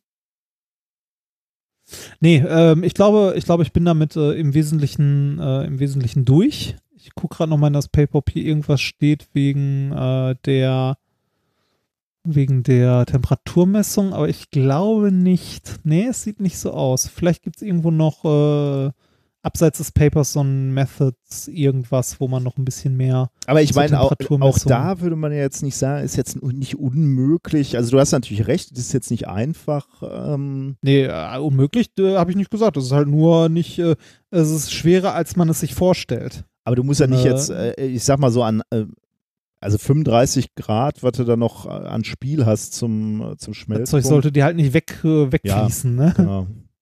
Aber ich meine, so ein, äh, so ein äh, Pyrometer und dann hast du halt ein Material, was dich immer interessiert. Ne? Da kannst du dann Ja. halt auch im Prinzip noch. Ähm, Ah, ich, le ich lese hier gerade noch im, im Paper, dass äh, die haben das wohl relativ lange da geheizt, zwölf Stunden. ja, das kann ich mir vorstellen, dass das nicht schnell Ja. geht, äh, wenn du da mit Gravitation dran ziehst. Ja. Das ist ja jetzt auch nicht. Ja, gut, aber Zeit spielt ja keine Rolle. Ne? Nee, nee, in dem Falle nicht. Also, Das ist ja auch mal ein Paper, ne? da ist kein einziges Bild drin, ne? Oder habe ich das falsche Bild? Ah, nee, ah, hier hinten kommen die noch. ja, Ah, die kommen sehe hinten, das ist halt, also das ist wahrscheinlich irgendwie so ein Preprint, irgendwas, was da äh, durch Sci-Hub geflogen ist. Wieso Sci-Hub? Und, nein, nein, nein, nein, nein, das, äh, und, äh, ja. Aber es ist ein interessantes Paper, ne? Mhm. Also, ich äh, bin darüber gestolpert und dachte mir, das könnte dich interessieren und ich fand es auch interessant. Ja, finde ich auch interessant. Äh, ich habe aber äh, tatsächlich nichts zur Temperaturmessung gefunden. Das äh, ich lese mir das morgen mal durch. Mach ist das echt- mal. vielleicht, äh, also vielleicht hast du ja was ähnliches, um das mal zu probieren oder vielleicht äh, ist, ist das ja auch interessant für eine Kooperation. Ja, eigentlich, da habe ich eigentlich alles für, um das mal zu machen. Und ähm, Ja, we- weiß ich nicht. Ich glaube, die Aufhängung ist nicht ganz so simpel. Also ich habe es jetzt simpel beschrieben, Okay. aber ähm, es sind halt Quarzhalter. Ich weiß nicht, inwiefern die noch gekühlt werden müssen. Ähm, ja, wobei eigentlich, eigentlich nicht. Ja, ne? Du willst die im thermischen Gleichgewicht haben mit dem Ja. Ofen. Du willst alles auf 1050 Grad haben. Ja. Und ich meine, Ja, also kurz, kannst du mal ausprobieren, ne? Also fände ich interessant. Habt ihr auch äh, irgendwas da, also irgendwie ein XRD, um euch die Kristallstruktur ja genau, das müsste man dann nachher gucken. Ne? Nachher müsste man sich, also muss ja eigentlich feststellen, dass es besser wird zumindest. Ja, ja, Ja. haben wir auch. Also Ja. Da sollten ein paar Peaks verschwinden. Ja. Oder ein Ja, paar super. größer werden. gucke ich mir mal an Ja. bei Zeiten. Ja, und gerade diese Nickelfolie und so war ja auch interessant für Graphen drauf machen, ne? Ich habe, genau, und ich habe mal relativ viel Geld in der Hand genommen, um, um, äh, um ein Nickelsubstrat zu kaufen, was einkristallin war. Deshalb weiß ich, dass die so teuer sind. genau. Äh, Ja. Weil wir darauf Experimente machen wollten. Äh, deswegen war das nicht trivial. Ja. Äh, interessant. Gucke ich mir mal äh, an, ob das nochmal interessant für mich wird. Viel Spaß dabei. Ähm, gut, dann haben wir das hinter uns gebracht, ne? Ja, das ging äh, schnell diesmal. Die Folge kam mir kurz vor. Äh, ja, so kurz ist es aber nicht. Wir sind jetzt bei ähm, drei Stunden zehn. Ach Für ja, ist ja, ja nee, ist doch ist okay. Ähm, was haben wir denn heute gelernt? Ach, jetzt muss ich in den Sendungsplan gucken. Ich habe ihn gerade weggeklickt. Tja. Ähm, nee, das sind meine Notizen, das ist der Sendungsplan. Ähm, wir haben gelernt, äh, dass niemand gegen eine Kindergartengruppe gewinnen kann und dass es ähm, äh, moralisch nicht, also es ist kein Problem, moralisch die Kindergartengruppe zu überfahren, sondern rechtlich. Du, du hast uns erzählt, warum die kleinen Fallschirme in der Pusteblume so weit fliegen können, weil sich nämlich ein Luftwirbel oberhalb des Schirmchens ausbildet, was den Schirm quasi, also in der Luft zum einen stabilisiert und zum anderen leicht nach oben zieht. Wir haben gelernt, dass äh, man äh, unter gewissen Voraussetzungen gerne etwas im Auge haben möchte, was sich dort auch noch bewegt. Und zwar so schnell wie ein Auto mit 90 km/h. Und du hast mir äh, beigebracht, wie ich möglicherweise einkristalline metallische Folien herstellen kann, Ja. nämlich Und jetzt, jetzt kommt, jetzt kommt noch mal der Titel des, äh, des Themas. Abhängen wieder eins. Ja, ist schön, ne? Den finde ich schon ein bisschen. Nicht? Ich finde den gut. Den findest du gut? Wie eine find ich A die, Eins steht für äh, Einkristall. Für ein Kristall, ja. Oh, nee. Und das Hängen für die Folie. Hallo? Abhängen wie eine Eins. Finde ich super. also, so. ich dafür jetzt nochmal extra loben muss, ich weiß ja nicht. Doch. Na ich gut. lange dran überlegt. So. Ähm, Amazon Kauf der Woche. Ihr unterstützt uns ja mit unseren Affiliate-Links. Unter anderem äh, bieten wir dein neues Buch im Affiliate-Link Ja, an. ich hoffe, ich hoffe, dass das im nächsten, in der nächsten Folge der Amazon-Kauf der Woche fällt, wird. Ähm, es hat, es war kurzzeitig, äh, dadurch, ähm, dass äh, ein paar nette Hörer es schon äh, vorbestellt haben, war es kurzzeitig in der Kategorie, warte mal, Naturwissenschaft, Physik, Physik-Einführung allgemein, war es kurzzeitig Bestseller bei Amazon. Ja, da Man geht aber nur, noch was. Ja, genau, da, da, man muss sich nur die passende Kategorie suchen. das ne? stimmt, ja. Ja. Ähm, wir haben tatsächlich äh, als Amazon-Kauf der Woche haben wir auch ein Buch. Und zwar ähm, das Buch Podcasting. Alles für Ihren perfekten Podcast. Planung, Aufnahme, Schnitt, Vermarktung etc. Ich fand's, äh, fand's interessant, ich habe selber noch nicht Von gelesen. erfolgreichen Podcastern lernen.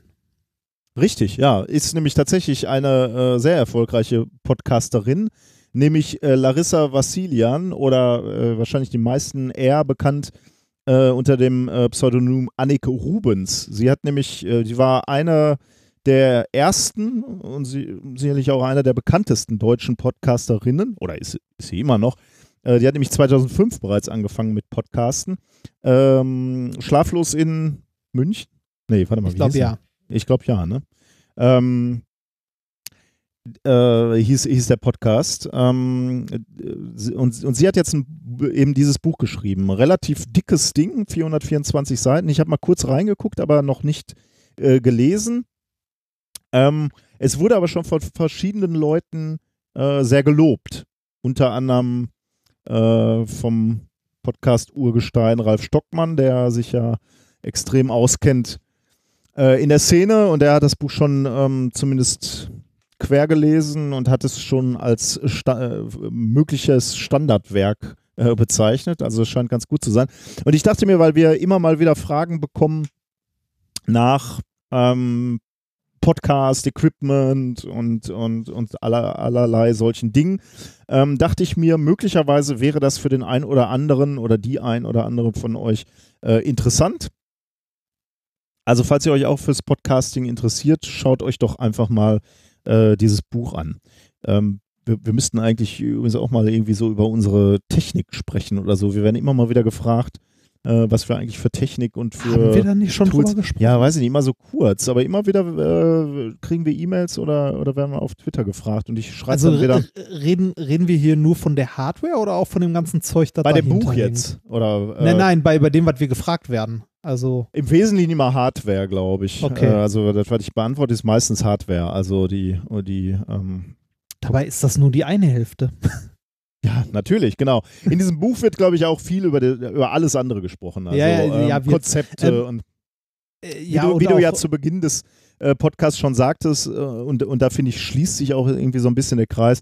Die Technik ist ja eigentlich äh, nur die, die eine Seite und vielleicht auch die etwas überschätzte und weniger wichtige Seite, denn äh, was vielleicht viel wichtiger ist, ist, dass man ein Thema hat, über das man reden möchte und äh, dass man eine gute Idee hat. Ähm, das ist viel wichtiger, als dass der, der Ton hundertprozentig ist oder so. Äh, Ich möchte an dieser Stelle dazu die aktuelle Folge vom Sendegarten empfehlen. Sehr gut, das hätte ich nämlich auch noch gemacht, ja. Da, da ist äh, die äh, gute Larissa nämlich zu Gast Genau. und erzählt was. Sehr sympathischer die, äh, Auftritt und Die habe ich heute noch gehört, die Folge. Daher genau. wusste ich auch, wie das Buch heißt. Hast du auch schon gehört, dass unser Name auch gefallen ist? Hast du schon so weit gehört? Äh, ich glaube nicht. An welcher Stelle? Sie sprechen ganz kurz äh, darüber, dass manche ähm, Ach so, auf Bühnen Podcasts gehen. Ne? auf äh, Bühnen Ja. gehen und da ähm, äh, erwähnt Larissa uns als Beispiel. Das ist sehr nett. Ich Ja, hoffe, lobend. Sie, sie hat zumindest gesagt, dass sie das ganz toll findet. Ah. Martin Rützler hat dann wiederum gesagt, bei manchen An Angeboten fragt er sich, ob das so sinnvoll ist, dass die auf Bühnen gehen. Aber er hat nicht gesagt, ob wir damit gemeint waren. Der liebe Martin Rützler hatte Geburtstag. Da möchte ich jetzt nochmal einen, einen äh, quasi persönlichen äh, Gruß rausschicken. Äh, also der Obersendegärtner. Ähm, herzlichen Glückwunsch, Martin. Und wenn man, wenn wir jetzt schon so weit sind und, und über äh, Podcasting so im Allgemeinen sprechen, da natürlich auch nochmal der Hinweis auf Sendegate. Ne? Sendegate, dieses Forum für Podcasts. Also wenn ihr, wenn ihr Wissen haben möchtet zu Podcasting, da findet ihr schlichtweg alles. Da muss man halt, mitunter ein bisschen suchen, aber da sind äh, zu jedem Thema Experten. Stimmt, mich, mich, mich hatten auch schon Leute gefragt äh, zu diversen Sachen, da habe ich auch kurz darauf geantwortet, ich weiß gar nicht, ich glaube über Instagram oder so, hatte mich jemand angeschrieben, da habe ich auch gesagt, so, also habe es kurz ein paar Sachen erklärt und dann gesagt, so, wenn du, wenn du dich mal wirklich einlesen willst, hier, guck mal ins Sendegate, äh, da findest du auf alles eine Antwort. Genau, ja. Ja. Okay, dann ähm, sind wir bei der Hausmeisterei, äh, wobei du die zum Teil ja schon äh, am Anfang der Sendung abgefrühstückt hast. Ne? Ja, weil wir da gerade zu sprechen Genau, kamen ja. auf die Tour und das mit den Preisen wollte ich da eben kurz erwähnen. Das Tourtermine haben wir auch schon gemacht. Ähm, folgt uns auf Twitter und Instagram, da werdet ihr sicherlich auch ein bisschen was zur Tour sehen. Also ins, ja, insbesondere ja, auf beiden Kanälen Ja, eigentlich. ja. Muss mal gucken, ob wir vielleicht auf YouTube auch noch was stellen. Ähm, ähm, genau, aber Instagram kann man sicherlich ein bisschen was sehen, äh, wie wir so durch die Lande fahren und äh, aufgeregt sind. Denn das sind wir. ich zumindest Wir sind, wieder erfreu schrecklich. wir sind erfreut. Ja, ich äh, freue mich schon, aber ich bin natürlich auch wieder total in Sorge, was wir da für ein Paket geschnürt haben und ob das äh, euer, euch gefallen wird. Aber bisher hat es euch immer gefallen. Das sorgt mich, das sorgt mich auch ein bisschen, aber ähm, ich freue mich erstmal auf die, also die ersten Termine in München und äh, Düsseldorf danach auch, äh, mache ich mir relativ wenig Sorgen, ähm, weil ich glaube, dass wir einfach eine Menge Spaß haben werden, weil eine Menge Leute da sind. genau, auf die Leute freue ich Natürlich mich. versuchen wir auch ein schönes Paket zu schnüren. Nein, wir, das haben wir ja eigentlich, aber Ja. Äh, man ist trotzdem immer aufgeregt, weil man immer nicht weiß und muss ja erstmal gut ankommen. Das stimmt. Wir haben uns schon sehr viel Mühe gegeben. Das kann man sagen. Äh, deshalb haben wir es zusammen eine Woche im Hotel ausgehalten. äh, nicht eine Woche, ein Wochenende. Genau. Ja. Also wir freuen uns, euch zu sehen. Äh, ich hoffe, es gibt auch viel Gelegenheit, mit euch äh, ins Gespräch zu kommen nach den Veranstaltungen. Ähm, ja, wir freuen uns.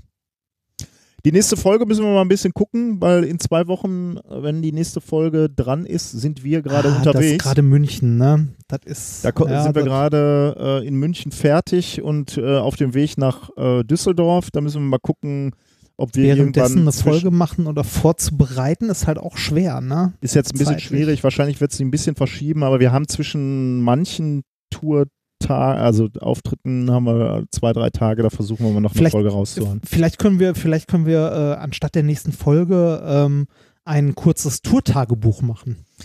Können wir mal gucken, ja. Wo wir dann schon mal sagen, wie die ersten Tage angekommen sind. Ja. Das, also, können wir mal schauen. Wir schauen mal.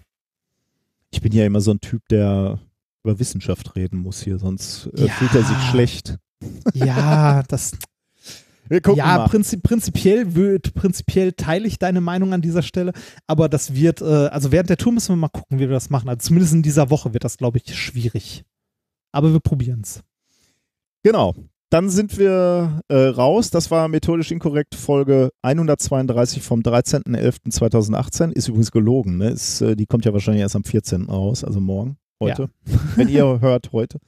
Ähm, wir beenden das Ganze mit einem weiteren Stück von ähm, Queen.